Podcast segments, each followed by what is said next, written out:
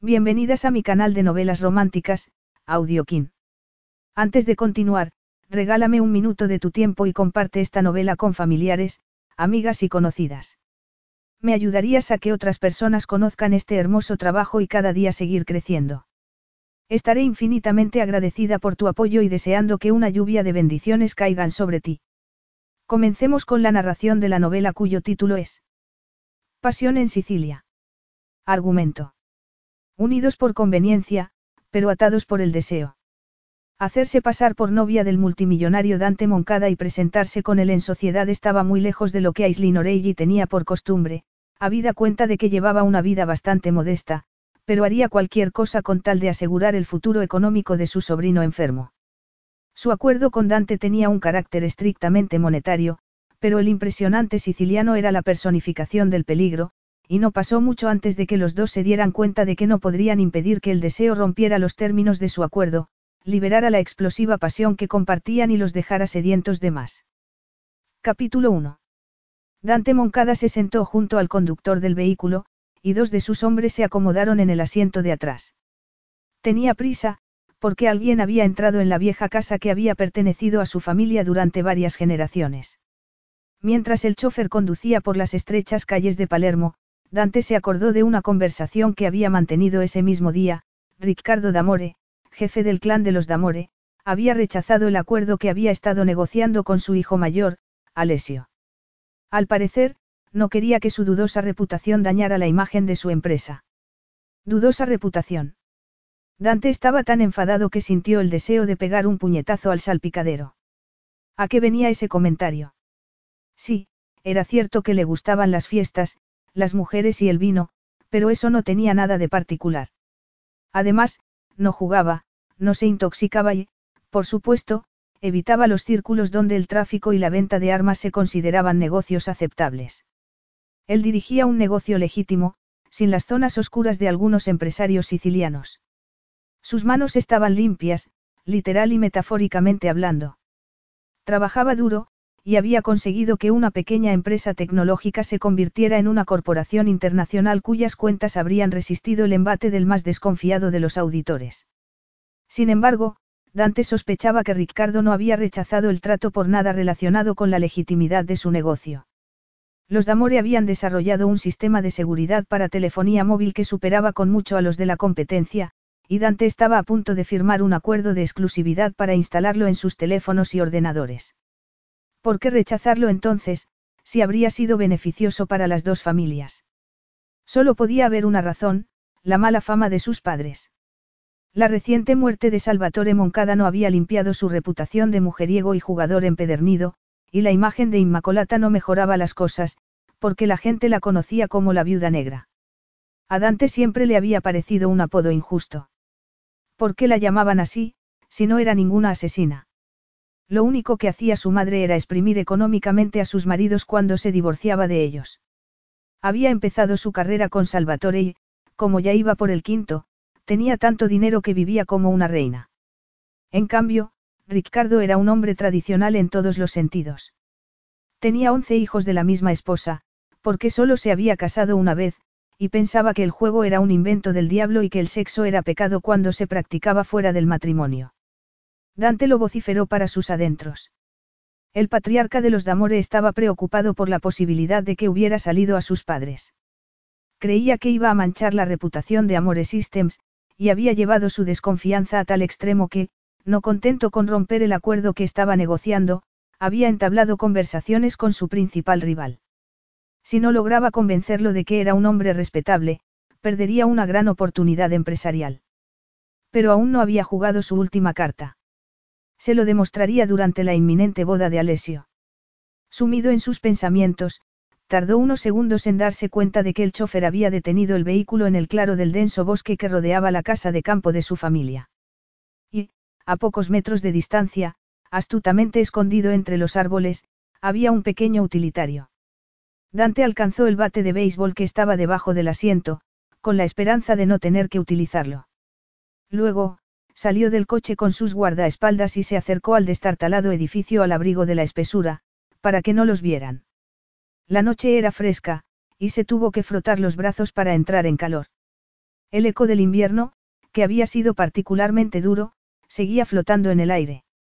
Mientras caminaba, se dio cuenta de dos cosas, la primera, que todas las contraventanas estaban cerradas, y la segunda, que alguien había encendido la vieja chimenea, algo evidente por el humo que echaba. Marcello, el encargado de la propiedad, tenía razón. Alguien había entrado en ella. Dante y sus hombres se detuvieron en la puerta e intentaron abrir, pero estaba cerrada.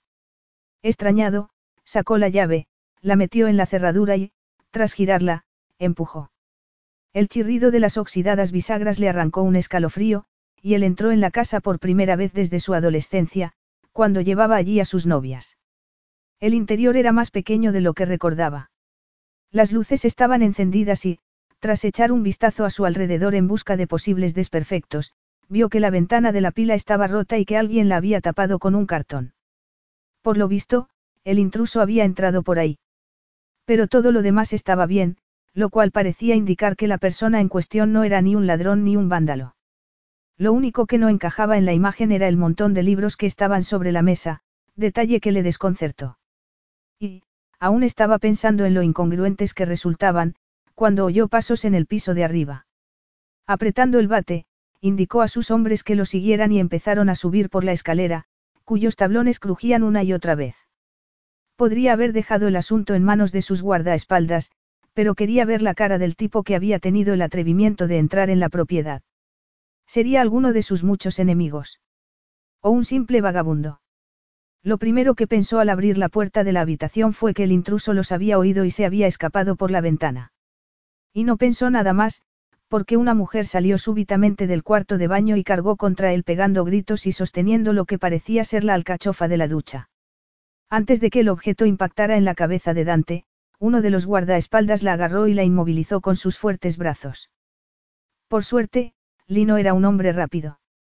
Completamente perplejo, miró a la intrusa. ¿Quién se habría imaginado que sería una mujer? Llevaba un albornoz de color marrón, y no dejaba de soltar palabrotas en inglés, aunque su mirada era de pánico. Suéltala, ordenó a Lino.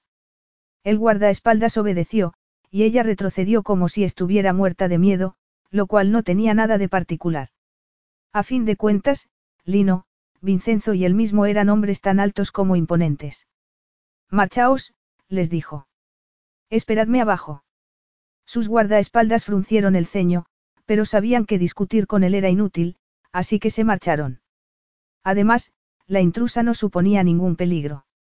Solo lo habría sido si hubiera llevado una pistola, y el simple hecho de que lo hubiera atacado con una alcachofa de ducha demostraba que no tenía armas. Dante dio un paso hacia ella, repentinamente consciente de su suave olor a flores. La mujer se apretó contra la esquina, casi jadeando. Era una joven de veintipocos años, esbelta, de pequeña altura y con la cara llena de pecas. No pudo distinguir el color de su pelo, porque lo llevaba mojado, pero cualquiera se habría dado cuenta de que era preciosa. ¿Quién eres? Le preguntó en su idioma. Ella no dijo nada. ¿Qué haces aquí? Ella se mantuvo en silencio. Sabes que has entrado en una propiedad privada, ¿verdad? Continuó Dante. La casa está vacía, pero es mía. La joven clavó en él sus extraños y bellos ojos, y él notó que ya no estaba asustada, sino enfadada. ¿Qué es tuya? Y un cuerno. Replicó, con un fuerte acento irlandés. La casa forma parte de la herencia de tu padre, y deberías compartirla con tu hermana. Dante estuvo a punto de perder la calma. ¿A qué venía eso? Sería otra charlatana de las que fingían ser hijas de Salvatore Moncada para llevarse un pellizco de su fortuna. Su padre solo llevaba muerto tres meses, pero ya habían aparecido ocho o nueve estafadoras con el mismo cuento. Si tuviera una hermana, estaría encantado de compartir mi herencia con ella, pero, si la tuvieras. Lo interrumpió ella. La tienes, y lo puedo demostrar. Por su tono de voz, Dante supo que estaba hablando en serio, y se quedó sin habla. Sería posible que aquella criatura increíblemente sexy estuviera realmente convencida de ser su hermana. Aislin había visto muchas fotografías del siciliano que le intentaba negar lo que era suyo, pero no le hacían justicia. Era mucho más alto de lo que suponía, y de pelo más rizado y más oscuro. Tenía un cuerpo escultural y, aunque no se había afeitado, la sombra de su barba no ocultaba en modo alguno la perfección de sus apetecibles labios. ¿Y qué decir de aquellos ojos verdes que la miraban con una mezcla de disgusto e incredulidad? Era el hombre más guapo y más sexy que había visto en su vida. De hecho, le gustó tanto que se cerró el albornoz un poco más, porque la intensidad de su mirada hacía que se sintiera maravillosamente desnuda. Por lo visto, la suerte no estaba de su lado. Llevaba dos días en la casa, esperando a que alguien reparara en su presencia y avisara a Dante Moncada. Pero ¿quién le habría dicho que se presentaría mientras estaba en la ducha? Su intención de dar una impresión fría y serena había saltado por los aires. Hasta había intentado atacarlo con la alcachofa de la ducha. ¿Crees que eres mi hermana? ¿De verdad? Preguntó él, arqueando una ceja. Ella alzó la barbilla, intentando ocultar su incomodidad. Si dejas que me vista, te lo explicaré todo, respondió. Los armarios de la cocina están llenos de café. Dante soltó una carcajada de sorpresa. Te cuelas en mi casa y pretendes que te prepare un café. Solo te estoy pidiendo que me concedas un momento de intimidad para poder vestirme y hablar sobre la herencia que quieres quedarte, afirmó ella. En cuanto al café, lo he dicho por si te apetecía tomar uno, pero, si lo preparas, yo lo tomo con leche y una cucharada de azúcar. Él la miró de arriba abajo, devorándola con los ojos. Está bien, vístete, dijo. Dante salió de la habitación y cerró la puerta, dejándola sin aliento. Se sentía como si el oxígeno hubiera desaparecido de la habitación y solo quedara el aroma de su colonia, tan sexy como el hombre que la usaba. Mientras intentaba calmarse, se puso la ropa interior, unos vaqueros y un jersey plateado. Luego, entró en el servicio, se pasó los dedos por el cabello y, tras respirar hondo, salió de la habitación, convencida de que estaba preparada para enfrentarse a él. De hecho, se había preparado para cualquier eventualidad, aunque había acelerado las cosas cuando supo que Dante había vendido las 40 hectáreas de Florencia y se había embolsado el beneficio. Sin embargo, tenía que recuperar el aplomo. Dante no era un tipo cualquiera, sino uno que se había hecho multimillonario con su esfuerzo y talento y que era capaz de robarle a su propia hermana la parte de la herencia que le correspondía. Al llegar abajo, descubrió que se había sentado en uno de los dos desvencijados sillones, y que estaba hojeando sus libros de la universidad. Sobre la mesita, había dos tazas de café. Y sus guardaespaldas habían desaparecido. Dante esperó a que tomara asiento y, a continuación, entrecerró los ojos, pasó un dedo por el libro que tenía en la mano y dijo. Háblame de ti, Aislin Oreilly. Mi nombre no se pronuncia Aslin, sino Aislin. Él estampó el libro en la mesa, sobresaltándola. Afirmas que eres mi hermana, y quiero saber cosas respecto a ti, insistió. Demuéstrame que lo eres. Aislin cruzó las piernas. Yo no soy tu hermana. Tu hermana es Orla, mi hermanastra, replicó. Estoy aquí en representación de sus intereses. Él frunció el ceño. ¿Tu hermanastra? Sí, somos hijas de la misma madre, dijo la joven. Y Orla y tú, del mismo padre. Dante se tranquilizó notablemente al saber que aquella maravilla de mujer no era sangre de su sangre, porque el simple movimiento de sus caderas lo volvía loco. Había admirado su cuerpo cuando bajaba por la escalera, y se había quedado helado al pensar que podía estar deseando a su hermana. Ya, pero ¿dónde están las pruebas que lo demuestran? Si esperas un momento, te las enseñaré. Aislin se levantó, entró en la pequeña cocina, abrió el bolso que había dejado en la encimera y sacó un sobre que le dio segundos después. Es el certificado de nacimiento de Orla, anunció. Dante leyó el contenido del sobre. Efectivamente, era un certificado de nacimiento. Se había expedido 27 años antes, e incluía el nombre de los padres de la criatura, Sinead Oreilly y Salvatore Moncada.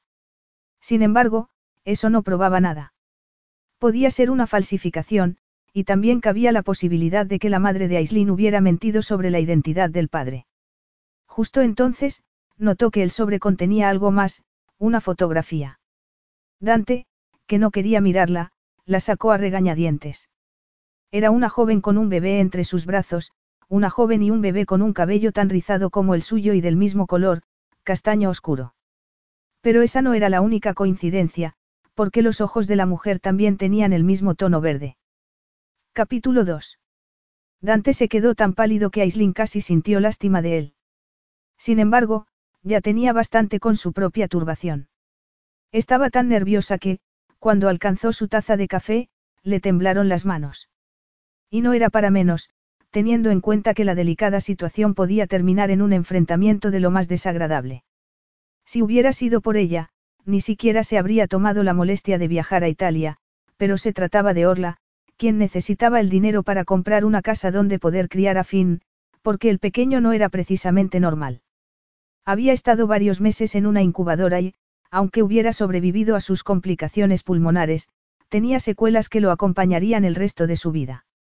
Aislin, que quería a su sobrino con toda su alma, había intentado comunicarse con Dante, pero su abogado se interponía una y otra vez en su camino, y al final perdió la paciencia y tomó un avión a Sicilia para hablar con él en persona. ¿Quién le iba a decir que su servicio de seguridad le impediría verlo? Por eso había entrado en la casa de campo. Era la única forma de llamar su atención. Al cabo de unos momentos, Dante apartó la mirada de la fotografía y la clavó en sus ojos. No sé nada de esta mujer, afirmó. Mi padre tuvo muchas amantes y, por si eso fuera poco, siempre hay alguien que intenta pasar por hijo suyo para echar mano a nuestra fortuna. Y ahora vienes tú, me das esta foto y dices que. Te digo la verdad, lo interrumpió ella. Orla es tu hermana. El parecido no deja lugar a dudas. Un parecido muy conveniente, replicó Dante. Esto es cualquier cosa menos conveniente. Protestó Aislin. Si fuera realmente mi hermana, ¿por qué ha esperado a que mi padre muriera? ¿Por qué no se presentó antes? ¿Por qué no lo necesitaba? Tu padre pagó su manutención hasta que cumplió 18 años, contestó ella. Dante soltó un suspiro. Sabes que comprobaré tu historia, ¿verdad? Sí, lo sé, aunque no necesitarías comprobar nada si no hubieras reventado todos mis esfuerzos por hablar contigo. Tendrías todas las pruebas que puedas necesitar. Discúlpame, pero no te creo. Mi padre solo reconoció a un hijo, yo.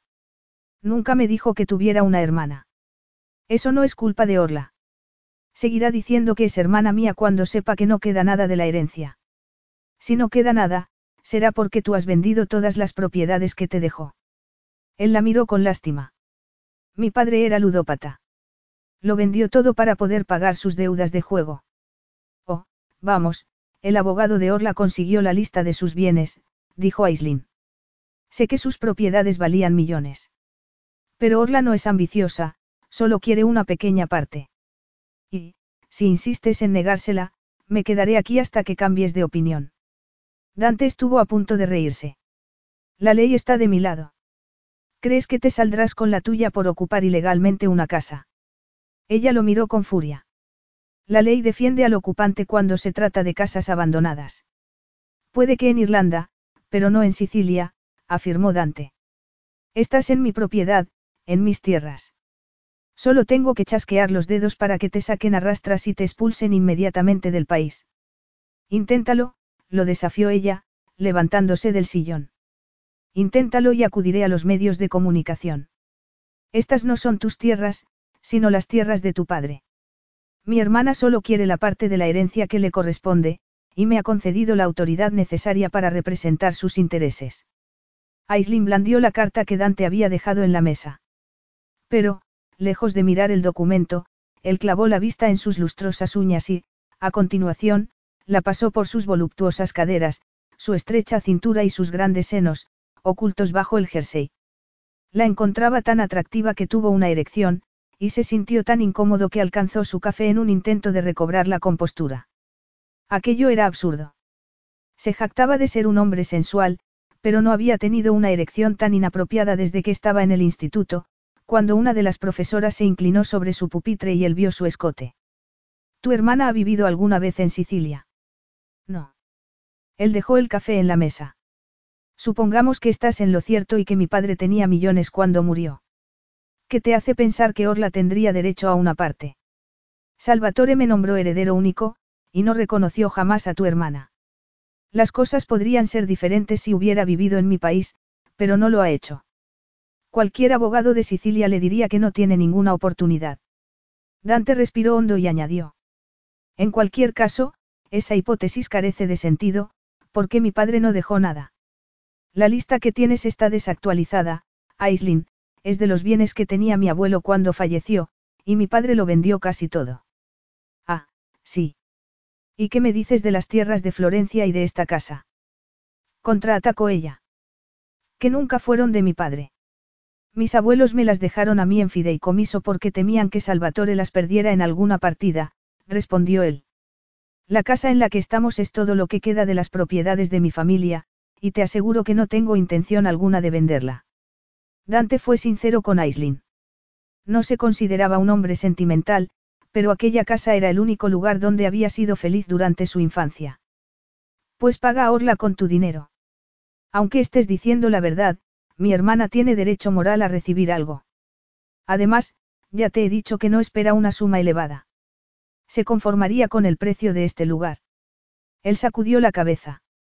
Estaba acostumbrado a que la gente los intentara estafar, pero la petición de Aislin era tan modesta y razonable que habría sentido pena por ella si se hubiera creído su historia. Sin embargo, no se la creía. Estaba convencido de que su padre no habría guardado en secreto la existencia de Orla. Pues no se llevaría gran cosa, replicó. La casa no vale más de 200.000 euros, y lo mismo se puede decir de las tierras de Florencia. Puede que eso sea calderilla para ti, pero para Orla es una fortuna. Si tanto lo quiere, ¿Por qué no ha venido? ¿Por qué te ha enviado a ti? ¿Por qué ahora no puede salir de Irlanda? Seguro que no puede. ¿No será quizá que tenía miedo de vérselas conmigo y ha enviado a su preciosa hermana para que me seduzca con su belleza? Ironizó Dante. Por eso estás aquí. Para tentarme. Aislin lo miró con ira. Tienes una mente repugnantemente sucia, declaró. Sí, es posible, dijo él, levantándose. Pero te estabas duchando cuando he llegado, como si me hubieras visto por la ventana y hubieras decidido utilizar tu cuerpo para impresionarme. Di la verdad, Aislin. Tu historia es un montón de mentiras. Buscaste una mujer que se pareciera a mí y le sacaste una fotografía para convencerme de que es mi hermana. Aislin alcanzó la foto y señaló al pequeño, indignada. No te has fijado en el bebé que sostiene. Míralo bien. Es tu sobrino. Sí, Claro que sí, dijo Dante con sorna. Qué mejor que un bebé para ablandar el corazón de un hombre y conseguir que te dé dinero. Reconozco que, de todos los estafadores que se han acercado a mí, tú eres la mejor y la más inteligente. Aislin movió una pierna y, durante un momento, Dante pensó que le iba a pegar una patada. Pero se limitó a girarse, sacar el teléfono del bolso y plantárselo en la cara. ¿Qué se supone que estoy mirando? preguntó él. Ella suspiró. Más fotografías, dijo. Tengo cientos de Orla y fin. Déjalo de una vez. No te vas a salir con la tuya. Mira el teléfono. Bramó Aislin. Sus miradas se encontraron, y sintieron una descarga erótica tan intensa que los dos se sumieron en un silencio de asombro. Al cabo de unos segundos, ella se alejó de él y clavó la vista en el suelo, desconcertada con lo que acababa de pasar. Era como si hubiera tocado algo cargado de electricidad estática y le hubiera dado calambre, con la gran diferencia de que la descarga en cuestión había sido de lo más placentera. Por favor, mira las fotos, dijo, armándose de valor. No se podía decir que Aislin fuera una buena fotógrafa, cuando no cortaba la cabeza a la gente, ponía un dedo delante del objetivo y estropeaba la imagen. Pero la calidad de las fotos carecía de importancia. Eran la prueba documental de que no estaba mintiendo, de que no se había inventado la historia, de que Orla era la hermanastra de Dante. Biológicamente, ella también era hermanastra de Orla, aunque la quería como si fueran hermanas en todo el sentido de la palabra. A fin de cuentas, se habían criado juntas y habían compartido habitación durante muchos años. Se protegían, se peleaban, jugaban y, de vez en cuando, se odiaban. Dante se puso a caminar de un lado a otro, con la mirada clavada en el teléfono. Luego, se dirigió al sillón y se sentó sin decir nada, completamente concentrado en lo que veía. Ella sintió una súbita debilidad, y se acomodó enfrente, pero estaba tan cerca de él que podía oír su respiración, la respiración de un hombre cuya vida estaba dando un vuelco en ese preciso momento. Aislin conocía bien esa sensación. Orla había sufrido un accidente cuando estaba embarazada, y el parto prematuro posterior les causó tal impacto que tardaron mucho en recuperarse. Habían pasado casi tres años desde entonces, pero lo recordaba como si hubiera ocurrido ese mismo día. Además, la verdad que Dante estaba descubriendo tenía que ser dura para él. Salvatore no le había hablado nunca de su hermana. Se había ido a la tumba con un secreto de tamaño monumental, y Aislinn ni siquiera alcanzaba a imaginarse lo que debía de estar pasando por su cabeza. No soy una estafadora, dijo un par de minutos después, aunque le parecieron dos siglos. Orla es tan hermanastra tuya como mía y Finn, tan sobrino tuyo como mío. Y sé que estará encantada de hacerse una prueba de ADN si se lo pides. Dante la miró, le devolvió el teléfono y preguntó. ¿Por qué está en el hospital? ¿Por qué lleva esas cosas en la cabeza? Ella echó un vistazo a la foto que estaba mirando. Ah, eso, se la hicimos hace seis meses, cuando le hicieron el electroencefalograma. ¿Un electroencefalograma? Sí, para estudiar la actividad eléctrica del cerebro. Finn nació prematuramente, y sufrió una parálisis cerebral que le causó epilepsia. Ese es el motivo de que Orla no pudiera venir a Sicilia. Le aterra la idea de dejarlo solo. Y esa es también la razón de que quiera una parte de la herencia, no lo hace por avaricia, sino porque quiere darle un hogar donde pueda estar a salvo. Aislin suspiró antes de añadir. Siento haber entrado en tu casa sin permiso. Sé que es ilegal, pero estaba desesperada. Finn te necesita, Dante. Necesita que le ayudes. Dante se pasó una mano por el pelo, sintiéndose enfermo. Las fotografías no eran ninguna prueba concluyente, pero su instinto le decía que Aislin era sincera. Tenía un sobrino enfermo y una hermana que, por la fecha del certificado de nacimiento, debía de haber nacido cuando él tenía siete años, es decir, cuando su madre se divorció de su padre. Le habría mentido ella también. Habría conspirado con Salvatore para guardarlo en secreto. No tenía forma de saberlo, pero sus pensamientos volvieron rápidamente al niño de las fotografías que acababa de mirar. ¿Cuántos años tiene? Le falta un mes para cumplir tres. Aislin lo dijo con un tono extraño, como si sintiera pena de él, lo cual le molestó. ¿A qué venía eso? No lo conocía. No sabía nada de él. Lo único que tenían en común era una hermanastra y un sobrino enfermo. Angustiado, cerró los ojos y se frotó el puente de la nariz. No tenía tiempo para esas cosas. El acuerdo con los Damore estaba en peligro, y solo le quedaban cinco días para convencer a Ricardo de que se merecía su confianza, de que no era como sus padres. De lo contrario, cerraría un trato con su principal rival. Además, siempre había pensado que los negocios eran lo primero. Lo había aprendido siendo muy joven, al ver que Salvatore lo perdía todo por dar prioridad a las mujeres y el juego. Sin embargo, la imagen de aquel pequeño entubado permaneció en sus pensamientos con tanta intensidad como la figura de la mujer que lo estaba mirando. Aislin era una mujer preciosa, e indiscutiblemente inteligente. Seguro que le quedaba muy bien un vestido de gala. Nadie se extrañaría si la veían con él. Te he dicho la verdad. Mi padre murió sin un céntimo, declaró lentamente. Tuve que hacerme cargo de sus deudas, y no dejó nada más que esta casa. Pero, según la ley siciliana, tu hermanastra no tiene derechos sobre ella. Aislin se recostó en el sillón, derrotada. Era una estudiante en la ruina y, en cuanto a Orla, se encontraba en una situación similar porque aún no había conseguido que el seguro le pagara la indemnización por la enfermedad de su hijo. Habían invertido todo su dinero en el billete de avión a Italia, y no podía volver con las manos vacías. Como ya he dicho, no tengo intención alguna de vender la casa. Ha sido de mi familia durante varias generaciones, continuó Dante. Pero estoy dispuesto a darle a Orla la mitad de su valor. ¿En serio? Dijo ella, sorprendida. Él asintió. Cien mil euros, con la condición de que se haga una prueba de ADN, afirmó. Si su identidad se confirma, el dinero será suyo. Aislin se sintió inmensamente aliviada.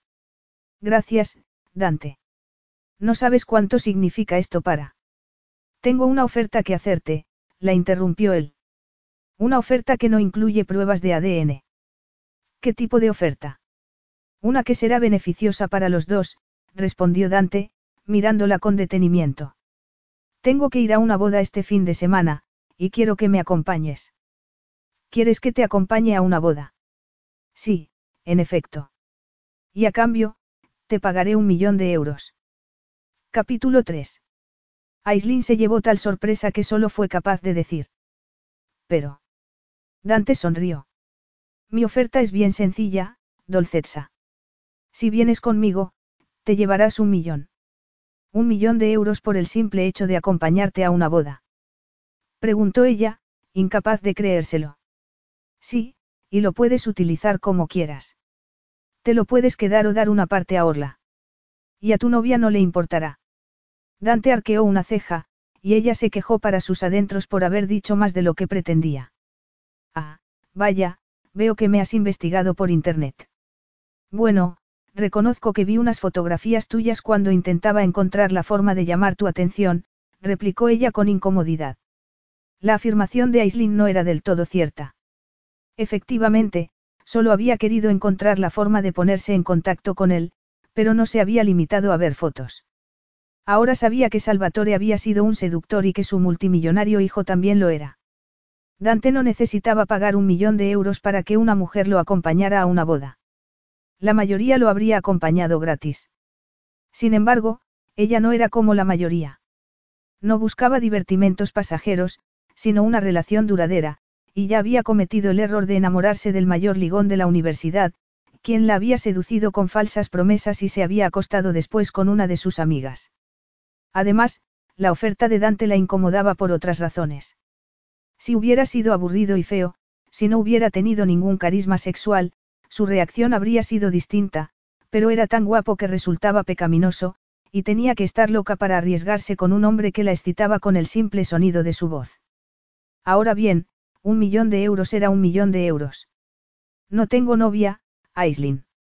Rompí con Lola el mes pasado, le informó. Dante la miró con intensidad, y ella tuvo que hacer un esfuerzo para no perder la compostura. Seguro que hay un montón de mujeres que estarían encantadas de acompañarte. Y no tendrías que pagarles nada, dijo. Ya, pero ninguna que me convenga. ¿Qué significa eso?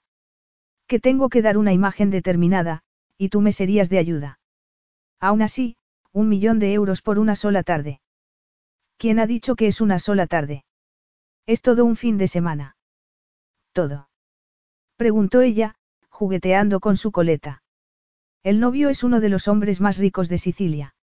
Está obligado a dar la fiesta más grandiosa que pueda. Dante lo dijo con un tono tan socarrón que Aislin estuvo a punto de reírse. Si acepto tu oferta, ¿hay algo más que debas saber? No, nada. Salvo que te presentaré como mi prometida. ¿Cómo? Dante sonrió de oreja a oreja. Tendrás que interpretar el papel de mi novia. ¿Y por qué necesitas una novia? Porque el padre de la joven que se va a casar cree que puedo manchar su reputación. ¿Y a qué se debe eso? Te daré las explicaciones pertinentes cuando aceptes mi ofrecimiento. Pero supongo que tendrás que pensarlo, así que dejaré que lo consultes con la almohada, declaró él. Si tu respuesta es afirmativa, te llevaré a mi casa y te daré más detalles.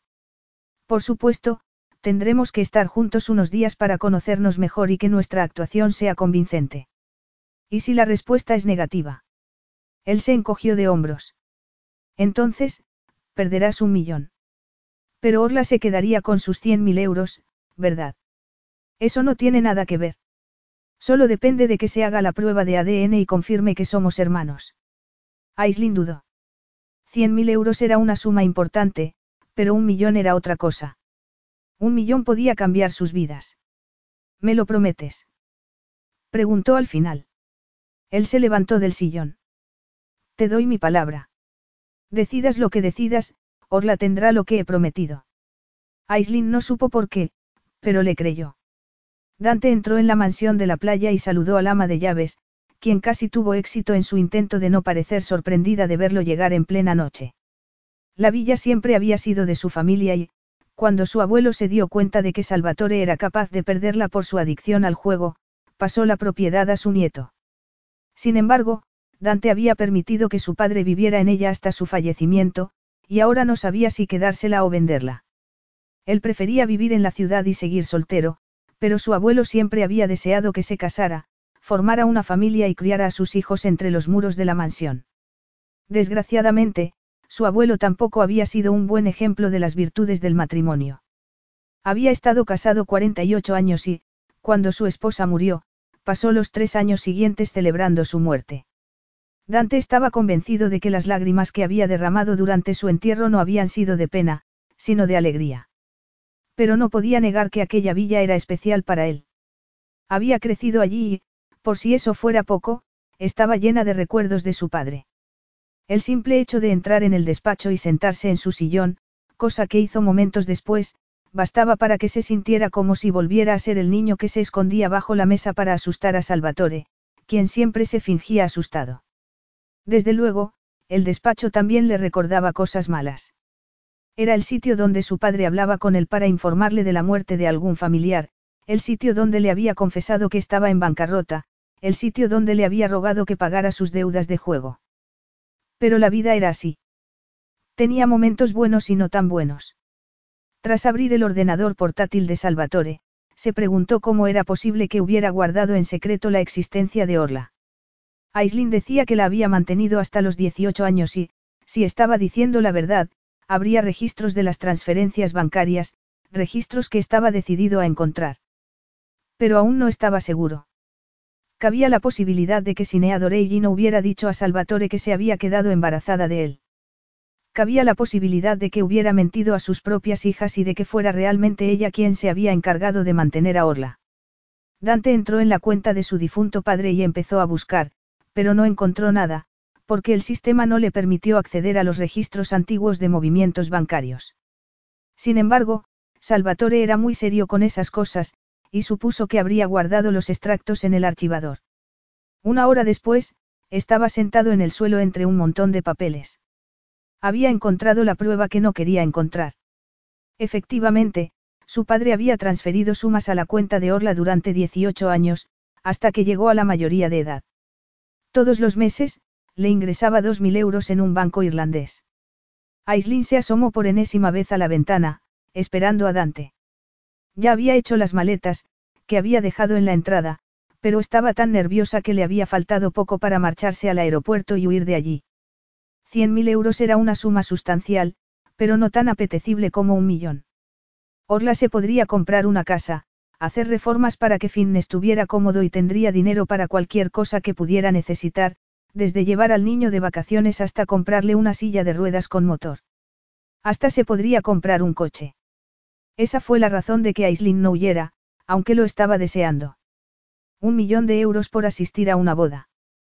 Todos los problemas de su familia quedarían resueltos en un fin de semana. Y quedarían resueltos sin haber tenido que pasar por el calvario para el que estaba preparada cuando llegó a Sicilia. ¿Quién se iba a imaginar que el poderoso e implacable Dante Moncada demostraría tener conciencia y le concedería a Orla la mitad del valor de la casa de campo? El hecho de que insistiera con la prueba de ADN no tenía nada de particular. Era un hombre de negocios, y no había llegado a donde estaba por el procedimiento de creer lo primero que le decían. En lugar de encontrarse con un monstruo, se había encontrado con un hombre arrogante que, sin embargo, sabía atender a razones. Pero, en ese caso, ¿por qué le incomodaba la idea de pasar unos cuantos días con él? Justo entonces, Dante llamó a la puerta y entró, sobresaltándola.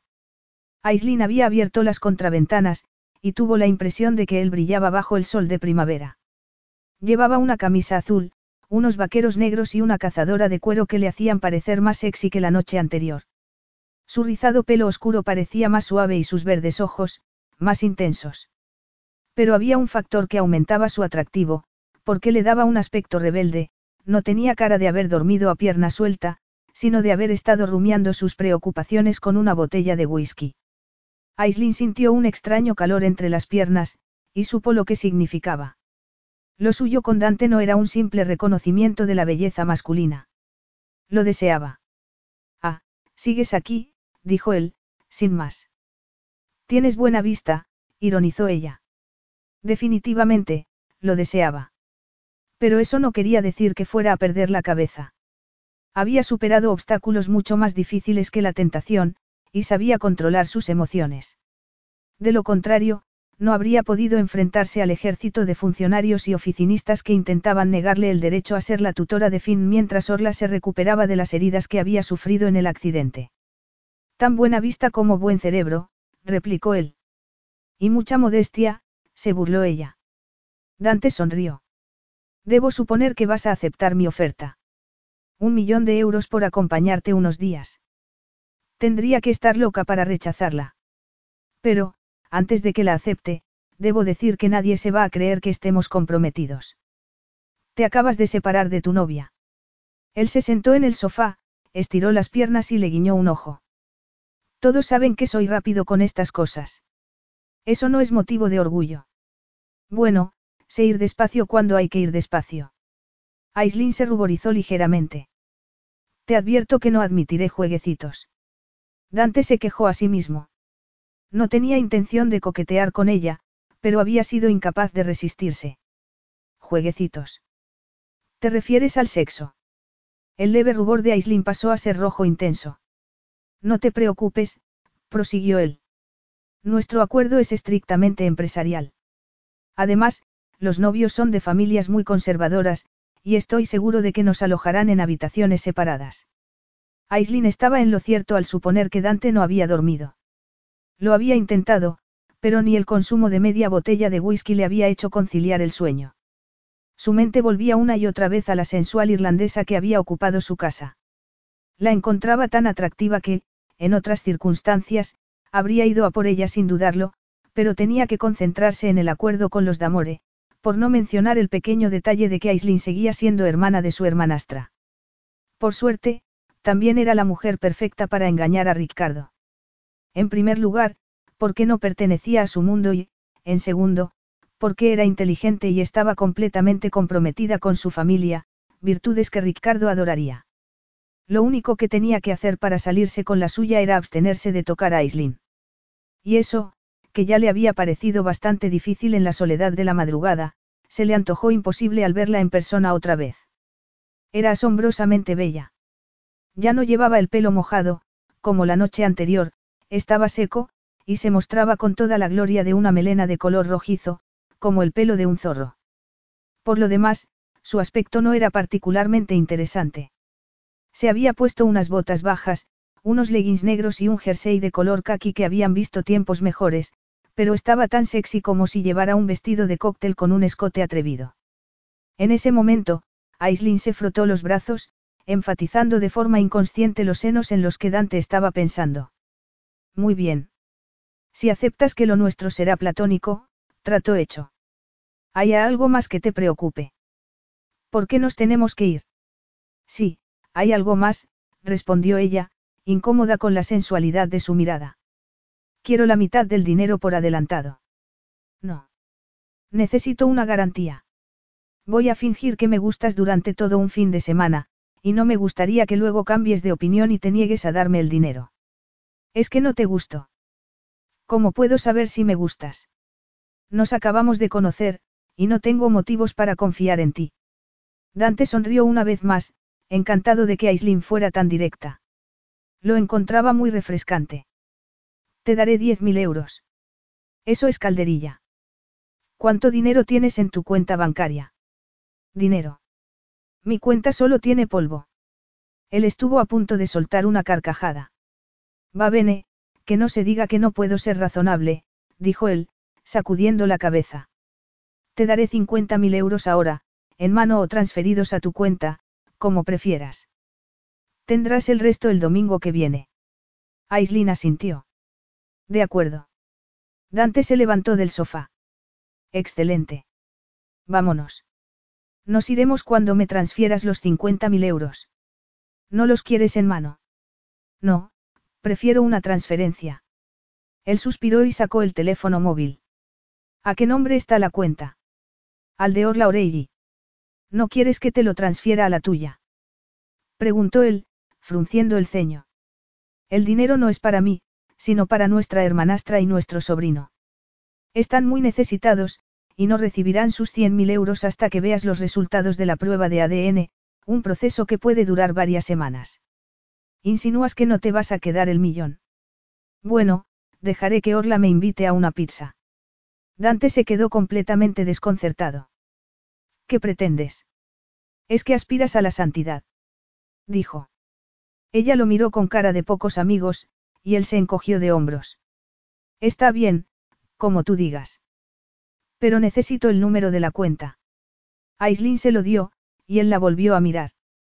Te lo sabes de memoria. Hace tres años, Orla sufrió un accidente de tráfico que la dejó en coma. Tuve que ocuparme de sus finanzas mientras estaba en el hospital, recuperándose. Por eso nació su hijo prematuramente. Sí. Dante se estremeció, y se preguntó por qué le preocupaba la suerte de una mujer de la que no había oído hablar hasta el día anterior. Pero eso no era tan relevante como sus dudas sobre Salvatore, más vivas que nunca. Se habría enterado de que Orla había sufrido un accidente. Sabía siquiera que tenía un nieto. Fuera como fuera, no podía permitir que el descubrimiento de su existencia lo desconcentrara. El acuerdo con los Damore era lo más importante en ese momento, y Aislin podía desempeñar un papel clave si él conseguía recordar que no le iba a pagar un millón de euros porque estuviera prendado de su belleza, sino porque le ayudaría a convencer a Ricardo de que no había salido a sus padres. Además, Orla y Finn solo eran dos desconocidos, y seguirían siéndolo en cualquier caso. Que fueran de su misma sangre no significaba nada. La sangre no hacía familia y, aunque la hiciera, ya había sufrido bastante con la suya. Su adorada madre lo había abandonado. Sus abuelos lo habían querido mucho, pero se peleaban constantemente e intentaban que tomara partido en sus disputas. La única persona por la que Dante habría hecho cualquier cosa era el difunto Salvatore, que había sido un padre fantástico durante su infancia, aunque poco convencional. Sí, jugaba demasiado y salía con demasiadas mujeres.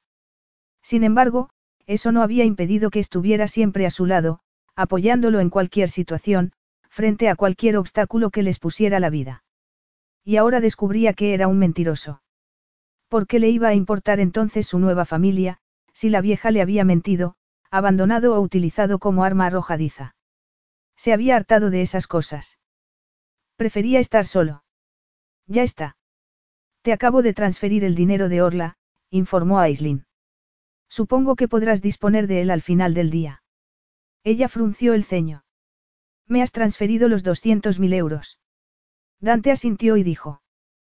Te di mi palabra y la he cumplido. Ya nos podemos ir. Capítulo 4. Aislin miró por la ventanilla del coche. En cuestión de 20 minutos, habían pasado del bosque mediterráneo y los campos de cultivo a las brillantes luces de la capital de Sicilia, Palermo.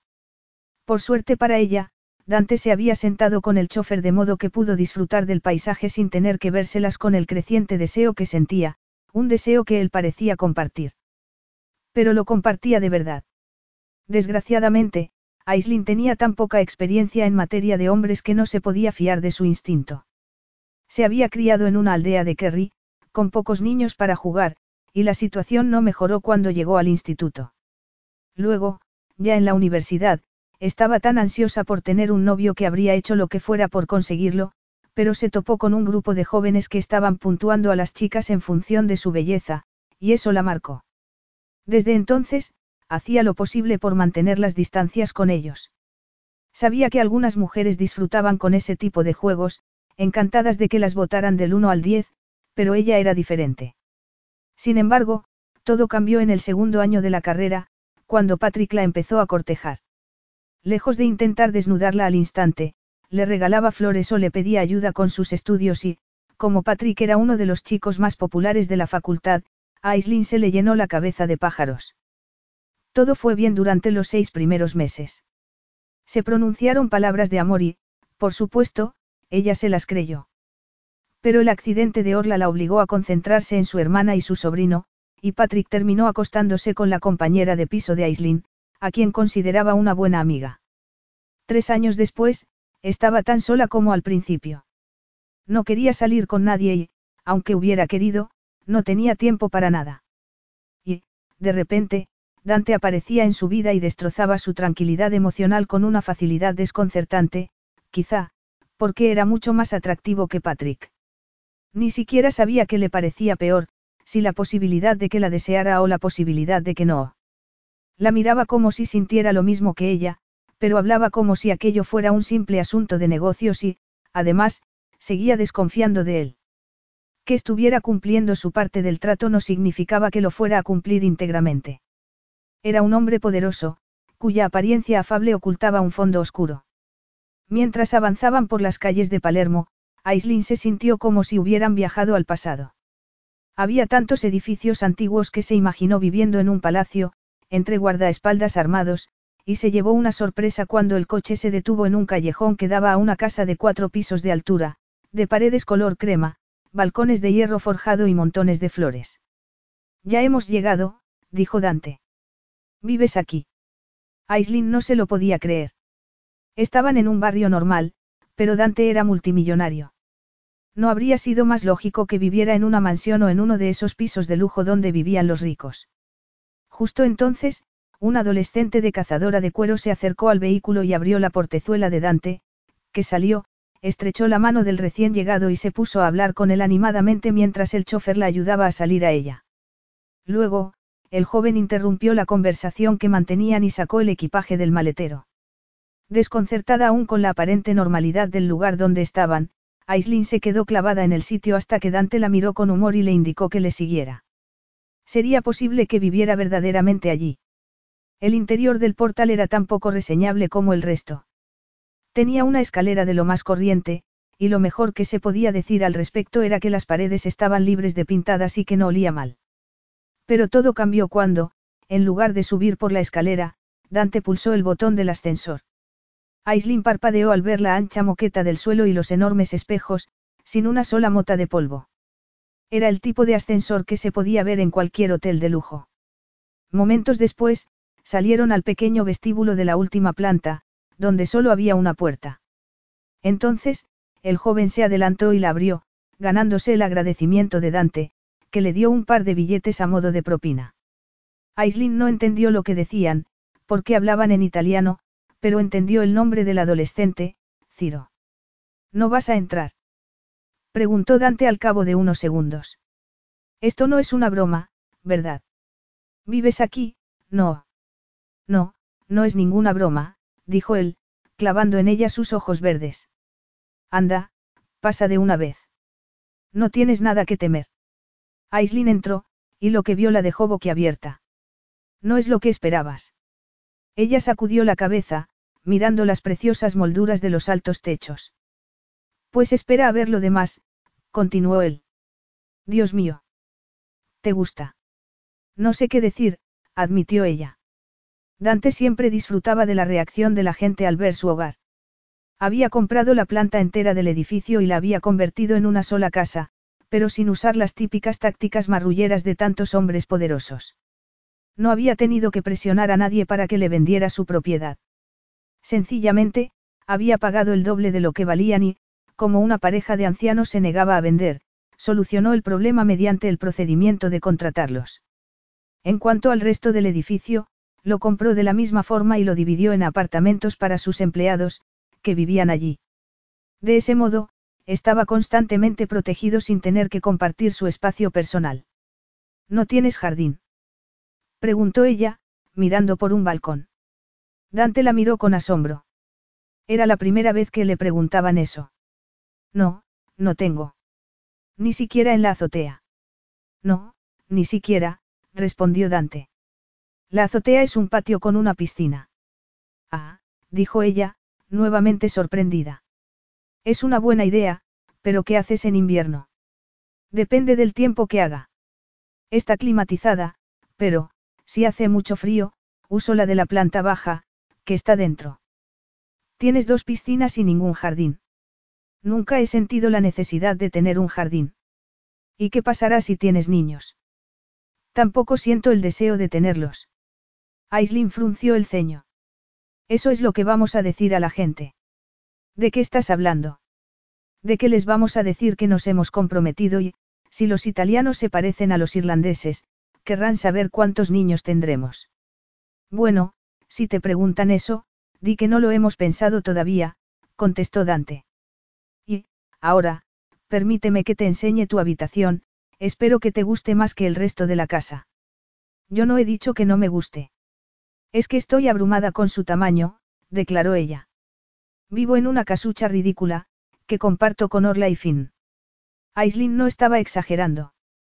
Vivía en una minúscula casa de dos habitaciones, lo único que les había dejado su madre cuando hizo las maletas y se fue, decidida a recuperar su juventud perdida. Pero, al menos, había tenido la decencia de transferirles la propiedad. Habían pasado cinco años desde entonces, y Aislinn empezaba a pensar que había salido definitivamente de sus vidas. A fin de cuentas, si Sineadorelli no había vuelto tras el terrible accidente de Orla y el nacimiento prematuro de su nieto, no había nada que la pudiera hacer volver.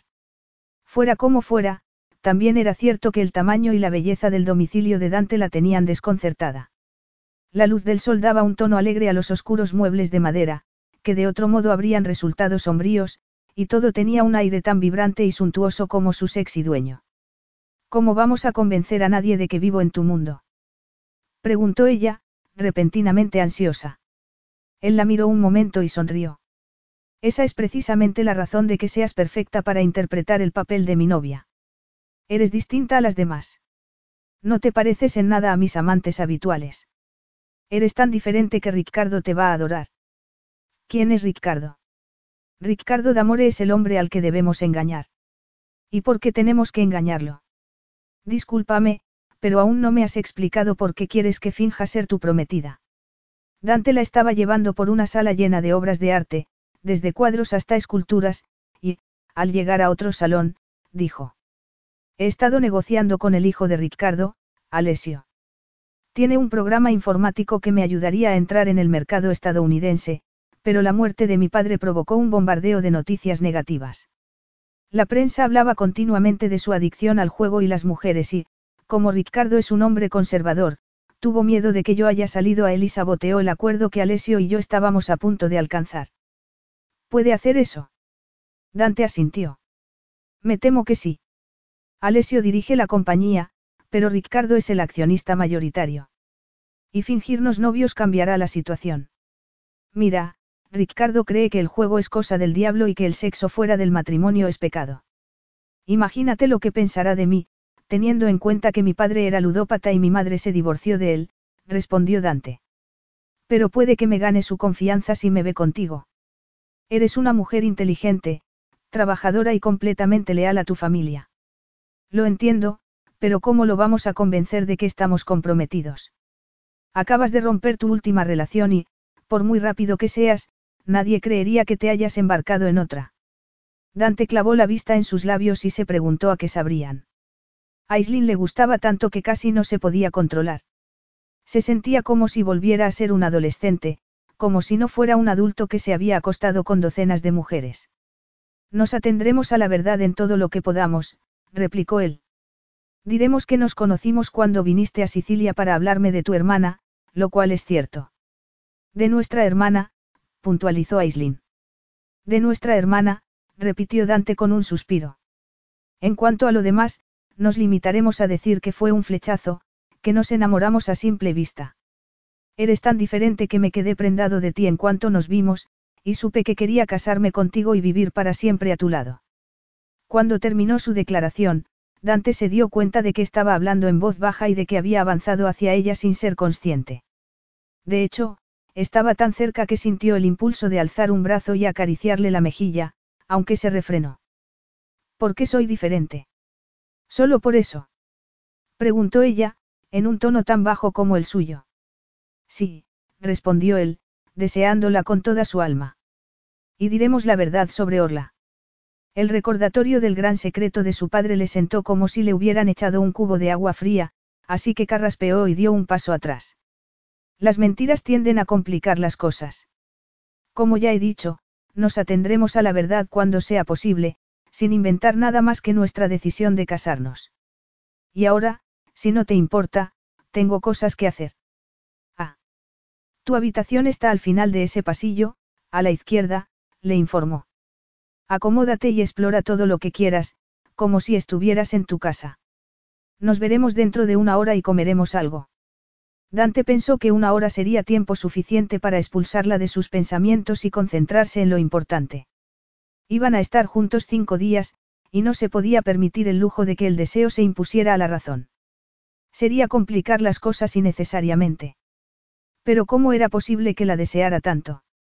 No se había sentido así en toda su vida. Desesperado, entró en su despacho y cerró la puerta, dejando perpleja a la excitada Aislinn, cuyo corazón latía como si se quisiera salir de su caja torácica. Durante un momento, había creído que la iba a besar y, por si eso fuera poco, había ansiado que la besara. El cosquilleo de sus labios y la tensión casi eléctrica de su cuerpo eliminaban cualquier tipo de duda. De hecho, tuvo que sacar fuerzas de flaqueza para no abrir la puerta del despacho y abalanzarse sobre él. Molesta con sus propias emociones, se mordió el labio inferior. ¿Qué estaba haciendo? Que Dante le gustara no quería decir que el sentimiento fuera mutuo y, aunque lo fuera, no debía desearlo. Era Dante Moncada, un famoso mujeriego, el hijo del hombre que había seducido a su madre en su juventud. No, no perdería la cabeza por él. Recobraría el aplomo y apagaría el fuego de aquella condenada atracción. Costara lo que costara. Capítulo 5. Las inquietudes de Aislinn desaparecieron temporalmente cuando entró en el dormitorio del final del pasillo. Aquello era una habitación de invitados. Por su tamaño, podría haber sido un piso entero.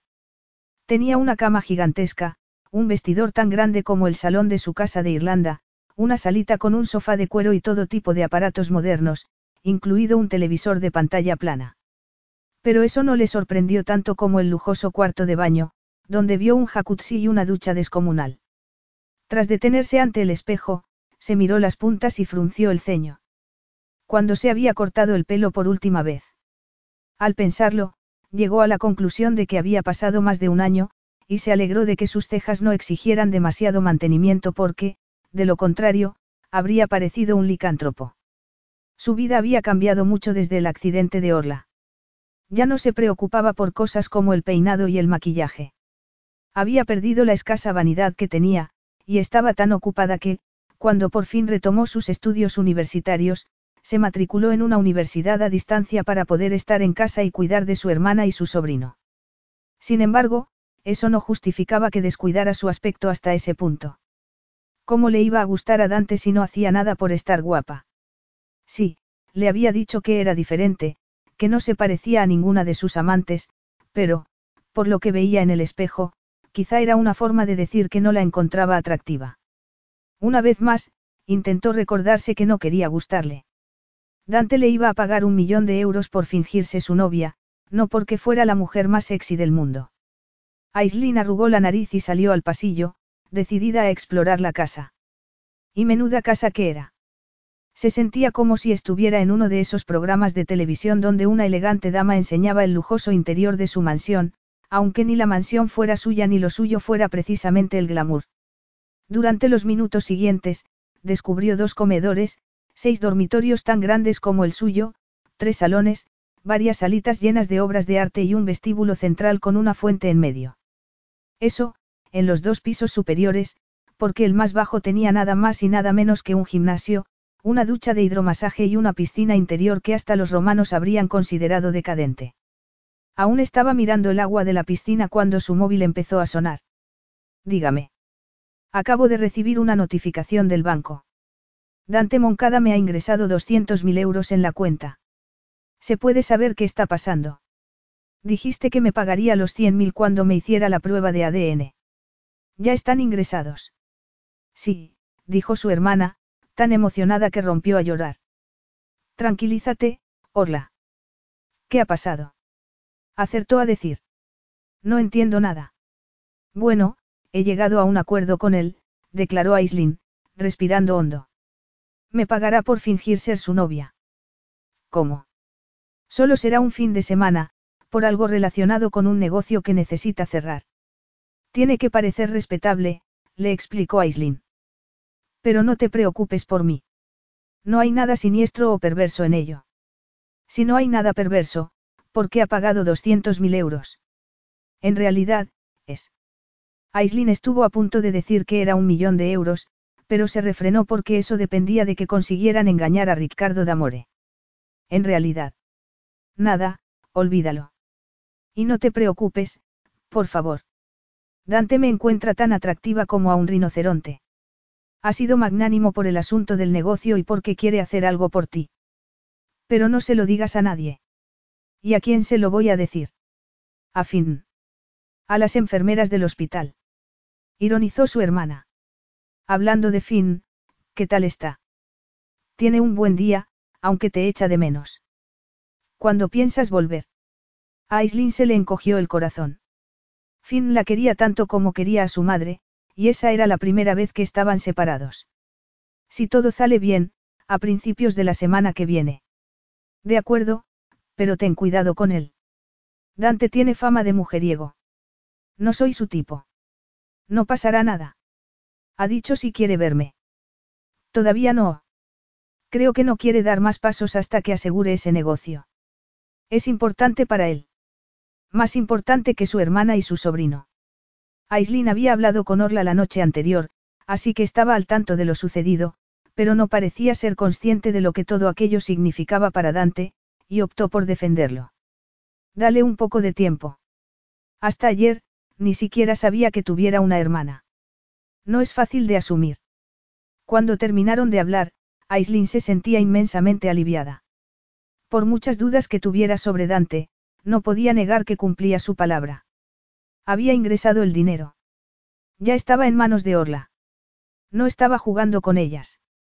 Incluso en el caso de que no consiguieran engañar a Ricardo, los 200.000 euros seguirían siendo de su hermana y, cuando Dante viera el resultado de la prueba de ADN, sumaría 100.000 más que cambiarían definitivamente sus vidas, con independencia de lo que pasara en la boda y de la relación que Dante quisiera establecer con ellas. De repente, se sintió en la necesidad de darle las gracias, así que corrió a su despacho y llamó a la puerta. Dante, que estaba escribiendo una carta, se sobresaltó. Adelante, dijo, sabiendo que era ella. Aislin entró con una cara tan radiante que le pareció la mujer más bella de la tierra. Y Dante se quejó para sus adentros, porque volvió a perder el control de sus emociones. Estoy a punto de terminar, declaró, incómodo. Ella sonrió de oreja a oreja. No pretendía molestarte. Solo quiero darte las gracias. ¿Por qué? Porque el dinero ya está en la cuenta de Orla. No sabes lo feliz que la has hecho. Aislin apoyó las manos en la mesa, lo miró con intensidad y añadió. Ahora sé que eres un hombre de fiar, y quiero que sepas que yo soy una mujer de fiar y que intentaré ser la mejor novia que el dinero pueda comprar. Haré todo lo que me digas durante la celebración de la boda, y me aseguraré de que Ricardo crea que estamos profundamente enamorados. La imaginación de Dante se desbocó, y empezó a pensar en todas las formas posibles de tomarle la palabra, empezando por tumbarla en la mesa y penetrarla. Solo tienes que ser tú misma, replicó, haciendo un esfuerzo por contenerse. Pero tendremos que comprarte ropa adecuada. ¿Qué quieres decir con, adecuada? Algo que esté a la altura del acontecimiento y con lo que te sientas cómoda. Um, no sé si la ropa que a mí me parece cómoda sería precisamente adecuada, afirmó ella. Bueno, hay tiendas con profesionales que sabrán ayudarte a elegir. Si te parece bien, mañana iremos de compras. Ella frunció el ceño. Tendrás que prestarme dinero, porque no tengo ni un céntimo. Dante arqueó una ceja. Todas las mujeres con las que salía daban por sentado que los gastos corrían de su cuenta, pero Aislin también era distinta en ese sentido. Mientras trabajes para mí, no tendrás que pagar nada. Vaya, ahora eres mi jefe. Te pago por un servicio, de modo que sí, soy tu jefe.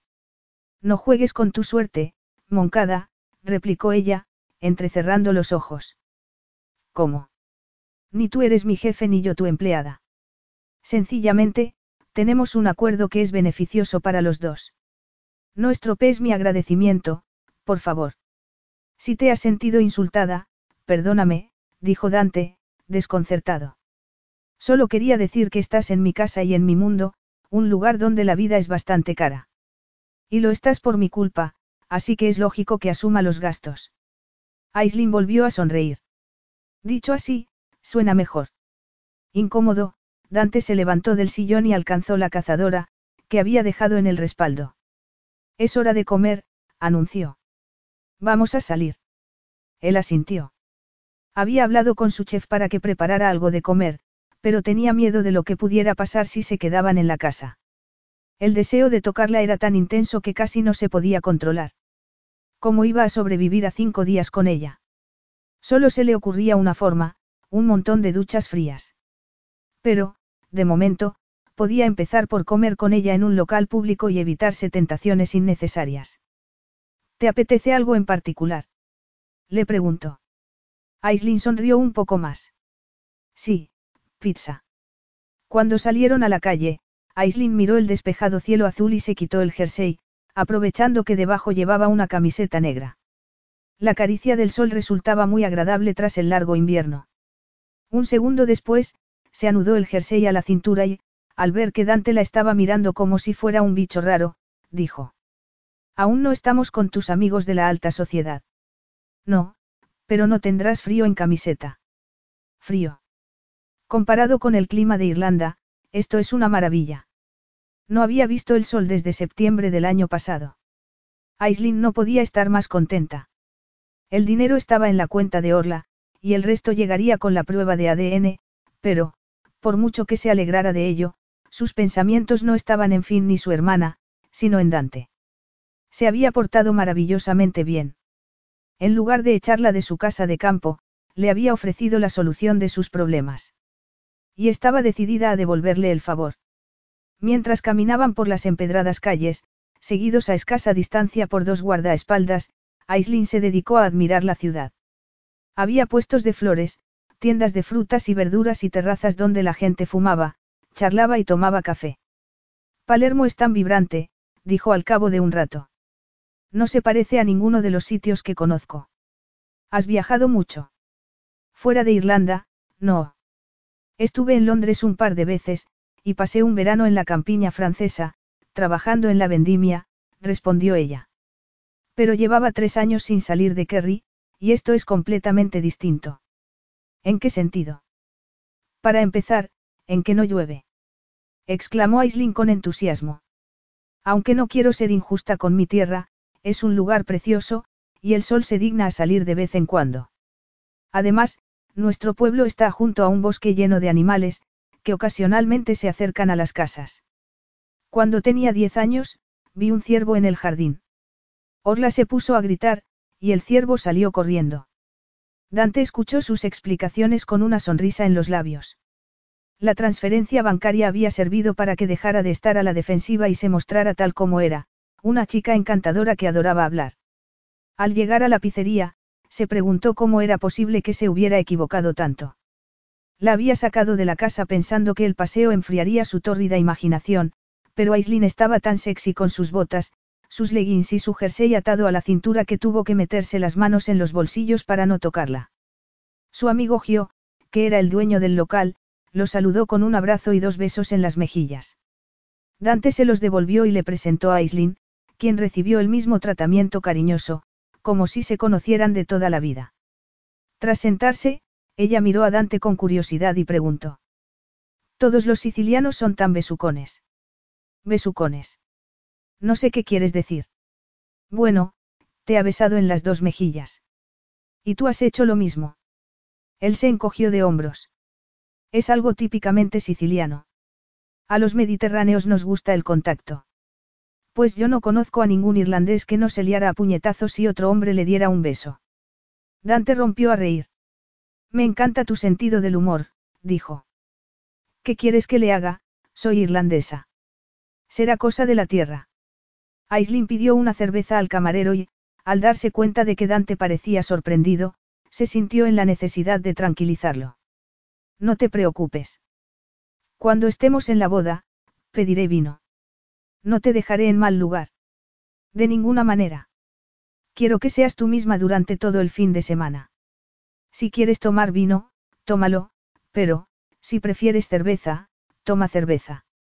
Oh, vamos, no puedo hacer eso si todos los demás toman champán o cosas así, alegó ella. Además, lo que dices no es cierto. ¿Cómo puedo ser yo misma si quieres que lleve ropa de una boutique? Ropa que elegirás tú y nadie más que tú, puntualizó él. Lo digo en serio. Quiero que estés relajada y que seas como eres. Aislin alzó su cerveza a modo de brindis.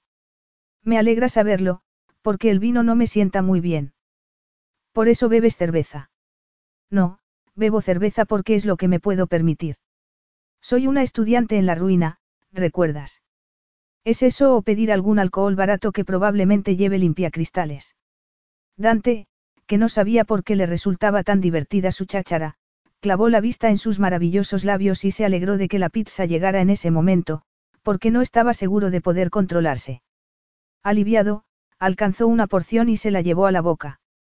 Era consciente de que el colesterol había empeorado los problemas cardíacos de su padre y lo había llevado a la muerte, pero se le había hecho la boca agua al ver que Aislinn pedía una pizza de embutidos sicilianos, que devoró como una estudiante hambrienta, es decir, lo que era.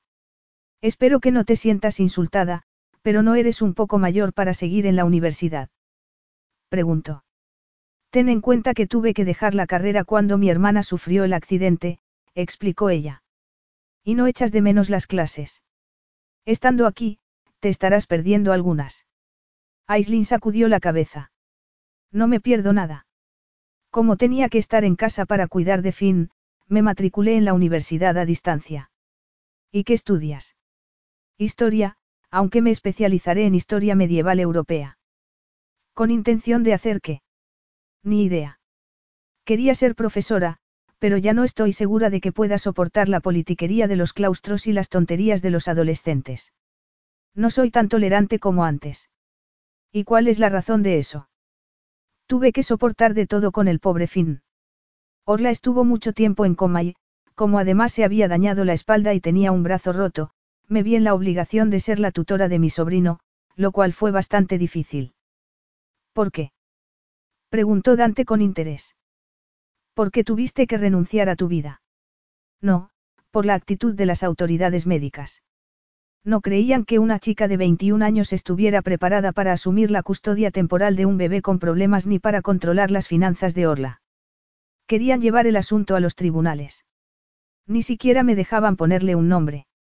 Aislin, que se había indignado mientras hablaba, respiró hondo y añadió. Cuando Orla volvió en sí, me dio permiso para encargarme de todo, pero los problemas continuaron. Todo es tan burocrático que te entran ganas de llorar. Dante intentó comerse otra porción de pizza, y descubrió que ya no tenía hambre. Por algún motivo, se sentía culpable de las dificultades de Aislin. ¿Y dónde estaba el padre de Finn, si se puede saber? Ah, esa es la cuestión, dijo ella, echándose hacia adelante. No sé dónde está. Orla se negó a decirme quién era el padre al principio y, como tuvo problemas de memoria por culpa del accidente, ahora afirma que no se acuerda. Dante arqueó una ceja. ¿Y la crees? Por supuesto que no.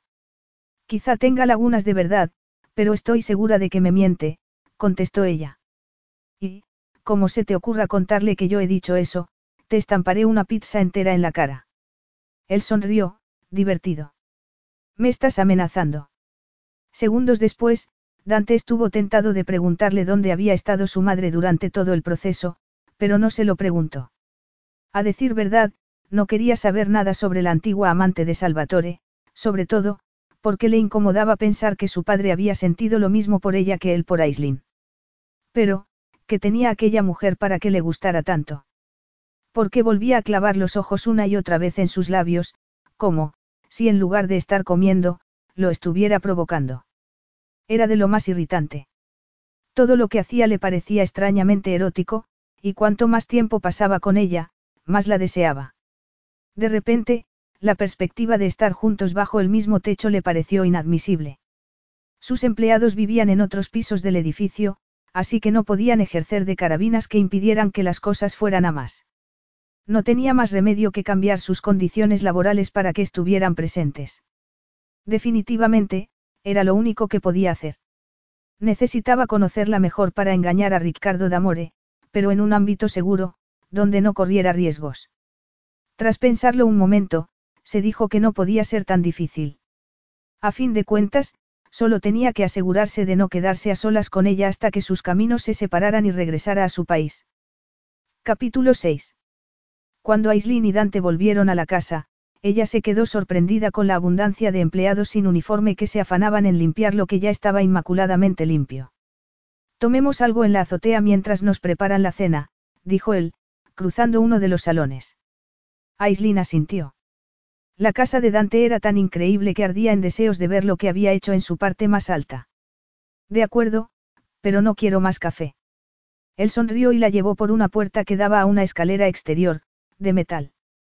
El tiempo que habían estado en la pizzería se le había pasado volando a Aislinn. Cuando terminaron de comer, se enfrascaron en una conversación que acompañaron con una cantidad increíble de tazas de café, lo cual explicaba su comentario. Dante le dijo que había crecido en Palermo, en la villa que su familia tenía en la playa, aunque prefería vivir en la ciudad, y hasta le habló de su negocio y su deseo de expandirse en los Estados Unidos.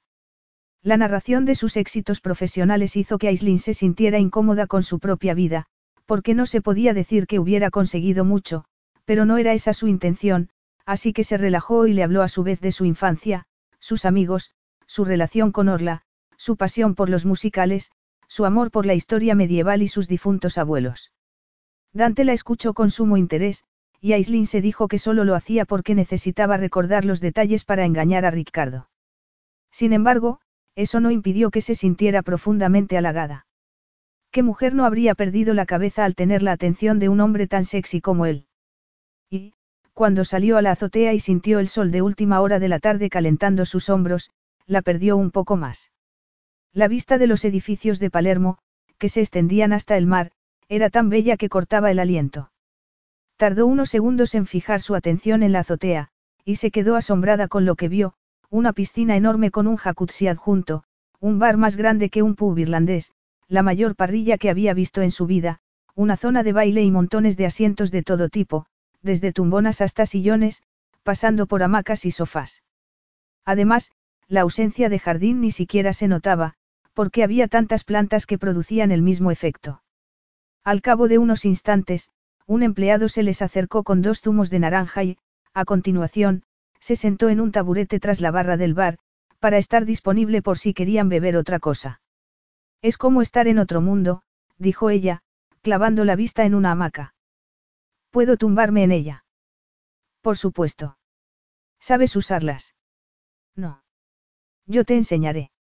La elegancia de los movimientos de Dante, que caminó hacia la hamaca y se tumbó en ella, le encogió el corazón a Aislinn, pero no tuvo ocasión de preocuparse por esa sensación, porque él se levantó rápidamente y la instó a probar. Aislinn puso el trasero en el centro de la hamaca, siguiendo las indicaciones de Dante. Luego, alzó las piernas y se giró con intención de tumbarse, pero debió de calcular mal, porque se habría caído por el otro lado si él no la hubiera sostenido a tiempo. Requiere práctica, dijo Dante. Aislinn tuvo la sensación de que todos sus sentidos se habían activado de repente. La conciencia de su calor corporal, de las fuertes manos que la agarraban por las caderas y del pecho que se apretaba contra el suyo le desbocó el corazón. Sabía que no era premeditado, que estaba pegado a ella sin más intención que ajustar bien la hamaca, pero la desconcentró totalmente cuando le dijo que se tumbara. ¿Qué has dicho? Que te tumbes. Ella respiró hondo y obedeció, cruzando los dedos para que se apartara de inmediato, aunque, segundos después, cuando Dante la dejó, los habría cruzado para que la volviera a tocar. Desorientada y confusa con lo que sentía, se quedó perpleja al ver que estaba tumbada en la hamaca sin ningún tipo de apoyo exterior. Pero eso ya no le importaba. ¿Qué le estaba pasando? Aislinn no podía saber que Dante se encontraba en una situación parecida. El contacto de su cuerpo lo había excitado de tal manera que alcanzó su vaso de zumo y se lo bebió lentamente con la esperanza de recobrar el control de sus emociones. No era extraño que se sintiera atraído por ella.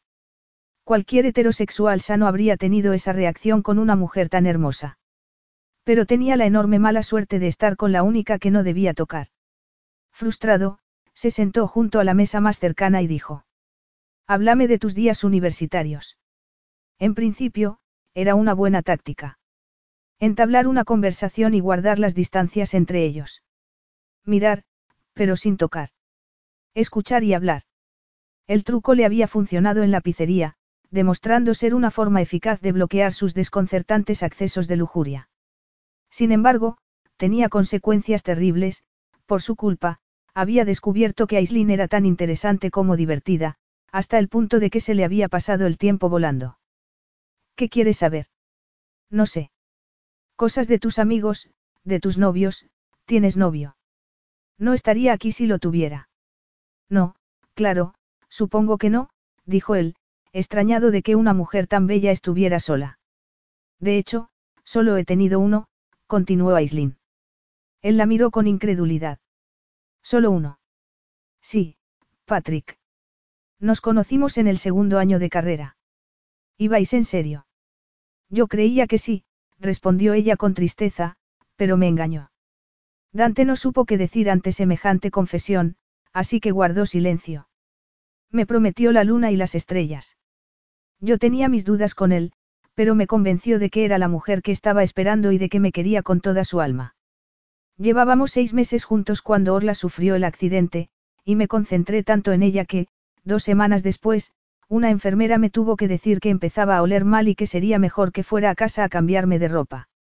Te quedaste dos semanas enteras en el hospital. Sin salir en ningún momento. Preguntó él, sorprendido. Orla estaba en coma en una habitación, y Finn se aferraba a la vida en la unidad de cuidados intensivos. No me podía ir. Tenía que dividir mi tiempo entre los dos sitios. Les pedí que les pusieran en el mismo para facilitar las cosas, pero no podían, le explicó ella. En cualquier caso, seguí el consejo de la enfermera y me fui a buscar ropa. Cuando llegué a casa, Patrick estaba en la cama con Angela, mi compañera de piso. Dios mío. Él sabía lo que yo estaba pasando. Sabía que necesitaba su apoyo porque ni siquiera podía contar con el de mi madre, que vive en Asia desde hace cinco años y se limitó a enviar unos cuantos mensajes. Necesitaba que me tomara de la mano. Incluso le rogué que viniera al hospital, pero siempre me ponía alguna excusa. ¿Y no sospechaste que algo iba mal? Claro que sí, pero no estaba en condiciones de afrontar otro problema, así que lo pasé por alto, contestó ella. ¿Qué hiciste cuando los viste en la cama? Decirles que no quería volver a verlos en toda mi vida, meter ropa en una bolsa de viaje y marcharme. ¿Solo eso? Preguntó él, extrañado de que no hubiera montado una escena. Estaba agotada, Dante. Casi no había dormido en dos semanas, y tenía los nervios destrozados. No me quedaba energía para nada. Solo quería recoger mis cosas y volver al hospital. Tanto es así que tardé bastante en sentir dolor por lo sucedido. Dante asintió, enternecido por la crudeza de su historia. Bueno, por cruel que fuera su comportamiento, te hicieron un favor. ¿Qué quieres decir con eso? Que, al menos, supiste la verdad. Si no los hubieras visto en la cama, no habrías sabido lo que ocurría, observó él. Afrontar la verdad siempre es mejor que vivir en una mentira. Ya, pero fui una estúpida al confiar en él. ¿Cómo pude ser tan tonta? No volveré a cometer ese error. Solo confiaré en mi familia, es decir, en Orla y Finn. No confíes en nadie, dijo Dante, pensando en su padre. De repente, Dante estaba furioso, pero no con su difunto padre, sino con las personas que habían abandonado a Aislinn cuando más necesitaba su apoyo. Nadie se merecía que lo dejaran solo con semejante carga. ¿Y tú? ¿Ha habido alguien importante en tu vida? Se interesó ella. No, las relaciones largas no son lo mío, respondió Dante. Me gusta la vida de soltero. Si no tuviera miedo de caerme de la hamaca, alzaría mi zumo para brindar por la soltería, declaró ella, rompiendo la seriedad del momento con un poco de humor. A partir de entonces, se dedicaron a hablar de asuntos menos comprometidos emocionalmente. En opinión de Dante, era lo mejor que podía pasar. Pero su cuerpo no parecía estar de acuerdo, porque insistía en traicionarlo con el deseo. Aislin metió un pie en la piscina de la azotea, y descubrió que el agua estaba tan templada como Dante le había asegurado. Luego, se sumergió hasta los hombros, apoyó la cabeza en el borde y contempló el cielo nocturno. El ruido de la ciudad era un murmullo distante, apenas perceptible. Todo estaba sumido en la tranquilidad más absoluta, y la única persona que podría haberla roto descansaba en la barra del bar, jugando silenciosamente con su teléfono, Ciro, el joven que había sacado su equipaje cuando llegó a la casa. Dante se había ido a la villa de su difunto padre por algún tipo de urgencia, y ella había aprovechado la ocasión para quitarse la ropa y ponerse el bañador que se había comprado en la boutique ese mismo día. En parte, porque no se habría atrevido a usarlo delante de él. Llevaban dos días juntos y, con excepción de las horas de sueño, era la primera vez que se separaban. Sus conversaciones habían sido de lo más productivas, y no tenía ninguna duda de que convencerían a cualquiera sobre el carácter supuestamente real de su noviazgo. Sin embargo, disfrutaba tanto de ellas que a veces olvidaba la razón por la que estaba allí. Ni siquiera sabía por qué le había hablado de Patrick. Hasta entonces, la única persona que estaba al tanto de lo sucedido era Orla. Se lo habría contado quizá porque cada vez se sentía más cerca de él. Probablemente. Y, por muy consciente que fuera de que Dante le podía partir el corazón, había algo en sus ojos que la animaba a arriesgarse, algo que la enternecía y la excitaba. En cualquier caso, se había divertido bastante aquella mañana, cuando Dante la llevó a la boutique de un diseñador muy conocido, Mecca. En cuanto llegaron, el diseñador le presentó al asistente personal que la iba a ayudar con las compras y, tras probarse más cosas de las que se había probado en su vida, terminó con cuatro vestimentas de día, dos vestidos de noche, uno para la boda, el bañador, zapatos, accesorios y hasta una maleta para guardarlo todo. A pesar de ello, seguía sin entender por qué había permitido que el asistente la convenciera de comprar ropa interior nueva. ¿Qué tenía de malo la suya? Era perfectamente funcional y, por otra parte, nadie la iba a ver en paños menores. Pero se dejó convencer de todas formas, tal vez, porque se sentía culpable por haber rechazado el precioso vestido dorado que le intentó vender. Un vestido ideal para una modelo, pero no para una chica de Kerry. No quería ni pensar en la cara que pondría Dante cuando viera la factura. Pero no por el dinero, que no significaba nada para él, sino por la posibilidad de que llevara un desglose de lo que había comprado. Se la imaginaría con su nueva ropa interior. Y, tanto si se la imaginaba como si no, porque le excitaba esa idea. Aunque Dante hubiera demostrado ser mejor de lo que se imaginaba, seguía siendo un mujeriego. Las sospechas de Ricardo eran ciertas. Se parecía mucho a su padre, como demostraba la propia farsa en la que estaban embarcados. Y había que estar loca para encapricharse de un hombre tan peligroso como él. Justo entonces, la voz de Dante interrumpió sus pensamientos. Acababa de volver y, cuando Aislinn giró la cabeza, vio que estaba hablando con Ciro. Luego, se dirigió hacia ella con una cerveza en la mano. Y a ella se le encogió el corazón. Capítulo 7.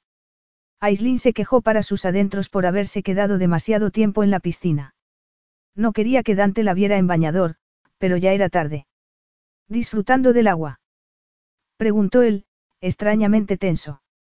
Sí, espero que no te moleste. Tendría que haberte pedido permiso. La piscina está para usarla, sin mencionar que necesitas relajarte un poco. Estos días están siendo complicados. Lo interrumpió Aislin. Él asintió y echó un trago de cerveza. Has solucionado la urgencia que tenías. Continuó ella. Dante volvió a sentir, pero con una cara tan triste que Aislin sintió lástima de él. A fin de cuentas, había ido a la casa de su infancia, y apenas tres meses después de que su padre falleciera. ¿Te cuesta volver a la villa? Se interesó. Dante clavó la vista en los ojos grises que lo miraban y se preguntó por qué había vuelto tan pronto. El ama de llaves de su difunto padre le había llamado por teléfono porque tenían una gotera en uno de los cuartos de baño. Normalmente, Dante habría dejado el asunto en manos de un empleado, pero le pareció una oportunidad perfecta para escapar de allí. Llevaba dos días con Aislin, y lo estaba volviendo loco con su forma de reír, de hablar, de comer y hasta de fruncir el ceño cuando discutían. Era como si volviera a ser un adolescente. Intentaba mantener sus pensamientos en el terreno de lo estrictamente platónico, pero su cuerpo se negaba a obedecer, así que había aprovechado la ocasión y se había ido por miedo a lo que pudiera pasar. Y ahora se la encontraba en la piscina, sin más prenda que su bañador. En su desesperación, hizo caso omiso de la pregunta de Aislin y se sentó en uno de los sillones de la azotea. Mi hermana y yo tuvimos que volver a casa de nuestra abuela cuando murió, y fue verdaderamente duro, continuó ella. Su casa había sido un hogar para nosotras. Yo no podía mirar sus pertenencias sin esperar que saliera en algún momento de la cocina y nos ofreciera unas galletas. Tardamos en asumirlo. Dante echó un trago y dijo. Aún no me creo que haya muerto. Cuando voy a su casa, lo veo por todas partes. Es como si estuviera allí, y siempre quiero hablar con él, pero no está. Dante se terminó la cerveza e hizo un gesto a Ciro para que le sirviera otra, enfadado. Por un lado, se sentía culpable porque el joven había tenido que anular una cita para quedarse allí, por otro, seguía furioso con su difunto padre y, para empeorar las cosas, tenía que afrontar la tentación de la semidesnuda mujer que nadaba en la piscina. Siempre supe que Salvatore era un mentiroso. De hecho, se podría decir que era un adicto a la mentira. Pero yo era su hijo, y nunca me mintió a mí. O eso pensaba, porque ahora descubro que se cayó el peor secreto que se podía callar. ¿Te refieres a Orla? Sí, claro. Y, por mucho que lo quisiera, no puedo dejar de preguntarme si me mintió sobre algo más, respondió él. Creí que lo conocía mejor que nadie, con sus virtudes y sus defectos, pero ya no estoy tan seguro. Justo entonces, Aislin sacó los brazos del agua y se apoyó en el borde de la piscina. ¿Has hablado con tu madre?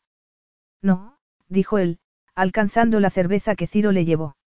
No quiero hablar con ella, porque, si sabe lo de Orla, significaría que ella también es una mentirosa. Dante echó un trago largo y se quedó con la mirada perdida, sumido en sus pensamientos. Bueno, los padres suelen mentir a los hijos para protegerlos, o cuando creen que se trata de algo que no entenderán, dijo ella en voz baja. El hecho de que tu padre guardara en secreto la existencia de Orla no implica necesariamente que te mintiera en nada más. Cierto, no lo implica, pero tampoco lo descarta. Ella apoyó la mejilla en sus finos brazos y suspiró. Cuando pienso en Finn y en todas las dificultades que sufrirá a lo largo de su vida, me siento tan mal que, si pudiera, cambiaría mi cuerpo por el suyo. Lo quiero con toda mi alma. No hay nada que no hiciera por él. Incluso mentir. Por supuesto, contestó ella. Desde que Finn nació, he hecho cosas de las que antes me creía incapaz. Hasta que no te encuentras en cierto tipo de situaciones, no eres consciente de los extremos a los que puedes llegar por amor. Dante la miró y se preguntó de dónde habría sacado las fuerzas necesarias para cuidar día y noche de su hermana y su sobrino, sin salir siquiera del hospital para cambiarse de ropa. Cosas como entrar sin permiso en mi casa de campo para llamar mi atención. Dijo él. Ella sonrió, pero fue una sonrisa débil, porque se acordó de su madre y de Patrick en ese momento.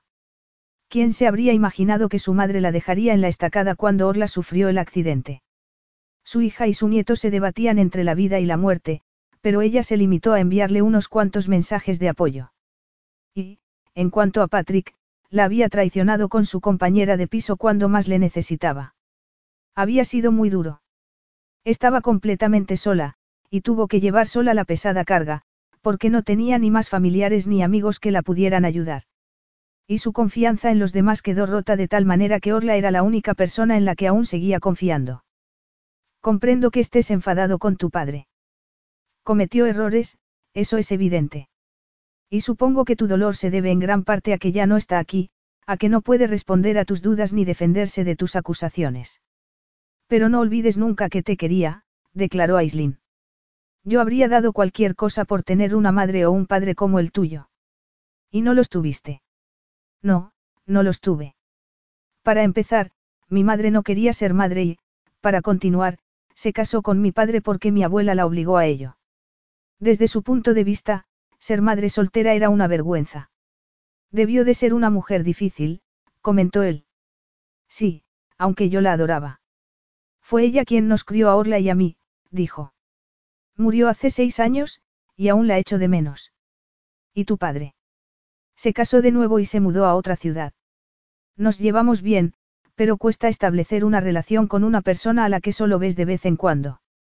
Dante la volvió a mirar. La luz de la luna le daba un tono plateado que aumentaba su belleza y la intensidad de los tórridos pensamientos que lo torturaban. Sentía el deseo de decirle a Ciro que se fuera, quitarse la ropa, meterse en la piscina y hacer el amor con Aislin. Pero no podía ser. Más frustrado que nunca, se levantó y, tras beberse el resto de la cerveza, dijo. Hasta mañana. Me voy a acostar. ¿Cómo era posible que la deseara tanto en un momento tan difícil, cuando todos sus familiares lo acosaban. Sería por la situación que se había creado. Sí, tenía que ser eso. La propia Aislin había dicho que nadie sabía lo que podía hacer en determinadas circunstancias hasta que dichas circunstancias se presentaban. Y las suyas eran de lo más extrañas. Intentaban conocerse mejor para engañar a los invitados de una boda y convencerlos de que estaban enamorados. ¿Cómo no iba a potenciar lo que sentía por ella? Ya había llegado a la escalera cuando cayó en la cuenta de que se había dejado el teléfono móvil en la azotea, y tuvo que volver sobre sus pasos. Desgraciadamente, Aislinn estaba saliendo de la piscina y, al ver su cuerpo, Dante se quedó clavado en el sitio. El discreto bañador negro no ocultaba la belleza de una figura que habría excitado a cualquier hombre. Aislinn era tan exuberante que parecía salida de una fantasía sexual. Lo era tanto que la boca se le quedó seca y el pecho se le empezó a cubrir de sudor, como si se hubiera encendido un horno interno. Ajena a su presencia y su excitación, Aislinn se inclinó para alcanzar la toalla, lo cual aumentó el deseo de Dante, y no notó que había vuelto a la azotea hasta que se empezó a secar el pelo y se giró hacia donde estaba. Dante estaba demasiado lejos para ver su cara con claridad, pero eso no impidió que sintiera su tensión como si la estuviera tocando. Cualquiera sabía lo que habría pasado si Ciro no hubiera aparecido entonces con el móvil. Estaba a punto de llevártelo, dijo a su jefe. Dante alcanzó el teléfono y se marchó. Necesitaba una ducha fría, y la necesitaba con urgencia. Aislinn cerró la cremallera de su nueva y elegante maleta, deseando tener algo que le calmara los nervios. La conversación con Dante la había dejado al borde de un precipicio emocional y, cuando él volvió a la azotea en busca de su teléfono, perdió definitivamente el equilibrio. Su mirada no admitía dudas.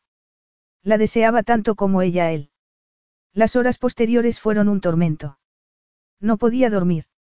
Daba vueltas y más vueltas en la cama, incapaz de expulsar a Dante de sus pensamientos. Y la mañana no iba a ser mejor, como descubrió durante el desayuno, aunque hizo lo posible por fingir que todo estaba bien, se ruborizaba sin remedio cada vez que se miraban a los ojos. Afortunadamente, Dante le concedió un alivio pasajero al pedir a Ciro que la llevara a una de las peluquerías más afamadas de Palermo, pero su tranquilidad saltó de nuevo por los aires cuando volvió a la casa. Tras hablar por teléfono con Orla, se probó el primero de los atuendos que habían comprado y alcanzó sus flamantes braguitas de encaje negro, que se puso. Y un segundo después, su mente la traicionó y la llevó a imaginarse que Dante se las quitaba. Era una situación desesperante. En solo un par de días, había pasado de fantasear con él de vez en cuando a tenerlo constantemente en la cabeza, y cualquier cosa la podía empujar a verse entre sus fuertes brazos o a expensas de su tentadora y sensual boca. Sin embargo, ahora tenía un problema más inmediato. Se había prestado a una farsa que implicaba presentarse ante algunas de las personas más ricas y poderosas de Europa, y le preocupaba la posibilidad de no estar a la altura, de dejar a Dante en mal lugar, de que la gente la mirara y se preguntara qué había visto en ella. Agobiada, se plantó ante el espejo por enésima vez y se volvió a mirar. Quería estar perfecta. Quería que Dante se sintiera orgulloso de tenerla a su lado. Y entonces, llamaron a la puerta. La nerviosa Aislinn echó un rápido vistazo a su maquillaje, se pasó una mano por el pelo, respiró hondo y corrió a abrir. Al verla, Dante se quedó sin aliento. Ya no era la desaliñada belleza femenina del desayuno, sino una maravilla de botas altas, ajustados vaqueros negros, cinturón de hebilla de diamantes, camisa de colores y chaqueta ajustada. Además, se había cortado el pelo ligeramente y, aunque mantenía el mismo estilo, enfatizaba más sus pómulos y sus preciosos ojos. ¿Qué tal estoy? preguntó ella con inseguridad. Dante clavó la vista en sus rojos labios, más besables que nunca. Muy bien, acertó a decir. Seguro. Dijiste que me pusiera algo informal para el viaje, pero si prefieres que me ponga un vestido. No, Dolcetsa, estás de lo más elegante, replicó Dante, pensando que era la criatura más sexy del mundo. Ella soltó un suspiro y sonrió. Es un alivio, aunque creo que exageras con lo de elegante. He estado a punto de ponerme un vestido, pero aún no estoy preparada para enseñar las piernas, hace años que no les da el sol. Están tan blancas que tendré que ponerme crema bronceadora. ¿Sueles hacer esas cosas? No, pero estoy segura de que el resto de las invitadas lo hacen. No hagas nada por parecerte a los demás. Sé tú misma, declaró él. Pero a mí me parece que el color de tu piel es perfecto, y que no necesita ninguna mejora. Aislinn se ruborizó y, tras darle las gracias por el cumplido, cambió de conversación. Ah, he hablado con Orla por teléfono. Sé que tienes muchas cosas en la cabeza, pero le he prometido que te lo preguntaría, ¿quieres saber si vas a ir a la fiesta de cumpleaños de Finn? Tiene muchas ganas de conocerte. Sorprendido por la petición, y casi desarmado por la súplica de los grises ojos de Aislinn, Dante eligió cuidadosamente sus palabras. Recuérdamelo después de la boda, dijo. Pero, antes de que nos marchemos, tengo que darte algo. ¿Qué es? Dante la miró con intensidad. Si hubiera sido cualquier otra mujer, cualquiera menos la hija de Sinea y la hermana de Orla, su conversación habría proseguido en la cama, preferiblemente, con las piernas de Aislinn cerradas sobre su cintura. Por mucho que intentara mantener las distancias, no hacía otra cosa que imaginarse dentro de ella y especular sobre el color de su vello público, el tamaño real de sus senos y el color de sus areolas. Era una especie de tortura autoinfligida, pero no lo podía evitar. Apenas tenía las fuerzas necesarias para controlar sus impulsos y no asaltar sus labios. Tu anillo de compromiso, respondió. Mi anillo de compromiso. Bueno, no te puedo presentar como mi prometida si no llevas un anillo en el dedo, se justificó él. No, supongo que no. Dante sacó una cajita del bolsillo y se la dio. Espero que te quede bien. Aislin la abrió lentamente, y él esperó su reacción con el corazón en un puño. Lo había comprado esa mañana, mientras ella estaba en la peluquería. Tenía intención de comprar la primera cosa decente que viera, pensando que sería tan fácil como comprar unos zapatos, pero no lo fue, y pasó por tres joyerías diferentes antes de encontrar una joya que estuviera a la altura de Aislin, un anillo de oro con un gran diamante central y multitud de diminutos zafiros y esmeraldas. Una joya diferente y preciosa, como ella. Y de paso, el objeto más caro que había comprado en su vida. Sin embargo, Dante no se quiso preguntar por qué se había gastado una suma tan obscena en un simple anillo de compromiso.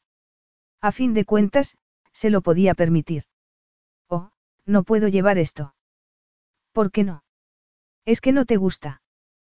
Que no me gusta. Es la joya más bonita que he visto en mi vida, contestó ella. Si le pidiera a un joyero que hiciera un anillo para mí, le pediría este. Entonces, ¿dónde está el problema?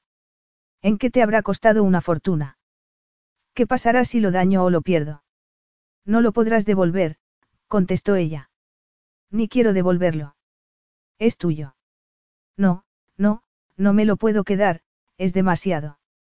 Dante suspiró, sacó el anillo de la caja y se lo puso en la mano izquierda antes de que ella pudiera protestar. Esto es un regalo mío, Aislin.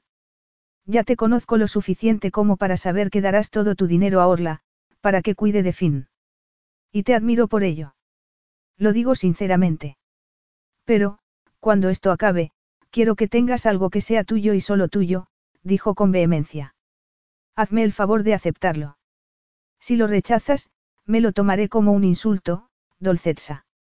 Cuando terminó de hablar, Dante se dio cuenta de dos cosas, la primera, que no le había soltado la mano después de ponerle el anillo, y la segunda, que se había inclinado tanto sobre Aislin que podía ver todas las pecas de su nariz. Aislin también era consciente de ello y, por una vez, fue incapaz de llevarle la contraria. Se había quedado sin palabras. Notaba el calor de su cuerpo y el olor de la colonia que usaba. Sabía que, si tocaba su pecho, descubriría que el corazón de Dante se había acelerado tanto como el suyo. Y, por si eso fuera poco, su cuerpo la estaba traicionando definitivamente. La súbita sensibilidad de su piel, la pesadez de sus senos y el calor que sentía entre las piernas se combinaban de tal manera que no podía ni pensar. Habría pasado algo si Dante no hubiera llevado una mano a su cuello mientras clavaba la vista en sus ojos. Quizá no, pero la llevó y, no contento con eso, asaltó su boca con los sensuales labios que Aislin intentaba no mirar. Aquello fue la gota que colmó el vaso. Sus emociones se desbocaron por completo y, cuando notó las caricias de su lengua, superó la timidez que la atenazaba y se sumó al juego con la misma intensidad que Dante, devorándolo del mismo modo, permitiendo que sus sentidos tomaran el control. Apretada contra su duro pecho, se dejó llevar sin inhibición alguna. Pero el pecho de Dante no era lo único que estaba duro, y su evidente erección avivó el deseo de Aislinn de tal manera que soltó un gemido. Su cuerpo había cobrado vida nueva, como si despertara de un sueño. Y esa vida bailaba al ritmo de Dante. Y entonces, Dante rompió el hechizo. Lo rompió de un modo tan inesperado y súbito que, desde el punto de vista de Aislinn, fue casi cruel. Capítulo 8. Aislinn parpadeó e intentó respirar, sorprendida. Estaba tan tensa que sus pulmones no recibían aire. Por primera vez, tuvo miedo de mirarlo a los ojos, y lo tuvo por temor a lo que pudiera ver en ellos y a lo que él pudiera ver en los suyos. El silencio de la habitación era absoluto. Sus piernas estaban tan débiles que se acercó al sillón más cercano y se sentó en él, tapándose la boca con una mano. Ya no quedaba nada del carmín rojo. Sus besos lo habían borrado. Y menudos besos, porque nadie la había besado nunca con tanta pasión. ¿Cómo era posible que se sintiera así? Estaba ardiendo por dentro y por fuera, atrapada entre el fuego del deseo y la vergüenza del rechazo. En cuanto a Dante, su situación no era mucho mejor. Se pasó una mano por el pelo y soltó una retaíla de obscenidades mientras se preguntaba qué le estaba pasando. Se había resistido muchas veces a la tentación. Había renunciado a los favores de mujeres muy bellas, a veces solteras y a veces casadas. Pero, por algún motivo, su fuerza de voluntad desaparecía cuando estaba con Aislinn. ¿Estás bien? Se interesó, girándose hacia ella. Aislinn alzó la cabeza. Más o menos. No tenía intención de besarte. Ni yo, replicó ella en voz baja. Te di mi palabra de que nuestra relación sería estrictamente platónica, y he roto mi promesa, dijo Dante, disgustado. Lo siento mucho. ¿Qué es lo que sientes? Haberme besado. O haber roto tu promesa. Las dos cosas. Ella lo miró con ira. Pues no quiero tus disculpas. Los dos somos igualmente responsables, y el hecho de que te disculpes hace que me sienta insultada. No te quería insultar, Aislin. Solo pretendo decir que. Sí, ya lo sé, lo interrumpió ella, levantándose del sillón. Tus actos hablan por sí mismos.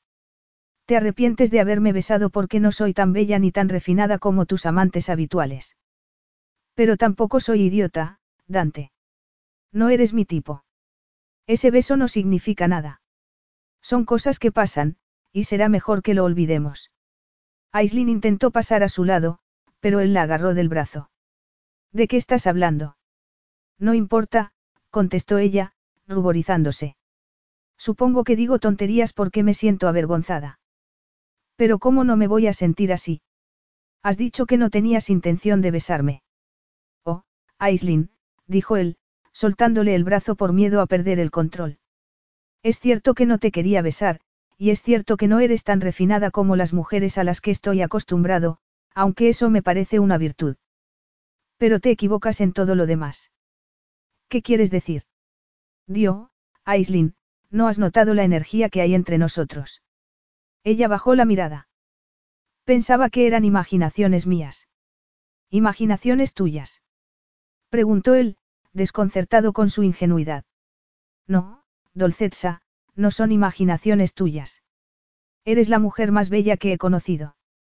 Eres leal, divertida y sexy hasta extremos pecaminosos, pero los dos sabemos que no nos podemos permitir el lujo de dejarnos llevar.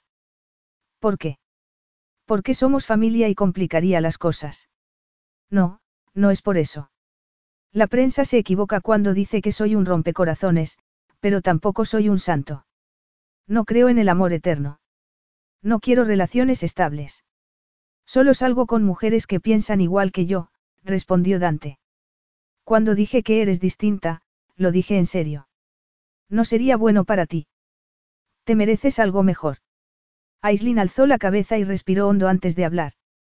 Me alegra que sepas lo que me conviene. Me alegra de verdad, porque me ahorras el terrible esfuerzo de pensar por mí misma, dijo con sorna. ¿Sabes lo que pienso de ti, Moncada? Que eres un ejit.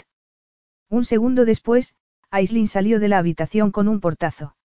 Aislin se detuvo al final del pasillo, para llamar al ascensor. Y, mientras esperaba, Dante la alcanzó, se detuvo a su lado y preguntó. ¿Estás más tranquila? Aislin se cruzó de brazos, por temor a pegarle una bofetada o, peor aún, a apretarse contra su pecho y besarlo. No. Su conciencia de la cercanía de Dante era tan intensa que calmó el enfado que le habían producido sus disculpas y su condescendiente intento de explicarse. Sí, se había repetido hasta la extenuación que no debía encapricharse de él, pero eso había sido antes de descubrir el sabor de su boca y de escuchar sus halagos. Te he traído la maleta, dijo Dante. Ah, sí, gracias, replicó ella, enfurruñada. Supongo que Ejid significa idiota, no. Aislinn notó un fondo de humor en la pregunta, pero respondió como si no hubiera reparado en ello. Sí, efectivamente.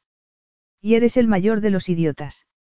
La puerta del ascensor se abrió en ese momento, y los dos entraron en el pequeño cubículo. Será mejor que aclaremos un par de cosas, continuó ella. Puede que seas tan sexy, pero tu reputación te precede, señor Moncada. Y yo no soy una ejit. ¿Por qué me llamas, señor, de repente? Por no decirte algo peor. Peor que idiota. Sí, mucho peor, y te agradecería que cierres la boca para que pueda sacar lo que llevo dentro, respondió ella. Detesto que me digan lo que me conviene y lo que no. No soy una niña y, si quisiera acostarme contigo, lo haría con los ojos bien abiertos y a sabiendas de que no buscas relaciones duraderas, sino cortas. Aunque no lo creas, sé distinguir la diferencia entre el amor y un simple encaprichamiento. El ascensor se abrió al llegar a la planta baja, pero no hicieron ni caso. Yo no he dicho que no lo sepas distinguir, se defendió él. Pero lo has insinuado al sentirte en la necesidad de recordarme que solo te acuestas con mujeres refinadas que buscan lo mismo que tú, y que están dispuestas a poner fin a vuestra relación antes de que empiece. Tampoco he dicho eso. Protestó él. No con tantas palabras, pero es lo mismo, insistió obstinadamente Aislin. Pues bien, conozco la diferencia en cuestión, y también sé que nuestra relación no tendría futuro. Mi vida está en Irlanda, con mi familia, y la tuya, en Sicilia. Compartimos hermanastra, sí, pero somos tan ética y culturalmente distintos que me ofende hasta la idea de que me creas capaz de querer algo contigo. ¿Ya has terminado? No, aún no. Terriblemente frustrada, y ansiosa por borrar la sonrisa irónica que iluminaba los labios de Dante, se agarró a las solapas de su chaqueta de cuero y lo besó. Como se imaginaba, su cuerpo se encendió ante el contacto de sus labios y su pecho, pero estaba tan enfadada que la ira puso coto al deseo y le dio las fuerzas necesarias para apartarse de él y salir del ascensor. Ya está. Ahora ya he terminado. ¿Por qué has hecho eso? preguntó él, atónito. Lo he hecho para poder pedirte disculpas. Lo siento, Dante. Siento haberte besado. Te di mi palabra de que mantendríamos lo nuestro en un terreno estrictamente platónico, y la he roto. Lo siento mucho. Dante respiró hondo y, a continuación, rompió a reír. ¿Lo encuentras divertido? Bramó ella. ¿Prefieres acaso que te vuelva a meter en el ascensor y te tome aquí mismo? Porque, ya que nos estamos sincerando, debo decir que no había estado tan excitado en toda mi vida. Aislin apretó las piernas, profundamente incómoda con la ola de calor que sintió entre los muslos. Te excitan mis insultos. Eres masoquista. Sí, supongo que lo soy, respondió él, llevándola hacia la salida. No dejo de recordarme las razones por las que no debería tocarte, razones entre las que se encuentra nuestra querida hermanastra, como bien sabes. Ella asintió. Tengo que estar concentrado este fin de semana, prosiguió Dante. Ese acuerdo sería el más importante de mi vida y, si no conseguimos engañar a Ricardo, perderé la oportunidad de abrirme camino en Estados Unidos, perderé un montón de dinero y hasta perderé mi reputación profesional, porque se enterará todo el mundo. Pero, a pesar de ello, mis pensamientos no están precisamente en eso. ¿Y en qué están? En ti, claro, en lo que sentiría al hacer el amor contigo, en lo que me está volviendo loco. ¿Por qué crees que he llenado la casa de empleados? No quería que estuviéramos a solas. La tentación de tocarte es demasiado grande. ¿Lo dices en serio? Dante sacudió la cabeza. Es que lo dudas. Nos quedamos a solas cinco minutos y ya nos estamos besando. ¿Qué te dice eso? Aislin dio un paso atrás y lo miró a los ojos. Bueno, confieso que yo también estoy algo alterada. Él guardó silencio. Siento haberme excedido contigo, Dante. Ese beso, el que me has dado, nunca había sentido nada igual, admitió, nerviosa. Y me da miedo. Mi propia reacción me da miedo. Durante unos momentos, he olvidado el motivo de mi presencia aquí y lo importante que es este fin de semana para ti. Dante le acarició la mejilla y sonrió. Hagamos lo posible por sobrevivir a este fin de semana, dijo. Ella respiró hondo y asintió de nuevo. Luego, él abrió el portal y salió con Aislin a la calle. Su coche ya los estaba esperando. Aislin soltó un grito ahogado al ver el castillo renacentista que se alzaba ante ellos, tan bonito que dejaba en ridículo a los palacios británicos. En el vado del ala este, emparedados entre la preciosa fachada de color blanco y dorado y los imponentes árboles de los jardines, descansaban docenas de vehículos a cual más lujoso, los más caros del mercado. Y, mientras ella los miraba, Dante bajó del deportivo rojo que había conducido en persona, le abrió la portezuela y la ayudó a salir. El diamante del anillo de compromiso brilló bajo el sol del mediodía cuando empezaron a andar por el camino de grava, de firme tan liso y perfecto como si alguien se dedicara específicamente a mantenerlo así. Abrumada, Aislin se giró hacia él, quien la tomó de la mano y dijo. ¿Estás preparada para esto? Supongo que sí, respondió, apretándole la mano. Durante el camino, Dante le había dado todo tipo de explicaciones sobre los invitados y sobre lo que debía esperar, que básicamente era una fastuosa demostración de riqueza disfrazada de celebración. El acto empezaría con una recepción presidida por el padre de la novia, y después pasarían a una comida de siete platos. Por supuesto, ninguno de los dos mencionó el beso que tanto los había alterado, y tampoco especularon sobre a dónde los podía llevar, si es que los podía llevar a algún sitio. Había llegado el momento de ponerse serios. Aquello era un asunto de negocios, y Aislin estaba más que decidida a cumplir su parte. El empleado que se había acercado a ellos cuando aparcaron el coche carraspeó discretamente y les indicó que lo siguieran mientras otro se encargaba del equipaje. Y así, tomados de la mano, avanzaron hacia el castillo. Ya en el interior, los llevaron a un salón enorme donde había varios camareros con bandejas de champán y una elegante pareja que hablaba con un grupo de personas en el extremo más alejado. Al verlos, Aislin sintió pánico, porque su atuendo informal contrastaba vivamente con las prendas de gala de los desconocidos. Son los novios, le informó Dante. Alessio y Cristina. La pareja se alejó del grupo y se acercó a ellos. Alessio y Dante se dieron dos besos y un abrazo, aunque el segundo se mostró más distante con Cristina. Luego, Dante se los presentó y, tras otorgar a Aislin el mismo tratamiento efusivo, los novios se quedaron mirando su anillo de compromiso. Bonito anillo, Dante, declaró Alessio con una sonrisa. No dejas de sorprenderme. Cuando Cristina me dijo que ibas a venir con tu prometida, pensé que había malinterpretado tus palabras. Algún día aprenderás que yo no malinterpreto nada, dijo su novia con humor. Siempre tengo razón. Sí, ya lo estoy descubriendo. Me alegro. Afortunadamente, Alessio y Cristina renunciaron al italiano y hablaron en el idioma de Aislin, quien cruzó los dedos para que el resto de los invitados fueran tan corteses como ellos. Tras charlar unos minutos, la novia dijo. Supongo que querréis ver vuestra suite. Llamaré a un empleado para que os acompañe. Así os podréis cambiar de ropa antes de que empiece la fiesta. Aislin se preocupó un poco al oírlo de, vuestra suite, porque parecía indicar que iban a dormir en el mismo sitio, pero lo desestimó, pensando que habría sido un lapsus lingüístico. Te lo agradeceríamos mucho, replicó. Cristina llamó entonces al empleado y, mientras éste se acercaba, Alessio y Dante se alejaron unos metros e intercambiaron unas palabras en voz baja. Naturalmente, Aislin sintió curiosidad, y se interesó al respecto cuando ya avanzaban por uno de los corredores del castillo. ¿De qué estabais hablando? De nada importante. Alessio me quería pedir disculpas por el comportamiento de su padre. Supongo que se refiere a vuestro acuerdo comercial. Sí, pero Alessio ha estado tan ocupado con los preparativos de la boda que no ha tenido tiempo de sentarse con él y discutirlo, dijo Dante.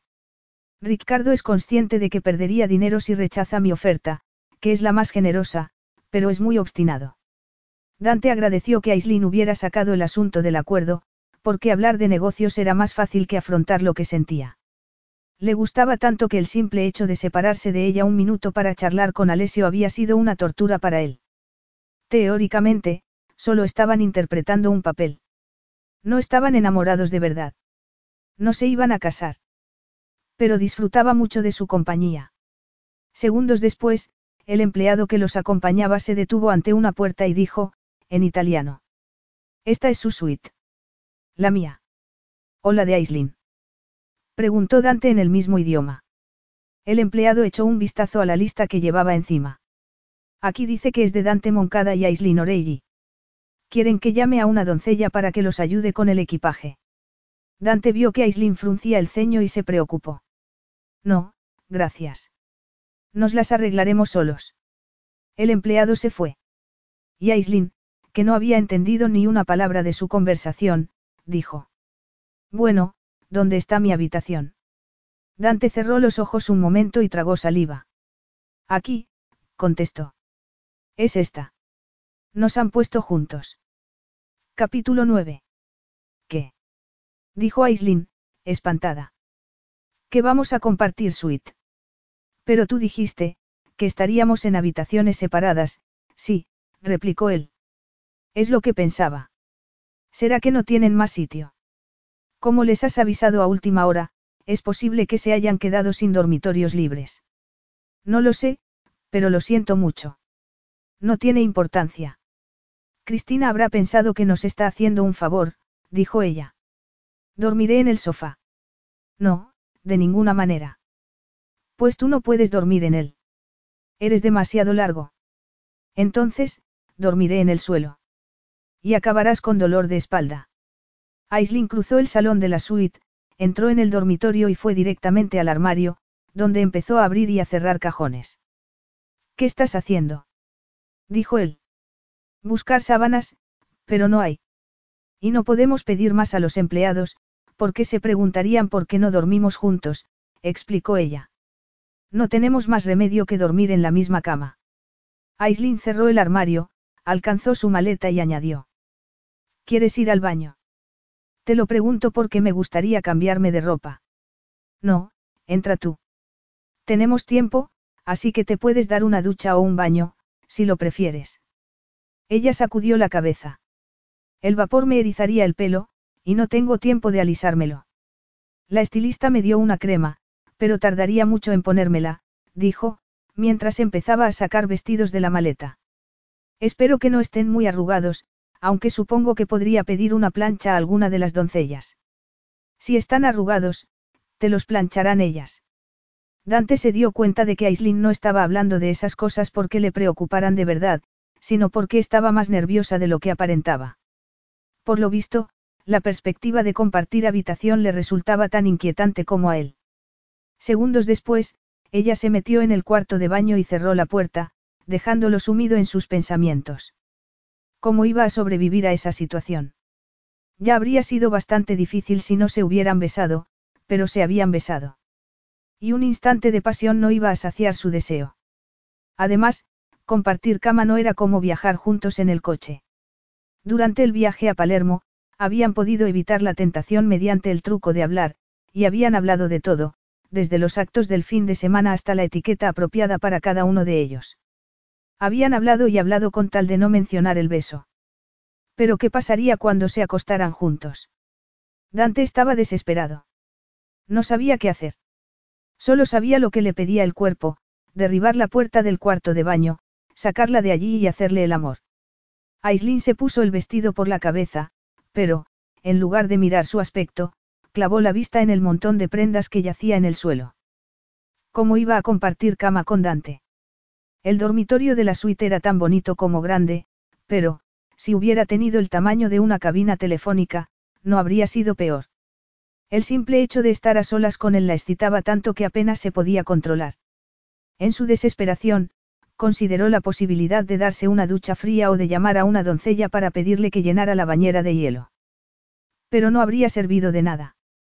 Cuando se pasara el efecto inicial, se encontraría en el mismo punto, es decir, obligada a dormir con un hombre al que deseaba con locura. Aislin se llevó los nudillos a la boca y se los mordió con fuerza, ahogando un grito de frustración. ¿Cómo era posible que el deseo doliera tanto? Se suponía que no debía doler. Aislin. ¿Te encuentras bien? Preguntó Dante desde el exterior. Ella abrió la puerta y lo miró a los ojos. Estaba tenso, y tenía el ceño fruncido. Ninguno de los dos dijo nada. Se limitaron a mirarse, con la sensación de que el tiempo se había detenido. Y entonces, Aislin se dio cuenta de que él estaba pasando por lo mismo que ella, de que había caído en la misma trampa. Fue una revelación, y debió de ser compartida, porque los dos se movieron a la vez, de mantener las distancias, pasaron a abrazarse como dos títeres manipulados por algún tipo de dios. Sus labios se encontraron rápidamente y, mientras ella cerraba los brazos alrededor de su cuello, él le acarició el cabello con una mano y el cuerpo con la otra. Se besaron como hambrientos a los que se les hubiera ofrecido una última cena, con una energía febril, y ella se arrojó al deseo con una mezcla de alivio y desesperación amorosa, encantada con el placer que sentía. Apretó sus tensos senos contra el pecho de Dante y se pegó a él tanto como pudo. Su cuerpo ardía de necesidad, ansioso por obtener la satisfacción que hasta entonces se le había negado. Era como si estuviera poseída. La débil voz de la razón le dijo que no había problemas irresolubles, que todo tenía una cura, hasta las posesiones. Pero, aunque fuera cierto, no tenía intención alguna de refrenarse. Lo que había surgido entre ellos era una fuerza de la naturaleza, avivada por su inútil intento de rechazarla. Al cabo de unos instantes, Dante la besó en el cuello, la tomó en brazos y la llevó a la cama, donde la tumbó sin preámbulo alguno. Luego, se puso encima de ella y retomó el asalto de su boca mientras le acariciaba los muslos. Aislin le desabrochó la camisa e intentó hacer lo mismo con el botón de sus pantalones, pero se quedó sin fuerzas cuando él metió un dedo por debajo de sus braguitas y acarició su sexo. Las pupilas se le habían dilatado, y su respiración se había vuelto tan profunda que ella sentía su aliento en la cara. En determinado momento, él metió un dedo entre sus pliegues, y ella se retorció contra su mano como pidiéndole más, como diciéndole que aquello no era suficiente. Y no lo era.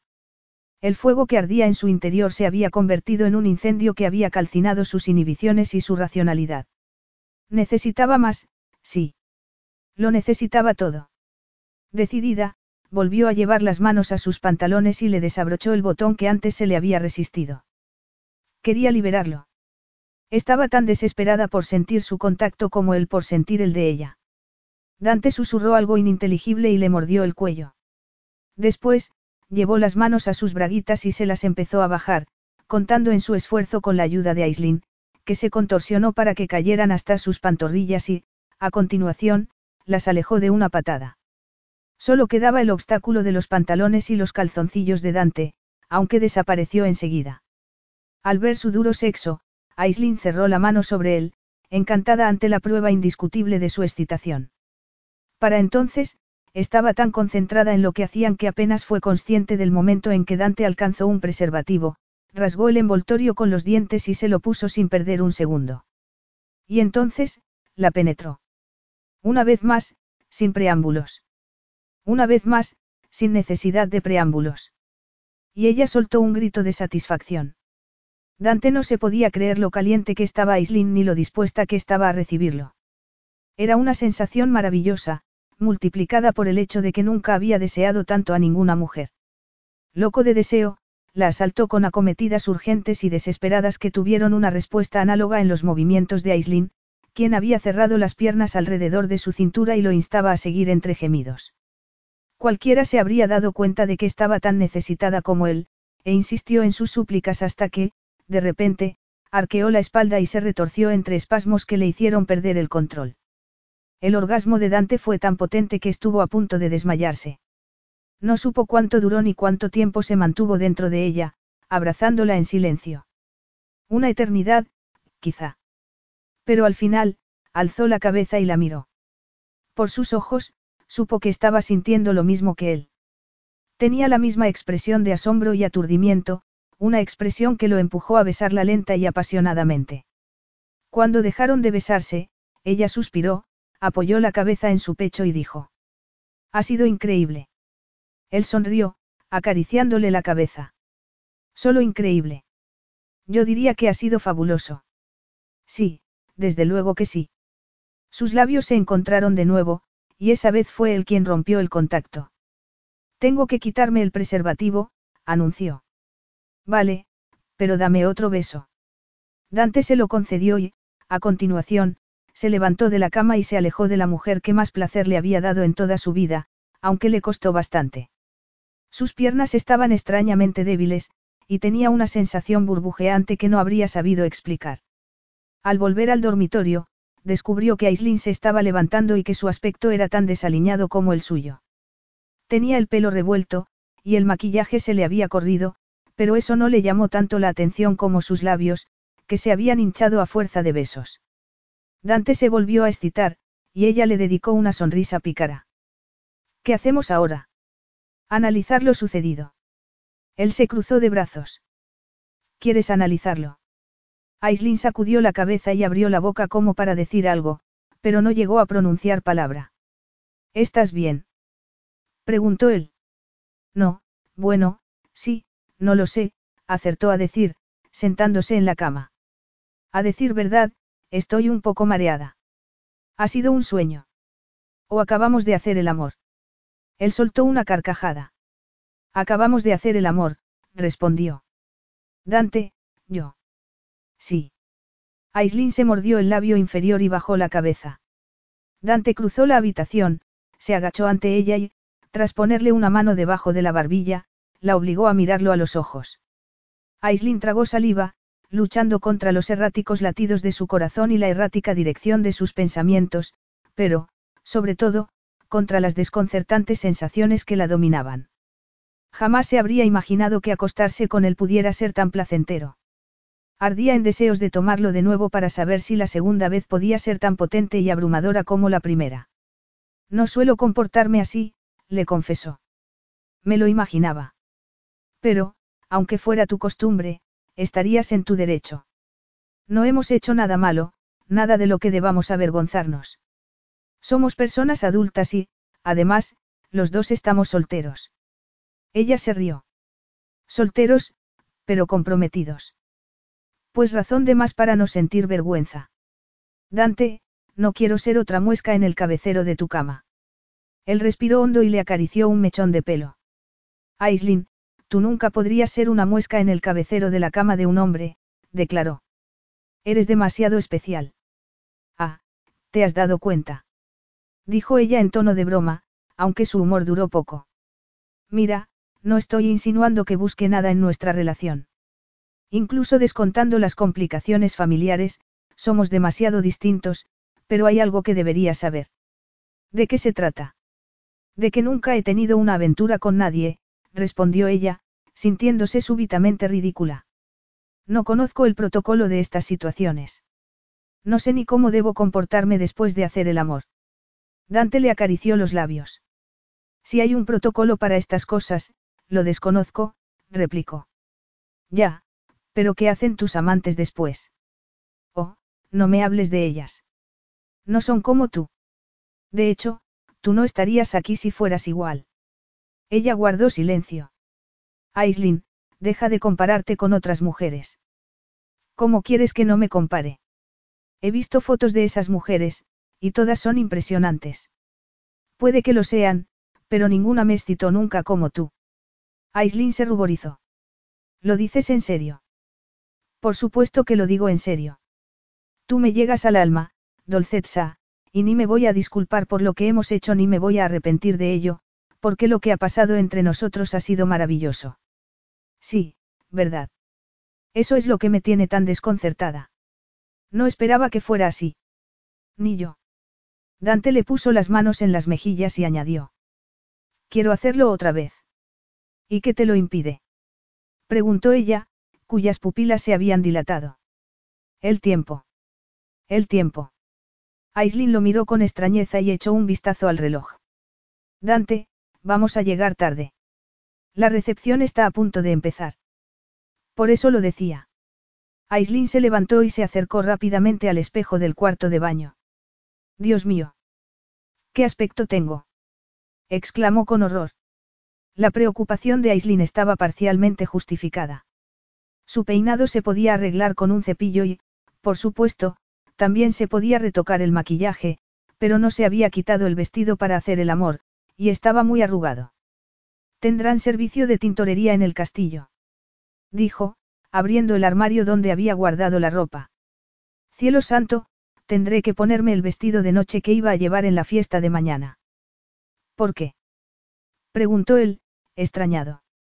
Porque compré vestidos específicos para cada una de las celebraciones, pero no tengo ninguno que los pueda sustituir porque no me imaginé que los arrugaría haciendo el amor, respondió Aislin, terriblemente frustrada.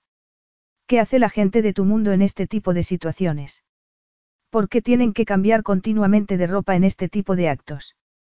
Si llevaran lo mismo, como hacen los demás, no tendría este problema. Pues repite vestido. Pero me dijiste que la gente se cambia, no. Oh, vamos, a nadie le importará que lleves lo mismo. Te garantizo que todas las mujeres analizarán mi aspecto con tanto detenimiento como yo el suyo. Además, se supone que estoy comprometida con el soltero más deseado de Sicilia, y sobra decir que me mirarán con lupa. Lo que yo lleve tendrá consecuencias para tu imagen. En ese caso, llamaré a la boutique donde estuvimos y les pediré que envíen más vestidos, dijo Dante. Aislin frunció el ceño, atrapada entre el disgusto por hacerle gastar más dinero y la necesidad de no dejarlo en mal lugar repitiendo la misma indumentaria. A fin de cuentas, quería encajar en su mundo, y no por ella, sino por él. Está bien, llamaré de inmediato. Dante le dio un beso en la frente y, a continuación, dijo. No te sientas culpable. Yo soy el único responsable de que tu vestido se haya arrugado. Pero, si no quieres que lleguemos inadmisiblemente tarde, será mejor que elijas otro y te encierres en el cuarto de baño, porque, de lo contrario, volveré a caer en la tentación y te lo arrugaré tanto como el otro. Aislin salió del cuarto de baño 30 minutos después y, al verla, Dante soltó un silbido de admiración. Espera un momento, dijo ella, que aún no he terminado. Rápidamente, corrió hacia su maleta, la abrió y sacó unos zapatos verde jade de tacón alto, que se puso. Ya está, ya puedes darme tu opinión. ¿Qué te parece mi aspecto? Me parece que, si no sales ahora mismo del dormitorio, te tumbaré en la cama y te haré el amor otra vez, contestó él. Dante no estaba exagerando, porque Aislin estaba deslumbrante con la prenda esmeralda que había elegido. Era un vestido de seda que llegaba a las rodillas y recordaba vagamente a una toga romana. Sin mangas, se ajustaba a la cintura con una cinta decorada con cientos de cristales minúsculos, y tenía un equilibrio perfecto de elegancia y glamour. Además, Aislin había aprovechado su estancia en el cuarto de baño para maquillarse y ponerse lápiz de ojos, y había solucionado el problema de su pelo mediante el procedimiento de hacerse un moño en la parte trasera de la cabeza y dejarse algunos mechones sueltos, aunque Dante sospechó que lo de los mechones no era premeditado. Debo tomármelo como un cumplido. Sí. Y sal de aquí de una vez. Aislin obedeció, y él terminó de arreglarse. Solo tardó un par de minutos y, cuando salió al salón, se la encontró esperando junto a la puerta. Sus miradas se encontraron entonces, y Dante deseó tomarla entre sus brazos y saciar su deseo. En ese momento, habría sido capaz de mandar a la basura la celebración, mandar a la basura a Ricardo D'Amore, echarse a Aislin encima de un hombro y llevarla a la cama. Por suerte, ella le ofreció la mano y, al ver sus cortas uñas, libres de color u ornato alguno, tan diferentes de las que sin duda tendrían el resto de las invitadas, Dante se sintió culpable. Había sacado un pececillo del mar y lo había llevado al océano de tiburones donde él vivía. Pero no iba a permitir que le hicieran daño. Aunque fracasaran en su intento de engañar a Ricardo, cuidaría de Aislin y la mantendría a salvo de los depredadores. Estaría a su lado todo el tiempo, sin quitarle ojo. Capítulo 10. Al bajar la escalera, se encontraron ante el grupo de empleados de uniforme que esperaban a los invitados para acompañarlos al lugar donde se iba a celebrar la recepción, en el exterior del castillo.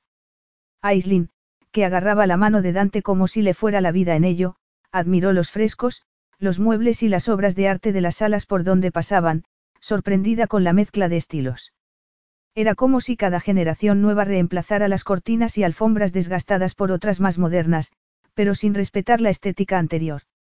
El resultado era algo extravagante, aunque contribuía a que el ambiente tuviera un aire relajado. Por supuesto, ella intentó seguir el ejemplo del edificio y relajarse a su vez. Pero era dolorosamente consciente de que, debajo de su precioso y carísimo vestido, seguía estando la Islin O'Reilly de siempre, una chica irlandesa cuya experiencia en materia de glamour se limitaba a haber asistido a la boda de unos amigos que celebraron el acto en un hotel de tres estrellas. Ya en el exterior, se fijó en un hombre bastante grueso que saludaba a los invitados junto a las puertas dobles de la verja de los jardines, y preguntó. ¿Es el padre de Cristina? No, es Ricardo. Ah. Pensaba que el anfitrión de la boda sería el padre de la novia.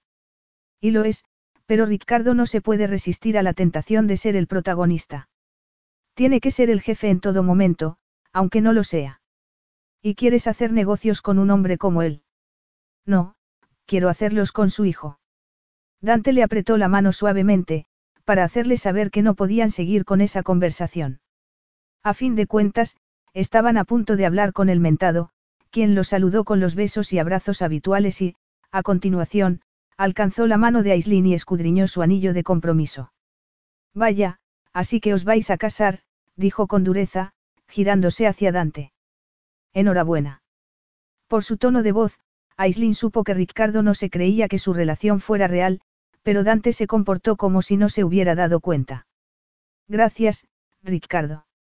El patriarca de los Damores se secó el sudor de la frente con un pañuelo y abrió la boca para decir algo más, pero justo entonces apareció una mujer de mediana edad que hizo que cambiara de actitud al instante. Te presento a mi esposa, Mimi, dijo Ricardo, sonriendo. Mimi abrazó a Aislinn y le dio dos besos, aunque apenas cruzaron un par de palabras. Mimi no sabía inglés, y Aislinn no sabía ni italiano ni siciliano, el dialecto del que se sentían orgullosos todos los habitantes de la zona.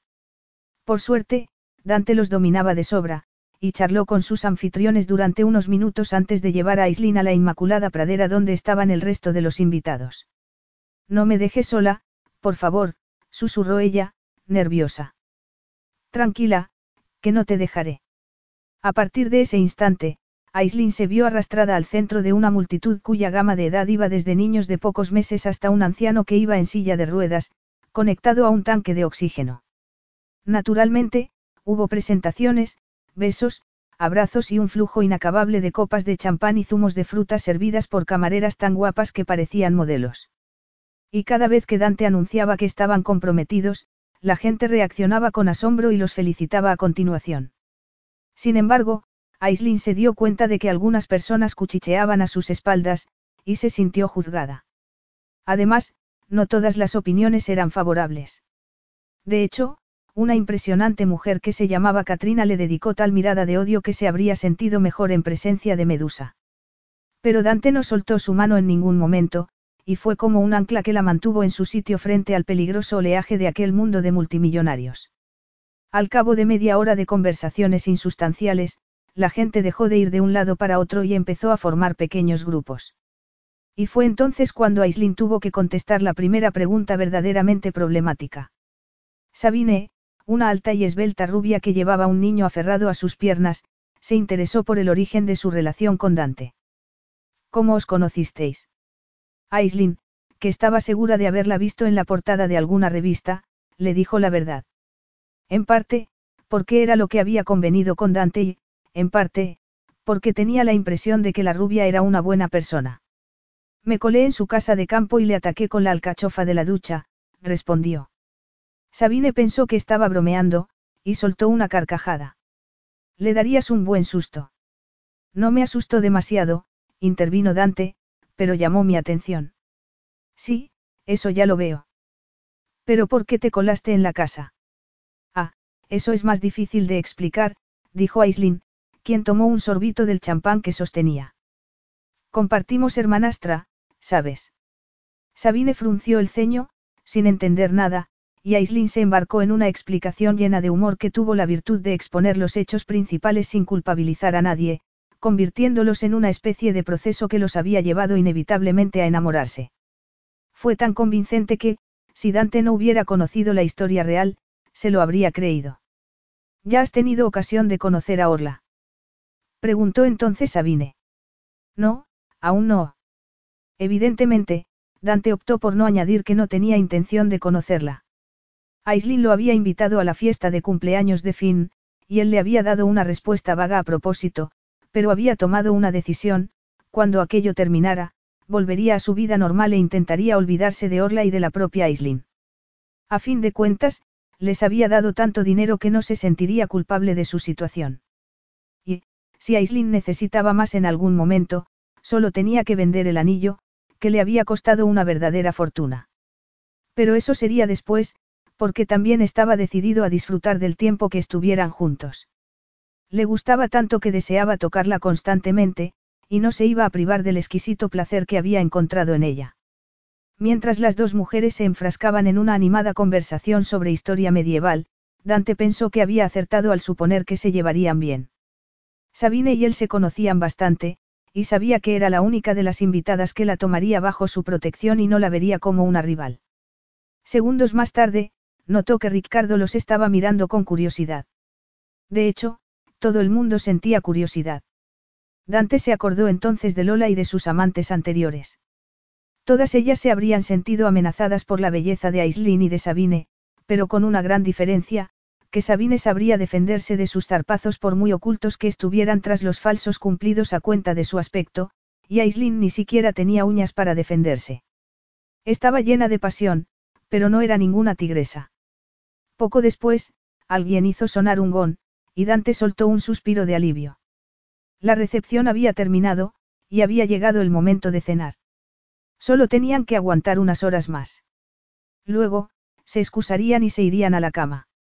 La cena, que se celebró en uno de los suntuosos comedores del castillo, consistió en una serie de platos tan deliciosos e impresionantes como el lugar donde se encontraban. Había unas cien personas, reunidas alrededor de una mesa con forma de herradura, y no eran ni la mitad de las que asistirían al día siguiente a la boda propiamente dicha. Como invitada de Dante, Aislin se sentó en la zona más especial, la de los familiares y amigos de los novios y, cuando la camarera se acercó a servir el vino, Dante le preguntó si quería beber algo distinto. Si hubiera estado en un lugar menos elegante, Aislin habría pedido una cerveza, pero no quería llamar la atención, así que pidió a la camarera que le sorprendiera con algo. El resultado fue un colorido cóctel de frutas que sabía maravillosamente bien. Y, además, no tuvo que preocuparse por las miradas despectivas de Katrina la medusa, porque se había sentado en el extremo contrario de la mesa y no la podía ver. La experiencia resultó bastante más agradable de lo que se había imaginado. Dante estaba tan relajado como ella, y era lógico que lo estuviera.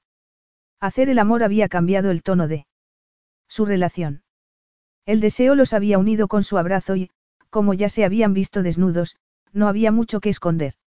Bajo las palabras que intercambiaron durante la cena fluía un río subterráneo de seducción. Cada vez que se miraban a los ojos, los latidos de Aislin se aceleraban. El ambiente se había cargado con la promesa de hacer el amor de nuevo y, por si eso fuera poco, el contacto de sus piernas bajo la mesa aumentaba su excitación. Estaba loca por acostarse con él. Estaba tan ansiosa que, al cabo de un rato, cuando ya habían dado buena cuenta de la comida, alcanzó su copa de champán para beber un poco y descubrió que le temblaba la mano. Justo entonces, otra de las eficientes camareras le sirvió el postre, consistente en un pudín de chocolate. Aislin cortó el suyo y, cuando la crema de su interior se derramó en el plato como si se derritiera, pensó que la crema era igual que ella, porque se estaba derritiendo por Dante. Tensa, se llevó un bocado a la boca. Era el postre más delicioso que había tomado en su vida, pero la garganta se le había cerrado de tal manera que apenas podía tragar. Al ver que apartaba el plato, Dante dijo. Es la primera vez que te veo dejar comida. Ella lo miró a los ojos. La culpa la tienes tú, declaró. ¿La culpa de qué? preguntó él, extrañado. De que haya perdido el apetito. Dante se inclinó sobre ella, quedándose a escasos milímetros de su cara. Ah, comprendo. Es que tienes hambre de algo más interesante. Ella apretó los muslos, intentando refrenar el calor que sentía. Si hubiera podido, habría lamido su piel. ¿Os ha gustado la cena? La voz de Ricardo, que se había acercado por detrás, sobresaltó a Aislin y aumentó el rubor de su cara, ya ostensible. Sin embargo, hizo un esfuerzo por recuperar el aplomo e intentó concentrarse en el recién llegado, quien al fin y al cabo era el motivo de su presencia allí. Había llegado a un acuerdo con Dante, y cumpliría su parte costara lo que costara. Sí, gracias, contestó, sonriendo. La comida estaba tan buena que me lo he comido todo, y ahora no tengo sitio para el pudín. ¿Tanto te ha gustado? Preguntó Ricardo, mirándola con afecto. Dante tragó saliva. Si hubiera podido, lo habría matado con la cucharilla de postre. Su interrupción había impedido que siguiera charlando con Aislin y, para empeorar las cosas, había provocado que Aislin se apartara de él, súbitamente incómoda con su cercanía. Pero, naturalmente, no le podía decir que se fuera bien lejos, como le habría gustado. Es mucho mejor que la que sirven en los restaurantes, contestó ella con entusiasmo. Y los cócteles están para morirse. ¿Los has probado? No. Prueba el mío, dijo, ofreciéndole su vaso. Usa la pajita si quieres. Yo no la he usado. Dante se quedó pasmado cuando Ricardo D'Amore aceptó su ofrecimiento y bebió obedientemente por la pajita. ¿Quién se iba a imaginar que Aislinn se lo ganaría con tanta facilidad? Um, molto bella, dijo Ricardo. No sé cómo se llama. He pedido a la camarera que me sorprendiera con algo, y me ha traído esto, explicó ella, encantada. Ricardo sonrió a Aislinn y, a continuación, preguntó.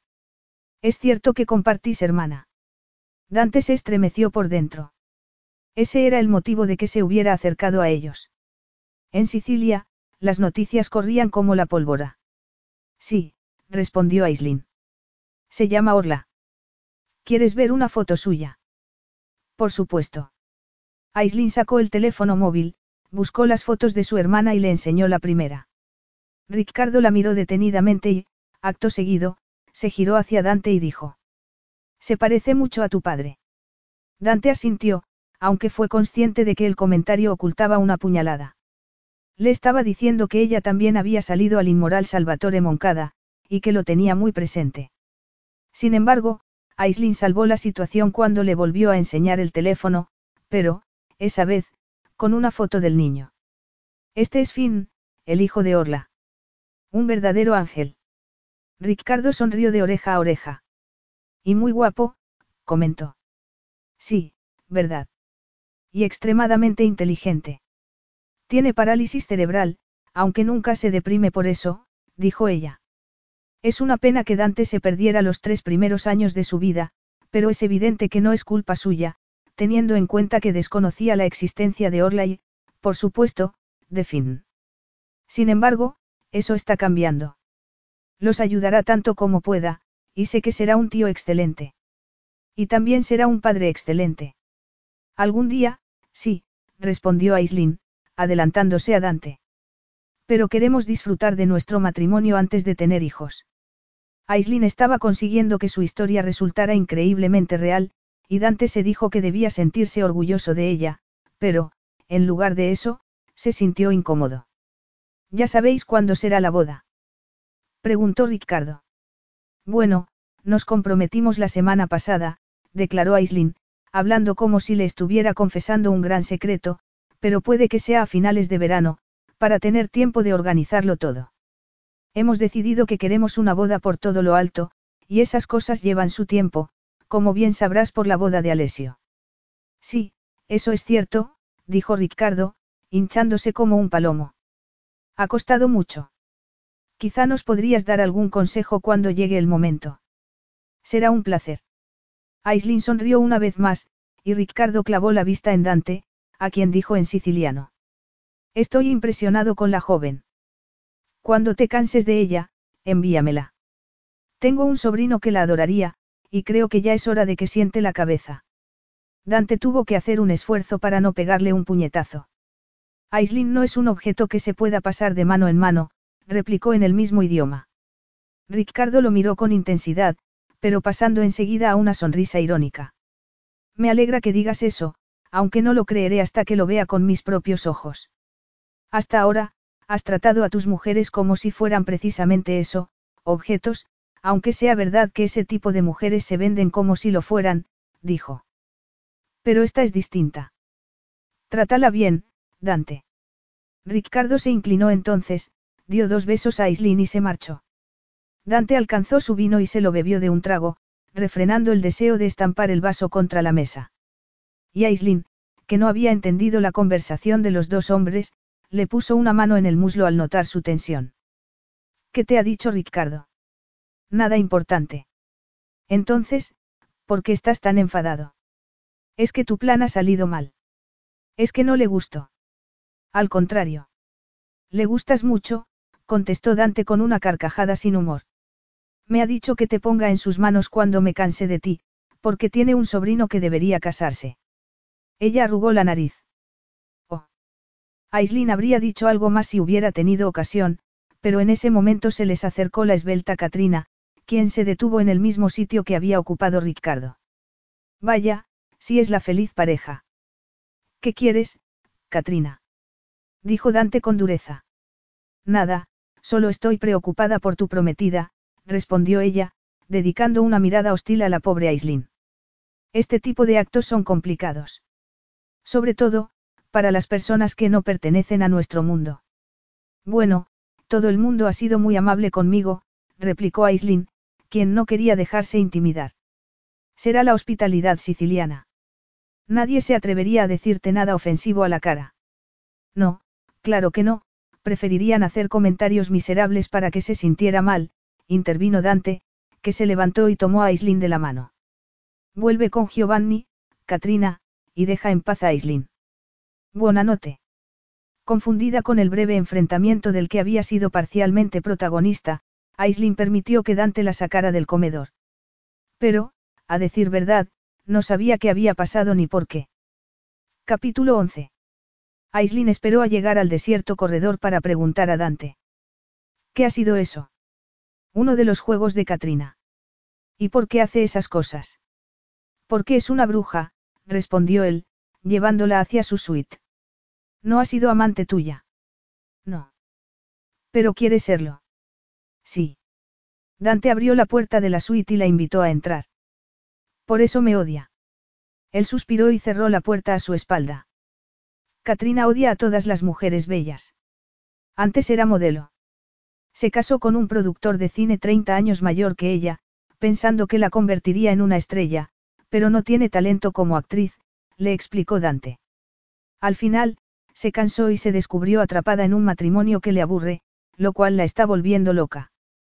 Katrina es una depredadora. Mi mundo está lleno de gente así, que solo se quieren a sí mismos. Dante se quitó la chaqueta y la corbata y las dejó en una silla, asombrado por la necesidad que tenía de proteger a Aislin. Seguía tan enfadado como antes, y lo estaba especialmente porque Ricardo hacía bien al desconfiar de él. Todas las mujeres con las que había estado parecían hechas con el mismo molde, con el que más le convenía. Todas eran como Katrina, quien también habría sido amante suya si no hubiera estado casada. Sin embargo, Aislin era completamente distinta. Por dentro y por fuera. Angustiado, se inclinó sobre ella e inhaló su dulce aroma antes de besar sus labios, justo lo que necesitaba para expulsar a los demonios que el comentario de Ricardo había conjurado. Luego, le acarició la cara con los dedos, los llevó a su moño y refrenó el deseo de tomarla de inmediato, aunque le costó. Esa vez, se lo tomaría con calma. Esa vez, lo harían adecuadamente. Poco a poco, le soltó las horquillas y liberó su cabello, que le cayó sobre los hombros como una cortina roja. Aislin olía a frambuesa, y pensó que nunca volvería a comer ninguna sin acordarse de ella y del color de sus labios. Pero aún estaban de pie, de modo que la llevó a la cama, la sentó en el borde y, tras separarle las piernas, se arrodilló entre ellas. Ahora estaban a la misma altura. Dante la miró entonces a los ojos, se desabrochó la camisa y la dejó en el suelo. Aislin respiró hondo y le puso una mano en el pecho, causándole un estremecimiento de placer que también sintió ella, aunque por otro motivo, notaba los acelerados latidos de su corazón, y el simple hecho de saber que su corazón se había acelerado por ella la emocionó tanto que sintió el extraño deseo de gritar. ¿Cómo podía tener tanta suerte? Aquel hombre perfecto, de piel morena, vello suave y estómago absolutamente plano era suyo. Aquella maravilla era suya. Lentamente, le acarició el cuerpo con los dedos, empapándose de él por el contacto mientras lo devoraba con los ojos. Después, se inclinó hacia adelante y aspiró el almizclado y masculino aroma que, en su caso, se mezclaba con una colonia de fondo especiado. Y por último, cansada de esperar, llevó las manos a su cinturón. La mirada que Dante le dedicó estaba tan cargada de deseo que estuvo a punto de dejarla sin aire, pero, lejos de detenerse por ello, se inclinó un poco más y le dio un beso en el cuello mientras intentaba desabrocharle el cinto. Cuando por fin consiguió su objetivo, intentó hacer lo mismo con el botón de los pantalones, aunque sin prisa alguna. El hecho de que su primera experiencia sexual hubiera sido explosiva no significaba que también tuvieran que serlo las siguientes. Además, ahora estaban más tranquilos, como si los dos supieran que tenían todo el tiempo del mundo para explorar y satisfacer sus deseos. Unos deseos de los que Aislinn no había sido consciente hasta la semana anterior. Al pensarlo, le pareció increíble que hubiera podido llevar una vida sin sexo ni intimidad física de ninguna clase. Era como si hubiera estado muerta y hubiera cobrado vida de repente, tras conocerlo a él. Sin embargo, ya no le daba miedo lo que sentía. De hecho, tampoco le asustaba la reputación de Dante. Y ni siquiera le preocupaba la posibilidad de no volver a sentir lo mismo con ningún otro hombre. Si todo lo que tenía era ese fin de semana, sería suficiente. Por fin, Dante la ayudó a desabrocharle el botón y a bajarle la cremallera de los pantalones, que se quitó un momento después, al ponerse de pie. Aislin tragó saliva, y se estremeció de placer cuando sus calzoncillos acabaron igualmente en el suelo, dejándolo maravillosamente desnudo. Desde su punto de vista, Dante era la perfección personificada. Todo en él era perfecto. Quiero verte, Aislin. Sin apartar la vista de sus ojos, Aislin se desabrochó el vestido y, a continuación, se quitó la prenda y la arrojó lejos, sin molestarse en mirar dónde caía. En ese momento, Dante era lo único que le importaba. Y, si aún tenía algún temor de estar desnuda ante él, saltó por los aires cuando vio el fuego de sus ojos. Decidida, se llevó las manos al cierre del sujetador y se lo soltó. El alivio que sintió en los senos fue inmediato, pero no duró mucho, porque se pusieron tensos y pesados, ansiosos por recibir las atenciones de Dante. Luego, alzó la cadera lo suficiente para poder bajarse las braguitas y se liberó de ellas con rapidez, quedándose tan desnuda como su amante. Por primera vez en su vida, Dante tuvo miedo de tocar a una mujer. Tuvo miedo de perder la cabeza definitivamente, porque hasta la última de sus terminaciones nerviosas le exigía que se acercara y se fundiera con ella. Aislin era el ser más bello que había visto en su vida, mucho más bello que ninguna de sus fantasías sexuales. Su blanca piel, que no parecía conocer el sol, contrastaba ferozmente con el color rojo de su vello púbico, y sus prominentes pechos de rosados pezones estaban pidiendo a gritos que los acariciara. Era abrumadoramente hermosa. Sin embargo, sacó fuerzas de flaqueza, la tumbó de espaldas y se la quedó mirando durante unos momentos, con los brazos apoyados en el lecho. Aislin le devolvió la mirada y, entonces, él asaltó sus labios. Pero sus besos no se quedaron ahí. La besó por todas partes. Exploró todo su cuerpo con la boca y las manos. Descubrió todos sus sabores, todos sus olores. Devoró sus senos y descubrió que le encantaba que le succionaran los pezones. Devoró su sexo y descubrió que gritaba de placer cuando la lamía y que su temperatura aumentaba como la de un volcán en erupción si le introducía un dedo. Aprendió muchos de sus secretos, y ella decidió aprender los suyos. De repente, Aislin se incorporó, lo obligó a intercambiar sus posiciones y lo sometió al mismo tipo de exploración que acababa de disfrutar, con las manos y con la boca. Fue una experiencia tan intensa que Dante llegó a la sorprendente conclusión de que era la primera vez que una mujer le hacía el amor de verdad. Cuando por fin se vio dentro de su cuerpo, estaba tan fuera de sí que solo fue capaz de pensar una cosa, que Aislin era perfecta para él. En cuanto a ella, hacía tiempo que ya no pensaba en nada. Nunca había estado tan excitada, ni había sentido un placer tan intenso como el que sintió a continuación. Si su primera experiencia le había parecido fascinante, aquello le pareció directamente sublime. Poco a poco, su tensión fue aumentando. Los gemidos y los gritos se mezclaban con palabras incoherentes y peticiones imposibles de que aquello no terminara nunca. Pero las palabras se apagaron al final, borradas por el estallido de sus respectivos y casi simultáneos orgasmos, que los dejaron completamente agotados. Pasó un buen rato antes de que Aislin pudiera respirar con normalidad. La sangre se agolpaba en su cabeza, por no decir en todas las partes de su saciado cuerpo. Y entonces, Dante le dio un beso cargado de ternura y se levantó de la cama para dirigirse al cuarto de baño. Ella lo miró, y sintió un deseo tan intenso de llorar que parpadeó varias veces para evitarlo y se ocultó tras la sábana para que él no se diera cuenta. ¿A qué venía eso? ¿Por qué quería llorar, si había sido algo precioso? Aislin no lo sabía, pero, cuando Dante regresó y se tumbó a su lado, se tuvo que morder la lengua para no decir nada de lo que se pudiera arrepentir al día siguiente. Habría estado completamente fuera de lugar. ¿Cómo le iba a decir que se había enamorado de él? Aislin se levantó de la cama y se puso la camisa de Dante, que estaba tranquilamente dormido, con un brazo por encima de la cabeza y la sábana sobre la cintura. Al mirarlo, se le hizo un nudo en la garganta, pero apartó la vista de su cuerpo y se dirigió hacia la cafetera eléctrica que estaba en el otro extremo de la habitación. Cuando terminó de hacerse el café, se sirvió una taza y salió al balcón con cuidado de no despertar a Dante. No se podía decir que hubieran descansado mucho aquella noche. De hecho, Aislinn debería haber estado destrozada, pero, en lugar de eso, se sentía desbordante de energía, aunque también estaba asustada.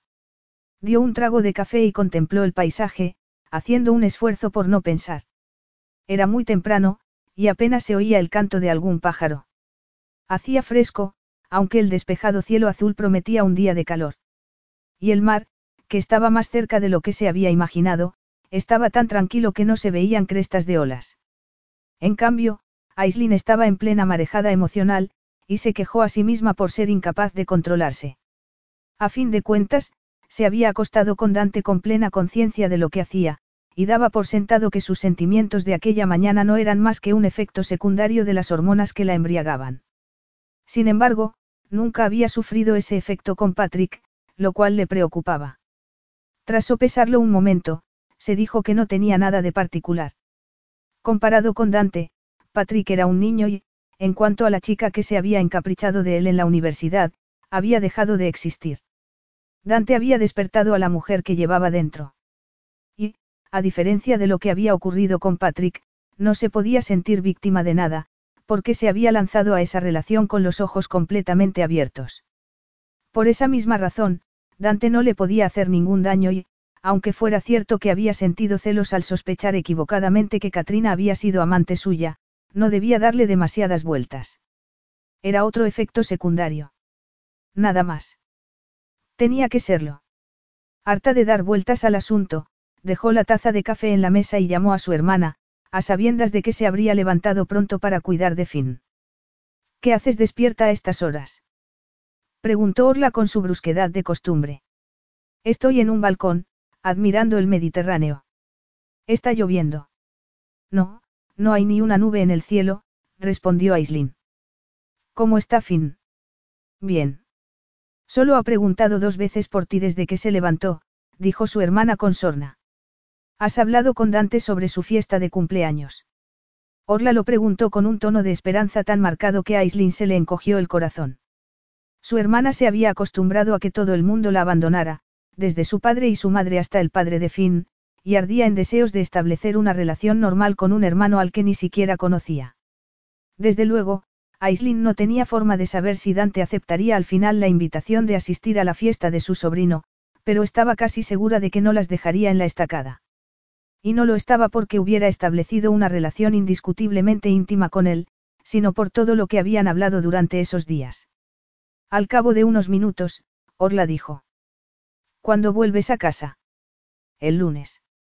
A Aislin se le hizo un nudo en la garganta, porque su inocente pregunta le recordó que solo estaría otra noche con Dante. Si puedo conseguir billete, sí, respondió, aunque ni siquiera había mirado los vuelos. En ese momento, Dante salió al balcón, le pasó un brazo alrededor de la cintura y le dio un beso en la cabeza mientras Orla le hablaba sobre la silla de ruedas automática que estaba pensando en comprar. ¿De qué color la quieres? Se interesó, intentando no mirar la erección de Dante, que iba en calzoncillos. Orla respondió a su pregunta, y ella intentó concentrarse en la conversación, pero era una batalla perdida, y lo fue aún más cuando él le metió las manos por debajo de la camisa, las cerró sobre sus senos y le dio un beso en el cuello. Sin embargo, y no contento con la maravillosa tortura de sus caricias, bajó una de las manos, la llevó a su pubis y le introdujo un dedo, arrancándole un suspiro. ¿Qué ha sido eso? Preguntó Orla al otro lado del teléfono. Nada, el servicio de habitaciones, mintió Aislin, intentando que su voz no vacilara. Dante se quitó entonces los calzoncillos y se pegó a su cuerpo mientras rasgaba el envoltorio de un preservativo. Excitada, Aislin se despidió de Orla tan deprisa como pudo. Bueno, tengo que dejarte. Luego te llamo, dijo. No había pasado ni un segundo cuando Dante la penetró y se empezó a mover. Fue algo feroz, rápido e intensamente primitivo que despertó la parte más visceral de la propia Aislinn. Afortunadamente, el balcón estaba en un lugar tan discreto que nadie los podía ver, y ella se apoyó en la balaustrada y se dejó llevar. Ya habían llegado al orgasmo cuando él le preguntó, ¿se puede saber qué me estás haciendo, Dolcetsa? Ella soltó una débil carcajada. ¿Y tú? ¿Qué me estás haciendo a mí? No lo sé. Ni siquiera sé qué puedo hacer para sobrevivir a este día sin arrastrarte a algún lugar oscuro para hacerte el amor. Dante volvió a la habitación para tirar el preservativo que acababan de usar, y Aislinn se formuló una pregunta bastante parecida a la que se había hecho él, pero con una diferencia importante. No se preguntó cómo iba a sobrevivir a ese día sin hacer el amor, sino cómo iba a sobrevivir el resto de su vida. Capítulo 12. Dante se sentó al volante del coche. En general, prefería que lo llevara su chofer, porque le permitía trabajar en el asiento de atrás, pero le gustaba conducir y, como era un fin de semana de descanso y placer, había optado por llevar el vehículo en persona, decisión de la que ahora se arrepentía amargamente. Aunque el trayecto hasta la catedral era corto, se vio obligado a concentrarse en la conducción y apartar la vista de la preciosa Aislinn, que estaba especialmente tentadora con el ajustado vestido azul que se había puesto. Y no fue fácil. La atracción que sentía por ella se estaba convirtiendo en una especie de enfermedad que lo devoraba por dentro.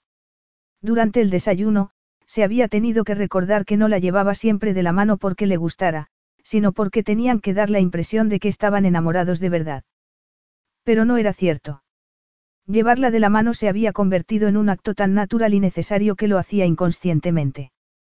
Cuando terminaron de desayunar, ella regresó a la suite y le pidió que le diera una hora para poder cambiarse de ropa y prepararse para la boda. Dante se la concedió, consciente de que su petición no se debía a eso, sino al miedo de que acabaran en la cama, a pesar de que habían hecho el amor en la ducha después de hacerlo en el balcón. Estaban tan acaramelados que ya no se podían controlar. E incluso empezaban a cometer errores como el de no haber usado preservativo la última vez. Para matar el tiempo, se fue a la sala de juegos y echó una partida con Guido, el hermano pequeño de Alesio. Aquella mañana eran una pareja excelente, un adolescente de 15 años enfadado que solo quería marcharse con sus amigos y un hombre de 34 años que solo quería estar desnudo con su amante irlandesa. Una hora después, dejó al chaval y subió a la suite. Acababa de entrar en el dormitorio cuando Aislinn salió del cuarto de baño con las tenacillas en la mano y una toalla alrededor del cuerpo. Si te atreves a tocarme, te pegaré un puñetazo, le advirtió. Dicho eso, Aislinn se dio media vuelta, regresó al baño y cerró la puerta, que no volvió a abrir hasta media hora después. Ponte al otro lado de la habitación, le ordenó, ya completamente vestida. Dante no se movió ni un milímetro, y ella lo miró con cara de pocos amigos. Lo digo en serio, Moncada. No quiero que me toques. Llevo una hora intentando arreglarme el pelo. Dante pensó que hacía bien en pedirle que mantuviera las distancias. Si hubieran estado más cerca, se habría abalanzado sobre ella y la habría tomado entre sus brazos en un abrir y cerrar de ojos, con las consecuencias que los dos se podían imaginar.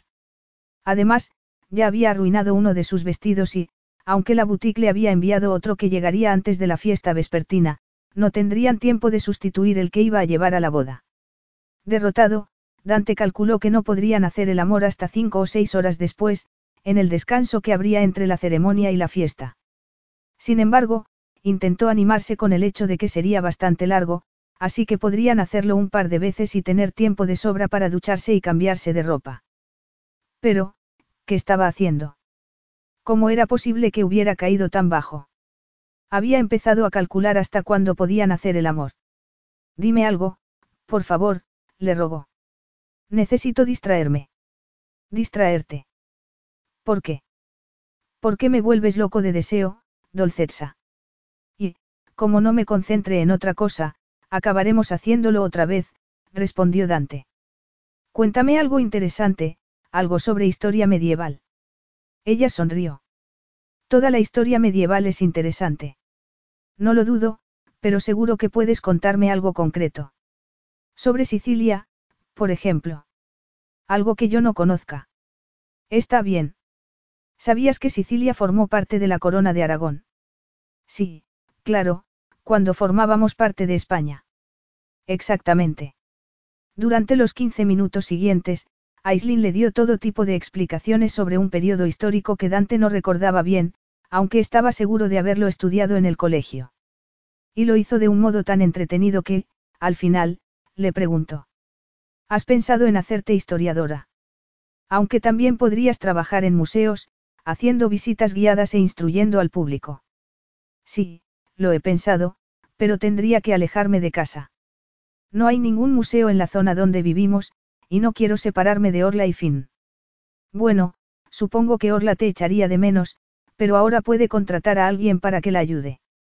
Ya no depende necesariamente de ti. No, pero yo también los echaría de menos. Pues llévatelos contigo.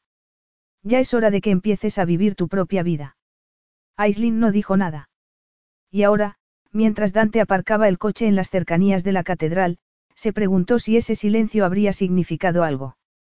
Pero sus especulaciones no llegaron lejos, porque al salir del coche vio a dos personas que llamaron poderosamente su atención. Aislin siguió la dirección de su mirada y se fijó en la pareja que caminaba hacia ellos. El hombre, de edad avanzada, tenía un bastón y una melena de pelo blanco que le daba un aire a lo Albert Einstein, la mujer, una morena bastante más joven, llevaba un vestido plateado verdaderamente chic, combinado con un chal de seda verde. Fueran quienes fueran, Dante puso tan mala cara que ella se preocupó al instante. Sería posible que la mujer hubiera sido amante suya. ¿Quién es? Acertó a preguntar, celosa. Mi madre. ¿Cómo? Esa mujer es mi madre, Inmacolata. Aislin se sintió tan aliviada como estúpida, aunque nadie se habría imaginado lo que Dante le acababa de decir. La mujer del vestido plateado no parecía tener edad suficiente para ser la madre de un hombre de 34 años. ¿Lo estás diciendo en serio? Completamente. Pero sí podría ser tu hermana. Si le dices eso, se llevará una alegría. Puede que te quiera tanto como quiere a su cirujano plástico, replicó Dante. Pues debe de ser el mejor cirujano plástico del mundo, porque tiene una cara perfecta, comentó Aislin. ¿Y quién es él? Tu abuelo. No, supongo que es su futuro exmarido. Dante se había quedado tan pálido que Aislin le apretó la mano en un gesto protector. A decir verdad, no sabía gran cosa de Inmacolata, y la curiosidad que sentía aumentó bastante cuando vio que llevaba unos zapatos de tacón de aguja que debían de tener tres centímetros más que los suyos, lo cual no impedía que caminara con elegancia y naturalidad. A medida que la pareja se acercaba, dedujo que Inmacolata debía de ser de su misma altura, aunque eso era lo único que tenían en común. Tan morena como su hijo, Tenía unos ojos azules sorprendentemente vivaces y, aunque ya no le parecía tan joven, seguía sin dar la impresión de ser la madre de un hombre hecho y derecho. Dante. exclamó la elegante y bella mujer, abrazando a su hijo. Hola, madre, dijo él con frialdad. ¿No vas a presentarme a tu acompañante? Sí, por supuesto. Te presento a Giuseppe, un buen amigo mío y de Ricardo D'Amore. Su esposa, que en paz descanse, ha fallecido hace poco. Dante saludó a Giuseppe, quien le devolvió el saludo. El anciano estaba tan delgado que una ráfaga de viento se lo habría llevado volando. Supongo que le estás ayudando a superar su tragedia, dijo a Inmacolata en voz baja. Hago lo que puedo, replicó su madre, con una modestia que le habría arrancado una carcajada de haberse tratado de otra persona. Es casi tan maravilloso como tú. ¿Y dónde está Pierre? Preguntó Dante, refiriéndose a su quinto marido. Pierre es historia. ¿Qué ha hecho? Aburrirme, respondió ella, guiñando un ojo a Aislin. Pero ¿quién es la belleza que te acompaña? Aislin, contestó Dante. Inmacolata le dio dos besos, y ella respondió con la cortesía habitual. Encantada de conocerte. Lo mismo digo. Entonces, la madre de Dante reparó en el anillo que llevaba en el dedo, y se giró hacia su hijo con curiosidad. ¿Se lo has regalado tú? En efecto. Es que os vais a casar. No me habías dicho nada. En primer lugar, porque tomamos la decisión hace poco y, en segundo, porque tú no te tomas la molestia de informarme de esas cosas, le recriminó él. No recuerdo que me avisaras cuando te casaste con Pierre, y tampoco lo hiciste con Stavros. Al ver que la catedral se estaba llenando de gente, Dante lo aprovechó como excusa para interrumpir la conversación con su madre y alejarse en compañía de Aislin. Ya se habían sentado en el interior cuando ella dijo. ¿Qué me he perdido? Como no hablo ni italiano ni siciliano, nunca me entero de lo que habláis. Dante le dio una breve explicación. Ah, vaya, así que ha dejado a tu padrastro para marcharse con un viudo rico. No la llaman la viuda negra por casualidad, dijo Dante. Pierre era su quinto marido, y acabará bastante más pobre de lo que era, como todos los hombres que se casan con mi madre, empezando por mi padre. Justo entonces, la orquesta empezó a tocar la marcha nupcial, y todos los invitados se levantaron. Cristina apareció entonces en la nave central y, cuando llegó al altar, la gente se sentó de nuevo. ¿Cuántos años tenías cuando tu madre se marchó? Preguntó Aislin en voz baja. Siete. Se fue porque descubrió que mi madre estaba embarazada de tu padre. No sé por qué se fue. Ella frunció el ceño. No se lo has preguntado nunca. No, se marchó, y eso es lo único que necesito saber. ¿Y qué hará cuando sepa quién soy? Es evidente que alguien se lo contará. Me sacará los ojos. Lo dudo mucho. Por muchos defectos que tenga, mi madre nunca ha sido cruel. Nunca te culparía por los pecados de tu madre. Por los pecados de mi madre. Mi madre tenía 19 años cuando se acostó con tu padre. Seguro que la sedujo él. Dante suspiró. No te enfades, Aislin. No pretendía ofenderte. Ni siquiera sabía que fuera tan joven. Ella guardó silencio durante unos segundos y dijo. A decir verdad, yo tampoco sé lo que pasó entre ellos. Pero sé que tu padre no la engañó. Mi madre sabía que estaba casado. ¿Cómo se conocieron? Al parecer, ella estaba de vacaciones en Sicilia con unas amigas, y se alojaron en el hotel donde estaba tu padre. Se conocieron en la piscina y, por lo que sé, fue un caso de amor a primera vista, explicó Aislin. La típica aventura que acaba en un embarazo no deseado. Acordaron que mi madre criaría a Orla por su cuenta, y que él se limitaría a prestarle apoyo económico. Pobre Orla. Siempre quiso conocerlo, pero no se lo permitieron. En ese momento, el sacerdote invitó a la concurrencia a entonar un himno religioso y, aunque Aislin no sabía hablar italiano, se sumó como pudo. Cuando se volvieron a sentar, miró a Dante y le preguntó. ¿Qué pasó después de que tu madre se marchara? ¿Os dejasteis de ver? No, en absoluto. Se mudó a Florencia, y nos veíamos algunos fines de semana y durante las vacaciones. Supongo que la echarías de menos el resto del tiempo. Él se encogió de hombros. Habría echado más de menos a mi padre si se hubiera ido. Aislin le dio una palmadita cariñosa.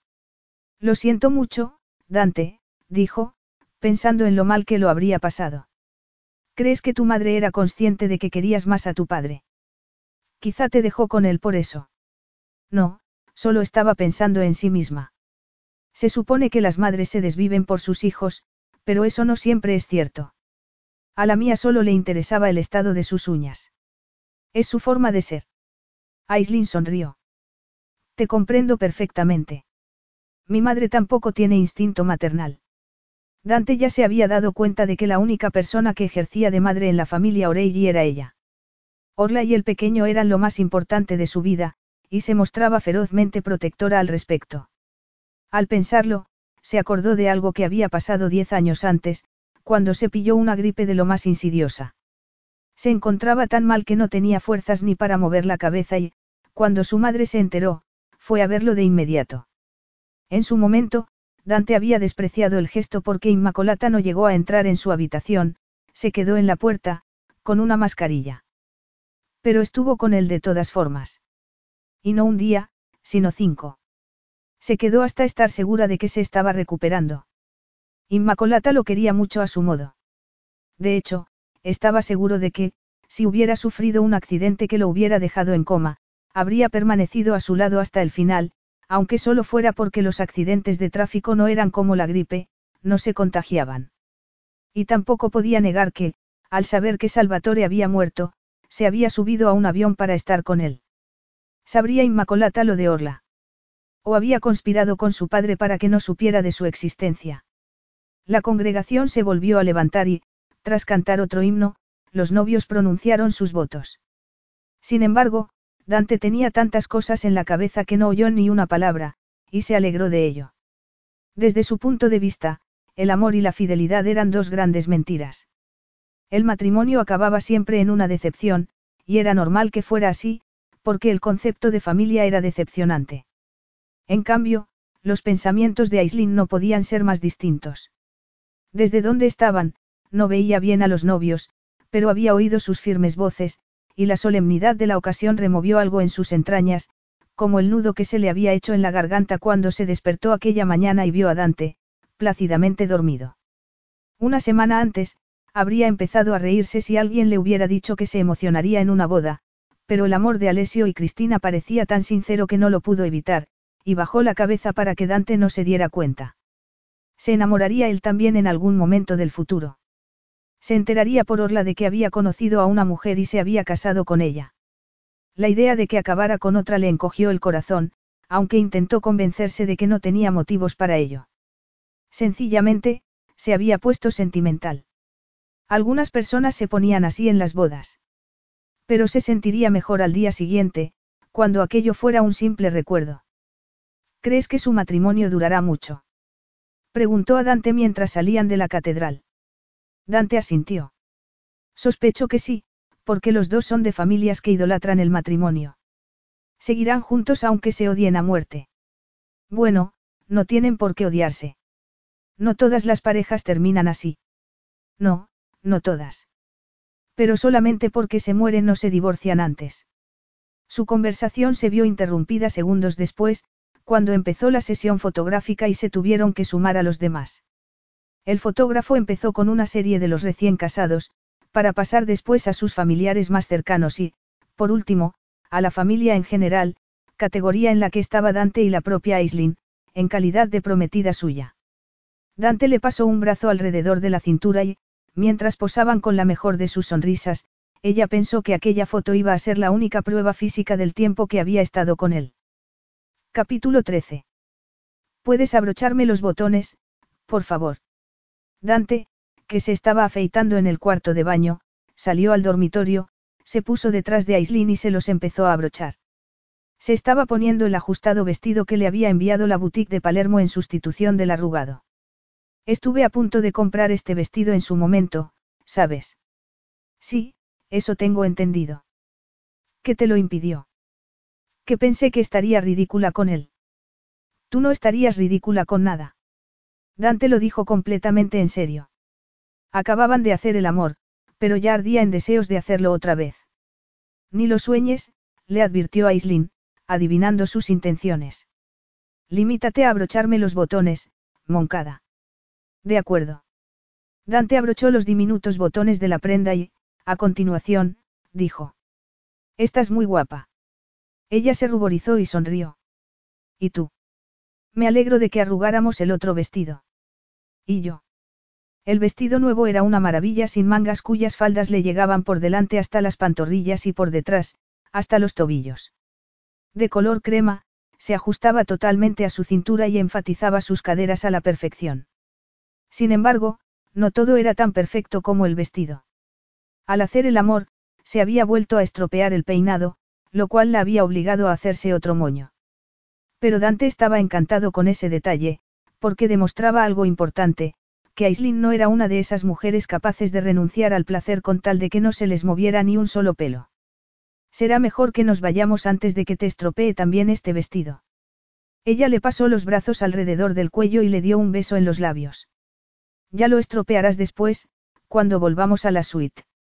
Dante gimió, y Aislinn se sintió como en las nubes mientras se dirigían a la sala de baile del castillo, donde se iba a celebrar la fiesta. Se negaba a pensar que era su última noche con él. Se negaba a analizar sus comentarios negativos sobre el matrimonio. Efectivamente, era la última noche y, en consecuencia, la última oportunidad de convencer a Ricardo D'Amore de que estaban verdaderamente enamorados. Al pasar por la sala de banquetes, que aquel día habían transformado en bar, Aislinn se fijó en un hombre tan alto como Dante y casi tan guapo. Ya estaba a punto de interesarse por el desconocido cuando éste vio a Dante, se acercó a darle un abrazo y dos besos y, tras cruzar unas palabras con él, se fue. ¿Quién era? preguntó Aislinn. Dante entrecerró los ojos. Tonino Valente. ¿Por qué lo preguntas? Porque su cara me suena de algo, aunque no sé de qué. Es el dueño del castillo donde estamos. Ricardo quería que estuviera presente para que controlara a los empleados. Es especialista en resolución de problemas. ¿Y hasta qué punto lo conoces? Hasta uno bastante profundo, teniendo en cuenta que su padre era amigo del mío.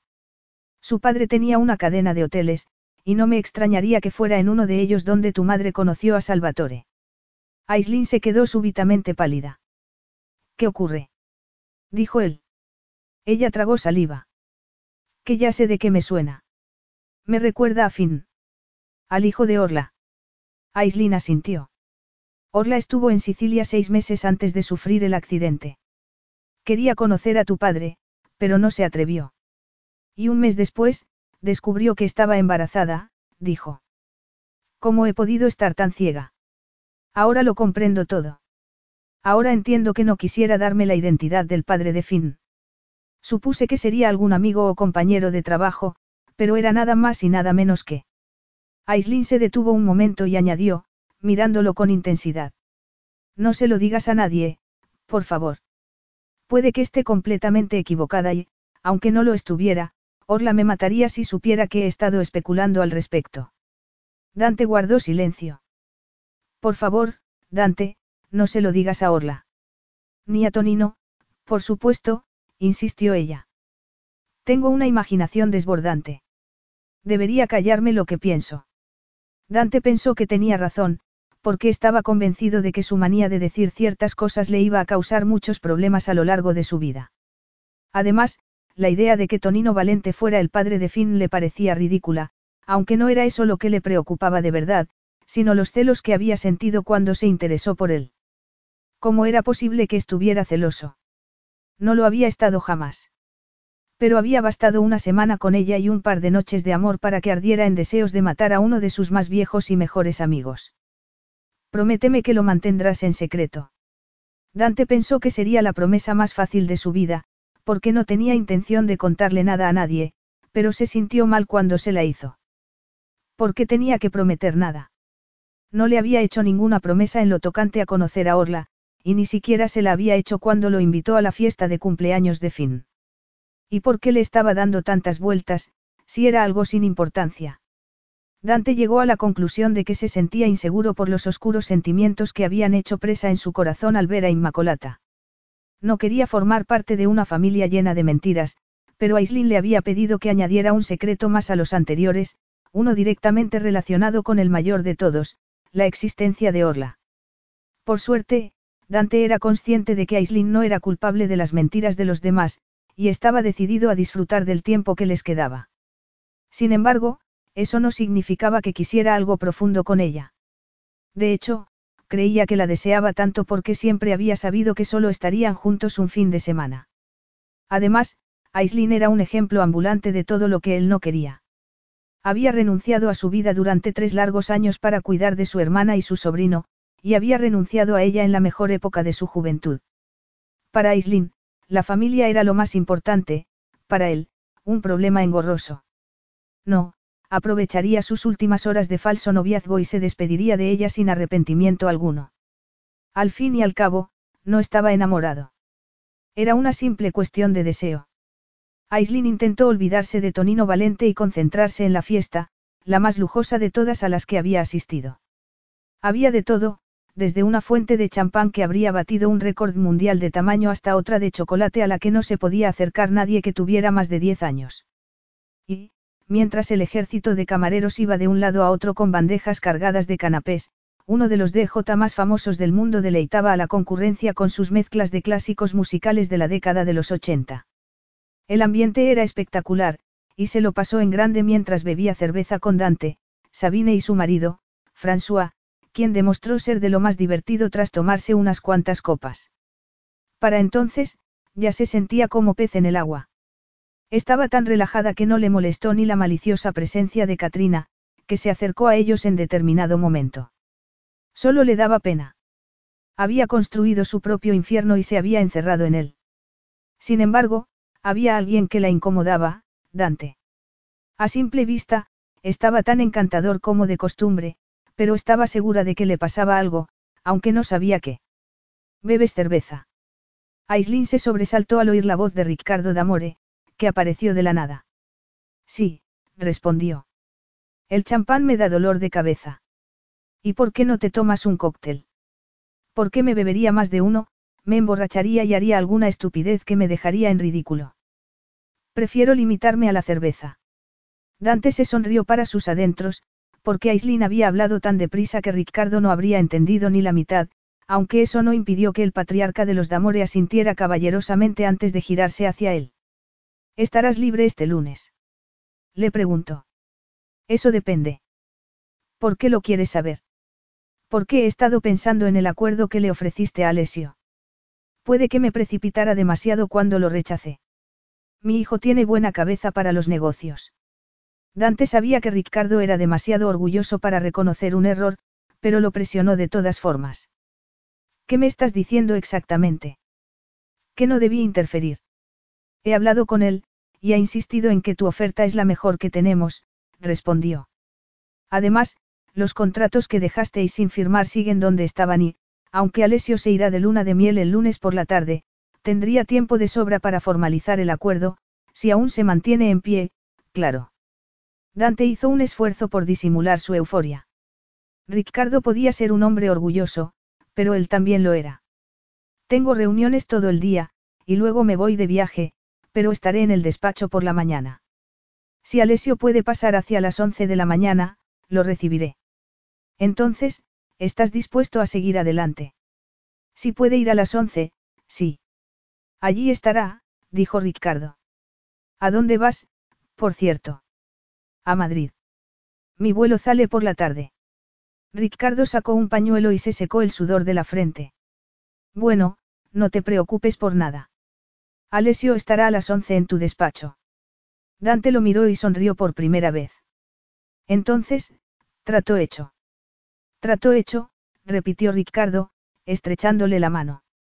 Cuando Aislin se despertó a la mañana siguiente, tenía una extraña presión en el pecho, pero lo achacó al brazo de Dante, que estaba dormido a su lado. Su humor había mejorado notablemente después de que Ricardo cambiara de opinión sobre el acuerdo, y la euforia que le demostró en la pista de baile se extendió más tarde a la cama, donde hicieron el amor tantas veces que apenas pegaron ojo. De hecho, Aislin estaba tan encantada que no quería dormir. Si hubiera sido por ella, la noche habría durado eternamente. Pero la naturaleza tenía sus propias ideas y al final, se quedaron dormidos. ¿Qué iba a hacer ahora? Su aventura estaba a punto de terminar. El sol ya había salido, y se filtraba entre las pesadas cortinas del balcón. No, la presión de su pecho no tenía nada que ver con ningún brazo. Ni la presión de su pecho ni el vacío de su estómago ni el nudo de su garganta. Estaba así porque solo le quedaban unas cuantas horas de felicidad. Pero aún no había perdido la esperanza. Aún cabía la posibilidad de que Dante no estuviera preparado para despedirse de ella. El desayuno se sirvió en el comedor principal. Los invitados que habían estado en la fiesta tenían un aspecto notablemente menos animado que la noche anterior, y algunos se estaban atiborrando de pastillas contra la resaca. Los únicos que estaban tan entusiastas como siempre eran los niños. Dante no tenía mucho mejor aspecto que los demás, aunque no había perdido el apetito. En cambio, ella tuvo que hacer un esfuerzo para tomarse el café, el zumo de naranja y el croissant que había pedido. La idea de perder a Dante le resultaba tan dolorosa que le costaba mirarlo a los ojos. ¿Cómo era posible que se hubiera enamorado de él? ¿Cómo era posible que, en el transcurso de una simple semana, hubiera pasado de creer que no volvería a estar con ningún hombre a no poder vivir sin uno? No encontraba ninguna explicación, salvo que Dante había resultado ser mucho mejor de lo que se había imaginado. Ya se disponían a levantarse de la mesa cuando Ricardo D'Amore y su esposa se acercaron. Buenos días, dijo él en inglés. Buenos días, replicó Aislin. Nos gustaría que vinierais a casa a cenar. ¿A cenar? Preguntó Dante, perplejo. Dante y yo. Dijo Aislin, del mismo modo. Mercoledi. Intervino la esposa de Ricardo. Sí, el miércoles. Aislin se sintió como si el cielo se hubiera abierto ante ella. Su aventura no había terminado. Iba a estar cuatro días más con él. A mí me parece perfecto, dijo, sonriendo de oreja a oreja. Creo que no teníamos ningún compromiso ese día. ¿Verdad, Dante? Él sacudió la cabeza. Entonces, aceptamos el ofrecimiento. Ricardo se lo tradujo a su esposa, que sonrió. De vuelta en la suite, Aislin empezó a recoger sus cosas para guardarlas en la maleta. Estaba tan contenta que no cabía en sí de puro gozo. Cuatro días más con Dante. Por supuesto, tendría que llamar a Orla para advertírselo, pero no sería ningún problema. ¿Quieres el balance del dinero que voy a transferir a Orla? Preguntó él, interrumpiendo sus pensamientos. Sí, gracias, respondió ella, pasando los brazos alrededor de su cuello. Supongo que estarás encantado. Tu plan no podría haber salido mejor. Aislin esperaba que le diera un beso en los labios, y se sintió decepcionada cuando se lo dio en la frente. Sí, me alegra que Ricardo haya entrado en razón. Mi oferta les dará bastante más dinero que la de la competencia, replicó. En fin, haré esa transferencia. Dante se apartó de ella y sacó su teléfono móvil. Llamaré a Orla para decirle que no volveré hasta el jueves. Hasta el jueves. ¿Y eso? Ya has olvidado que vamos a cenar con los Damore el miércoles. Dante se sentó, sin apartar la vista de la pantalla del teléfono.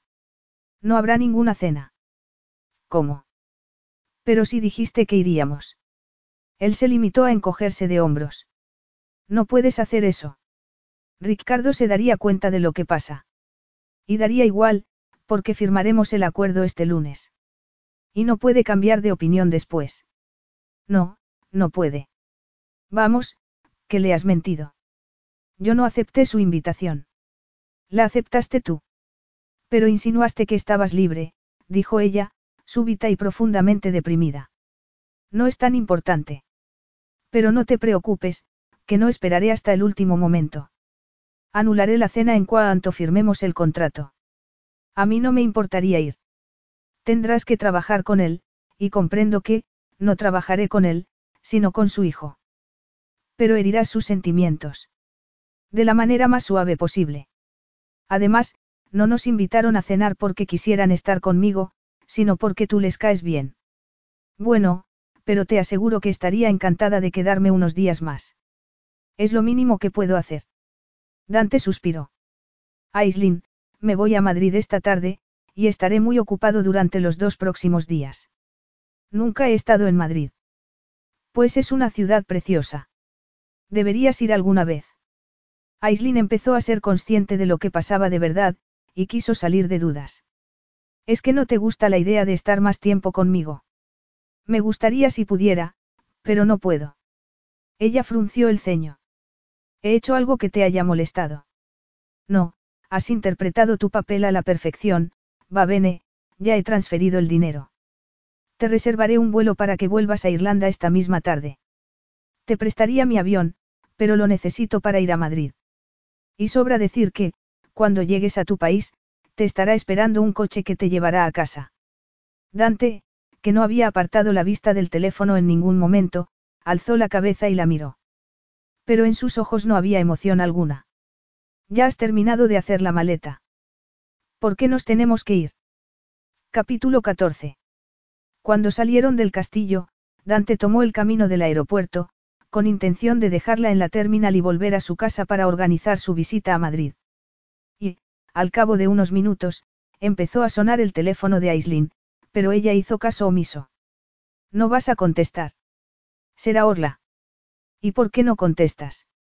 Porque sé lo que me va a preguntar, pero no sé qué decir. ¿Qué te va a preguntar? Querrá saber si va a conocerte antes de la fiesta de fin. Él apretó el volante con más fuerza y pisó el acelerador. Quería llegar al aeropuerto cuanto antes. Unos minutos más, y no tendría que volver a pensar en ninguna de las Oreilly. ¿No vas a decir nada?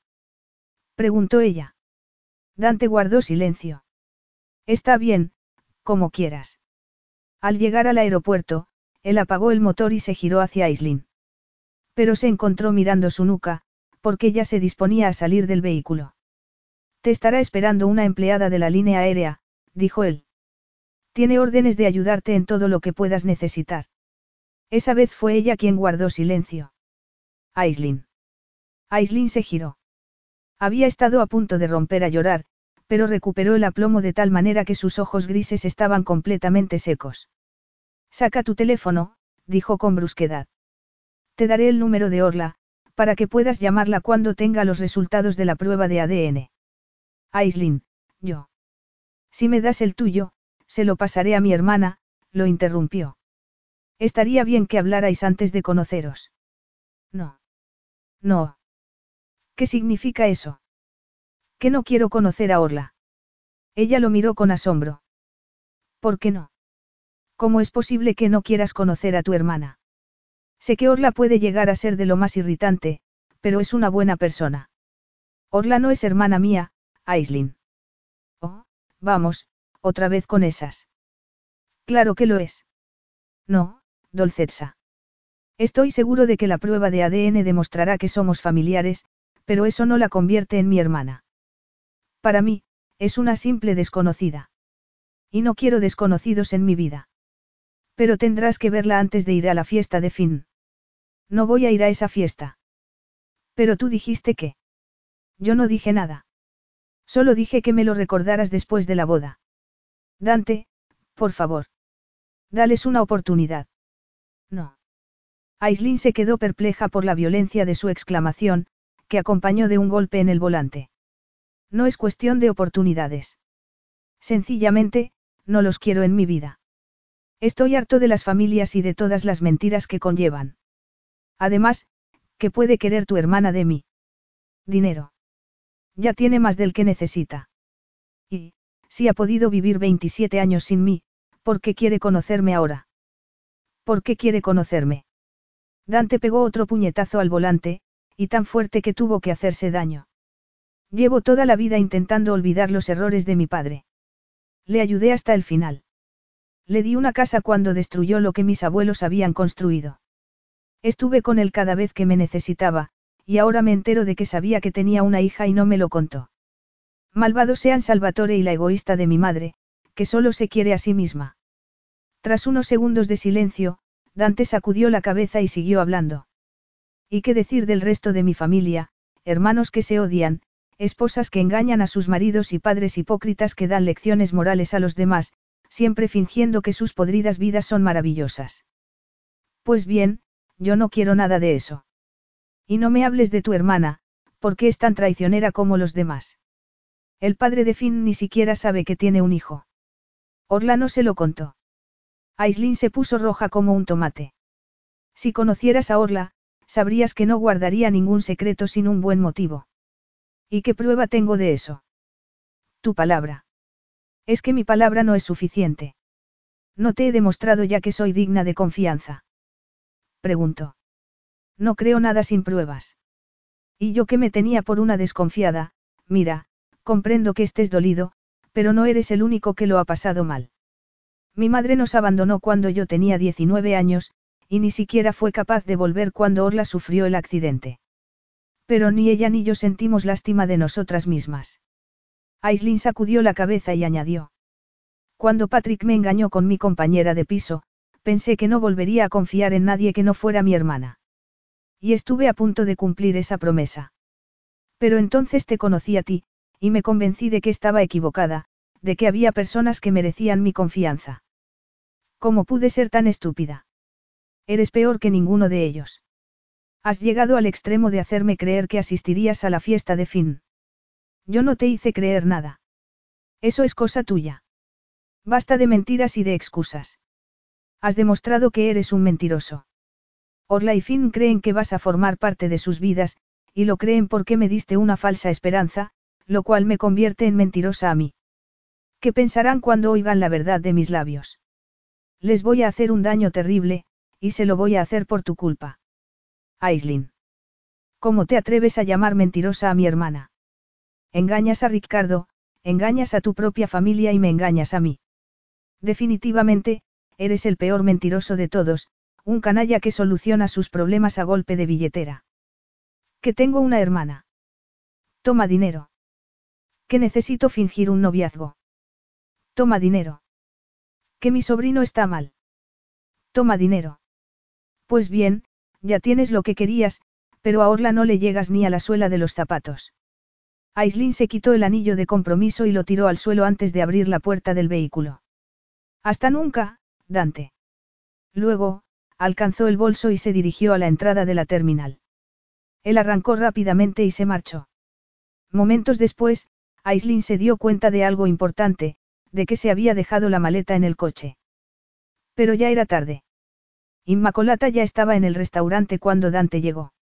Había pedido una copa de vino blanco y, al verlo, se levantó de la silla y le dio un abrazo. ¿Dónde está tu belleza irlandesa? En Irlanda. Su madre lo miró con interés. ¿Habéis discutido? Hemos roto, respondió él sin más.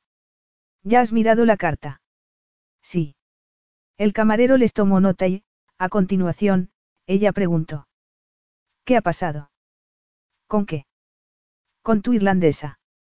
Nada. Sencillamente, decidimos que no queríamos casarnos. Pues es una pena, porque me caía bien. Y sé que también te gusta a ti. Madre, dijo Dante, en tono de advertencia. Está bien, no volveré a hablar de ella. ¿Pero qué estamos haciendo aquí? Supongo que me invitarías por algún motivo. Más que nada, porque nunca me habías invitado a cenar. Dante respiró hondo. ¿Por qué dejaste a mi padre? ¿Por qué había dejado embarazada a otra mujer? Preguntó sin más. Ella entrecerró los ojos. Sí, me marché por eso, pero no me divorcié de Salvatore por ese motivo. Ya me había cansado de él. Esa aventura fue la excusa que necesitaba. El camarero apareció con el vino que Dante había pedido, y este dio un trago antes de decir. ¿Por qué necesitabas una excusa? La necesitaba para justificarme. Esa irlandesa no era la primera mujer con la que Salvatore se acostaba, pero, lo creas o no, me mantuve a su lado por ti, porque sabía que te perdería si nos divorciábamos. Tu padre era un marido espantoso, pero un padre excelente, que es más de lo que se puede decir de mí. Yo no habría sido capaz de separarte de él. Lo querías con toda tu alma. No te podía hacer eso. Dante dio otro trago de vino. ¿Y por qué no me dijiste lo de Orla? ¿Por qué no me hablaste de ella? ¿Por qué tantos secretos? Quiso saber. Ella suspiró. Eso fue decisión de tu padre. Yo me limité a respetar su deseo, contestó. Por lo visto, la madre de Orla no quería que Salvatore formara parte de su vida y, aunque él podría haber llevado el asunto a los tribunales, no quiso causarle problemas. Además, los dos pensamos que ya había sufrido bastante con nuestra separación. Nos pareció que guardarlo en secreto era lo más racional, lo menos dañino. Comprendo que mi padre no me lo dijera cuando era un niño, pero ¿por qué no me lo contó después? Ella se encogió de hombros. No lo sé. Supongo que tenía miedo de que le odiaras. Tú eras la única persona a la que verdaderamente quería. Si no hubiera sido porque tenía que cuidar de ti, su problema con el juego lo habría destruido mucho antes. El camarero le sirvió entonces el primer plato y, por primera vez en la vida de Dante, su madre y él tuvieron una conversación de verdad, una conversación sobre el pasado, sobre la vida de ella y sobre su constante búsqueda de un hombre que la hiciera feliz. Al cabo de un rato, empezó a entender sus motivos y, cuando ya habían terminado los postres, se sintió más cerca de ella de lo que se había sentido nunca. Dante, sé que he cometido muchos errores, pero puedo darte un consejo. Él asintió. Me he casado muchas veces, y admito que el dinero siempre ha formado parte de esa manía, pero también es verdad que siempre he intentado amar a mis maridos. ¿Qué quieres decir con eso? Que el amor es escurridizo y difícil de encontrar. Tan difícil que tienes que aferrarte a él si tienes la suerte de cruzarte en su camino, declaró.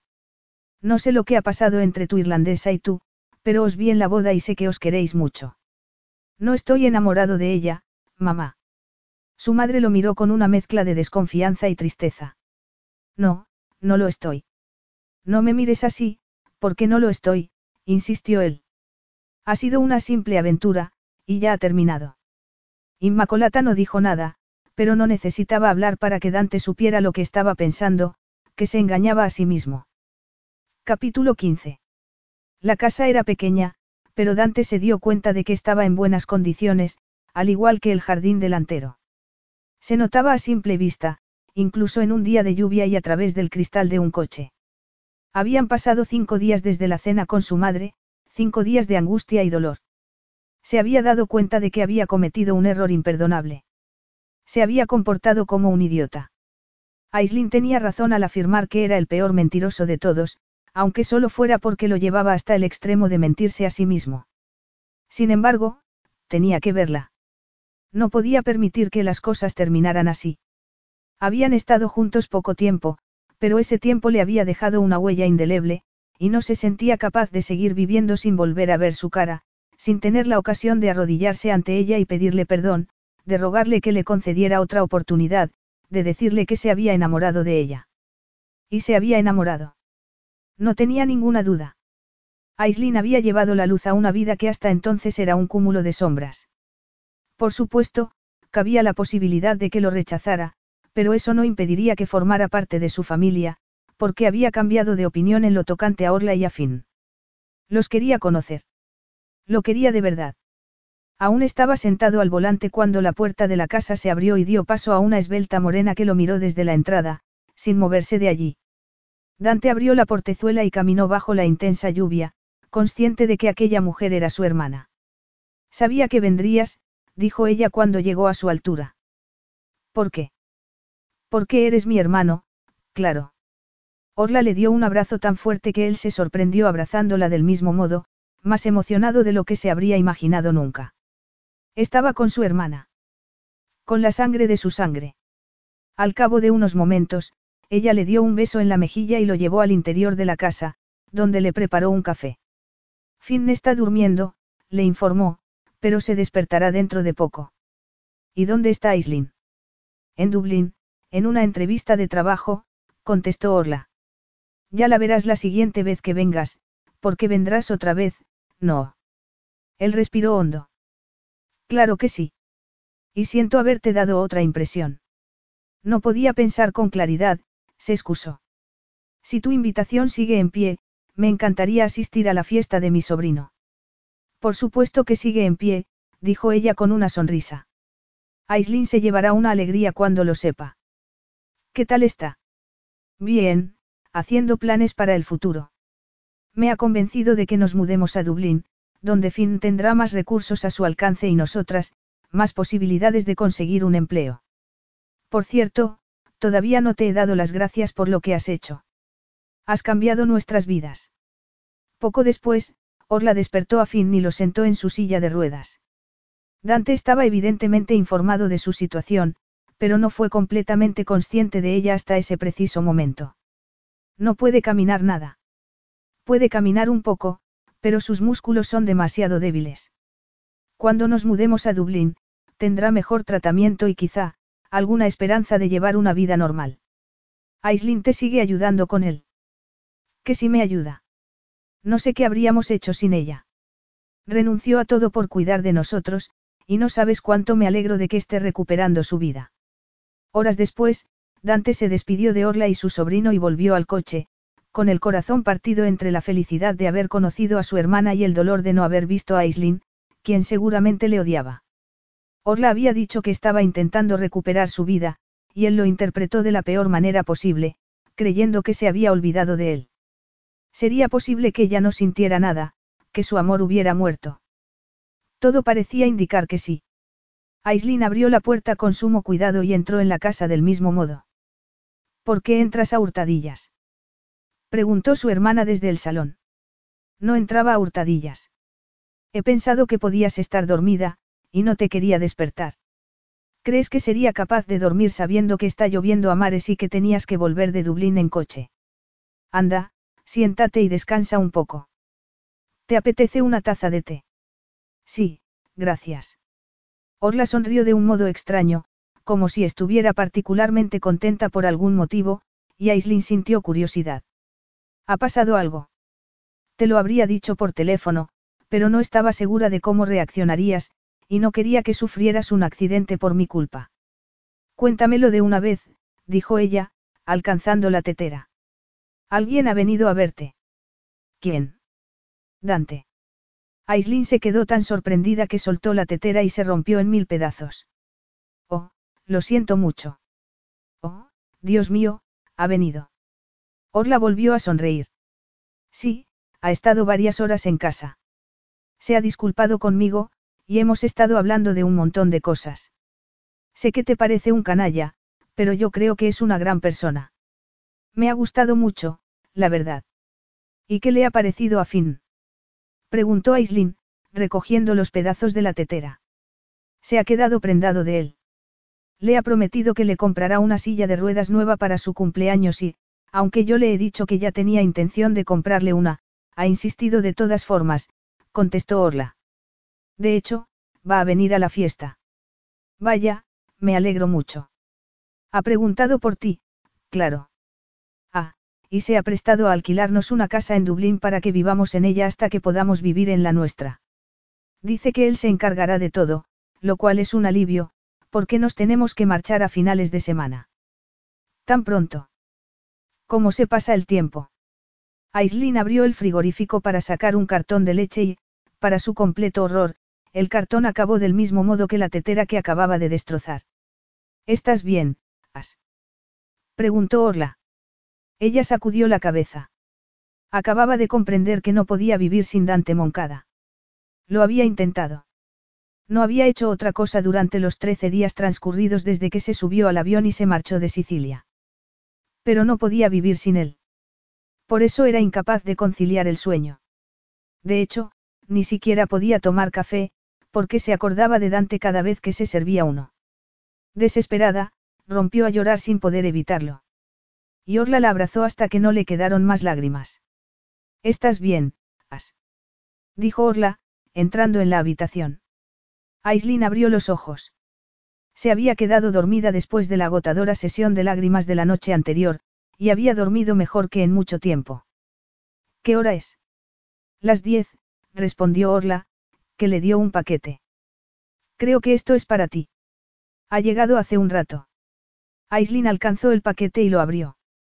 Contenía nada más y nada menos que el anillo de compromiso que le había regalado Dante. Pero también había otra cosa, una carta. ¿No la vas a leer?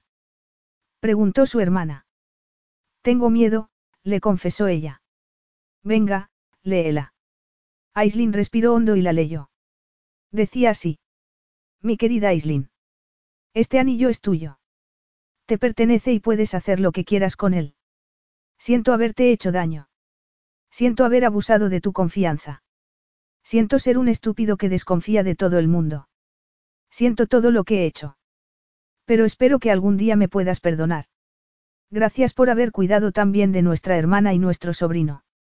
Tengo entendido que estás recuperando tu vida, y no sabes cuánto me alegro. Sin embargo, quiero que sepas que siempre estaré contigo, compartiendo las cargas familiares. Te prometo que nunca les volveré a hacer daño. Decidas lo que decidas hacer, deseo que seas feliz. Nadie se merece la felicidad más que tú. Con todo mi amor. Dante. Aislin volvió a leer la carta varias veces, incapaz de creer lo que había escrito al final, con todo mi amor. Dante le estaba confesando que se había enamorado de ella. Al final, se levantó de la cama y corrió hacia la cómoda. ¿Qué haces? preguntó Orla. Buscar mi pasaporte. ¿Puedes prestarme dinero? No, pero te lo puedo dar, respondió su hermana con ironía. ¿Quieres que te reserve un vuelo a Sicilia mientras te vistes? Por supuesto que sí. Dante salió del despacho de su difunto padre y apagó la luz. Había vuelto de Irlanda por la mañana, y ahora estaba metiendo en cajas las pertenencias de Salvatore. Aún no sabía lo que iba a hacer con la casa, pero el simple hecho de guardar sus cosas estaba siendo una tortura para él. Lo echaba tanto de menos que no pudo resistirse al impulso de subir a su antigua habitación y sentarse en la cama. Al cabo de unos minutos, alguien llamó a la puerta principal. Dante no hizo ni caso, y tampoco lo hizo cuando el timbre sonó por segunda vez. Dante. Gritó alguien desde el vestíbulo. Dante se quedó atónito. No podía ser. Era la voz de Aislin. O lo había soñado. Rápidamente, salió de la habitación y empezó a bajar por la escalera. Aislin. Ella se giró, y él la miró como si estuviera viendo un fantasma. ¿Qué estás haciendo aquí? Aislin carraspeó. Acabo de recibir tu carta. Ah. Ella respiró hondo. Has escrito que quieres que sea feliz pase lo que pase. Pero, para ser feliz, necesito una cosa, continuó ella. Los días que estuve contigo fueron los más felices de mi vida. ¿Qué estás insinuando? Que no he sido feliz ni un solo minuto desde que me fui de Sicilia, le confesó Aislin. Sé que te dije unas cosas terribles, pero... Basta. La interrumpió él. No te atrevas a disculparte por decir la verdad. Me porté muy mal contigo. Dante alzó una mano y acarició el cabello rojo que tanto le gustaba. Tenía miedo, ¿sabes? Miedo de lo que sentía por ti, miedo de lo que podía pasar. Fui un estúpido, el mayor estúpido del mundo. Me convencí de que no te necesitaba, cuando soy incapaz de vivir sin ti, dijo, besándola dulcemente. Me siento como si hubieras estado en el fondo de mi corazón desde que empecé a vivir. A mí me pasa lo mismo, susurró ella. ¿En serio? Preguntó, desconcertado. Pensé que me odiabas. Odiarte. Sin ti, estoy completamente perdida, Dante. ¿Qué vida voy a recuperar si no estás a mi lado? No puedo comer, no puedo dormir, no puedo hacer nada, hemos estado poco tiempo juntos, pero me ha cambiado por completo. Tú me has cambiado, y no me puedo imaginar un futuro sin ti. Dante no lo pudo evitar. La besó con toda su alma. La besó hasta dejarla sin aire y, solo entonces, dijo. Te amo. Yo también te amo, declaró ella, aferrada a su cuello. Por primera vez en varias semanas, los dos se sintieron como si volvieran a respirar otra vez. Y el aire que respiraban nunca había sido mejor. Luego, él la miró a los ojos y se juró a sí mismo que no volvería a perder la luz que Aislinn O'Reilly había llevado a su vida. La había echado demasiado de menos. Y quería tenerla hasta el fin de sus días. Epílogo. El sol de finales de verano iluminaba el interior de la catedral cuando Aislinn caminó hasta el altar con su pesado vestido de novia, cuya cola sostenían Orla y los hijos de Sabine. Se acordaba perfectamente de la primera vez que había estado en aquel lugar, porque fue el día en que comprendió que se había enamorado de Dante. Y ahora, cuatro meses después, se iba a casar con él. Dante le había propuesto el matrimonio durante la fiesta de cumpleaños de Finn, y ella había aceptado sin dudarlo un momento. Todo había sido tan rápido que no se lo podía creer, incluido su embarazo, que descubrió dos días después de conseguir su licenciatura universitaria. Nunca olvidaría la cara de felicidad del hombre con el que estaba a punto de casarse. De no querer tener familia, Dante había pasado a desear montones de hijos, tantos como para hacer un equipo de fútbol, aunque ella pensaba que un equipo de voleibol sería bastante más manejable.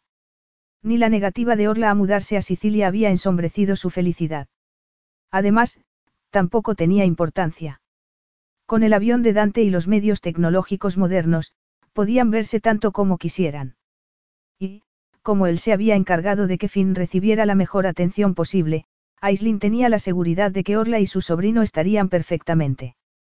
Desde luego, no podía negar que los echaba de menos, pero había encontrado algo distinto, su media naranja, la parte que le faltaba para estar completa.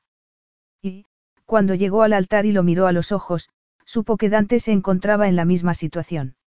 Definitivamente, estaban hechos el uno para el otro.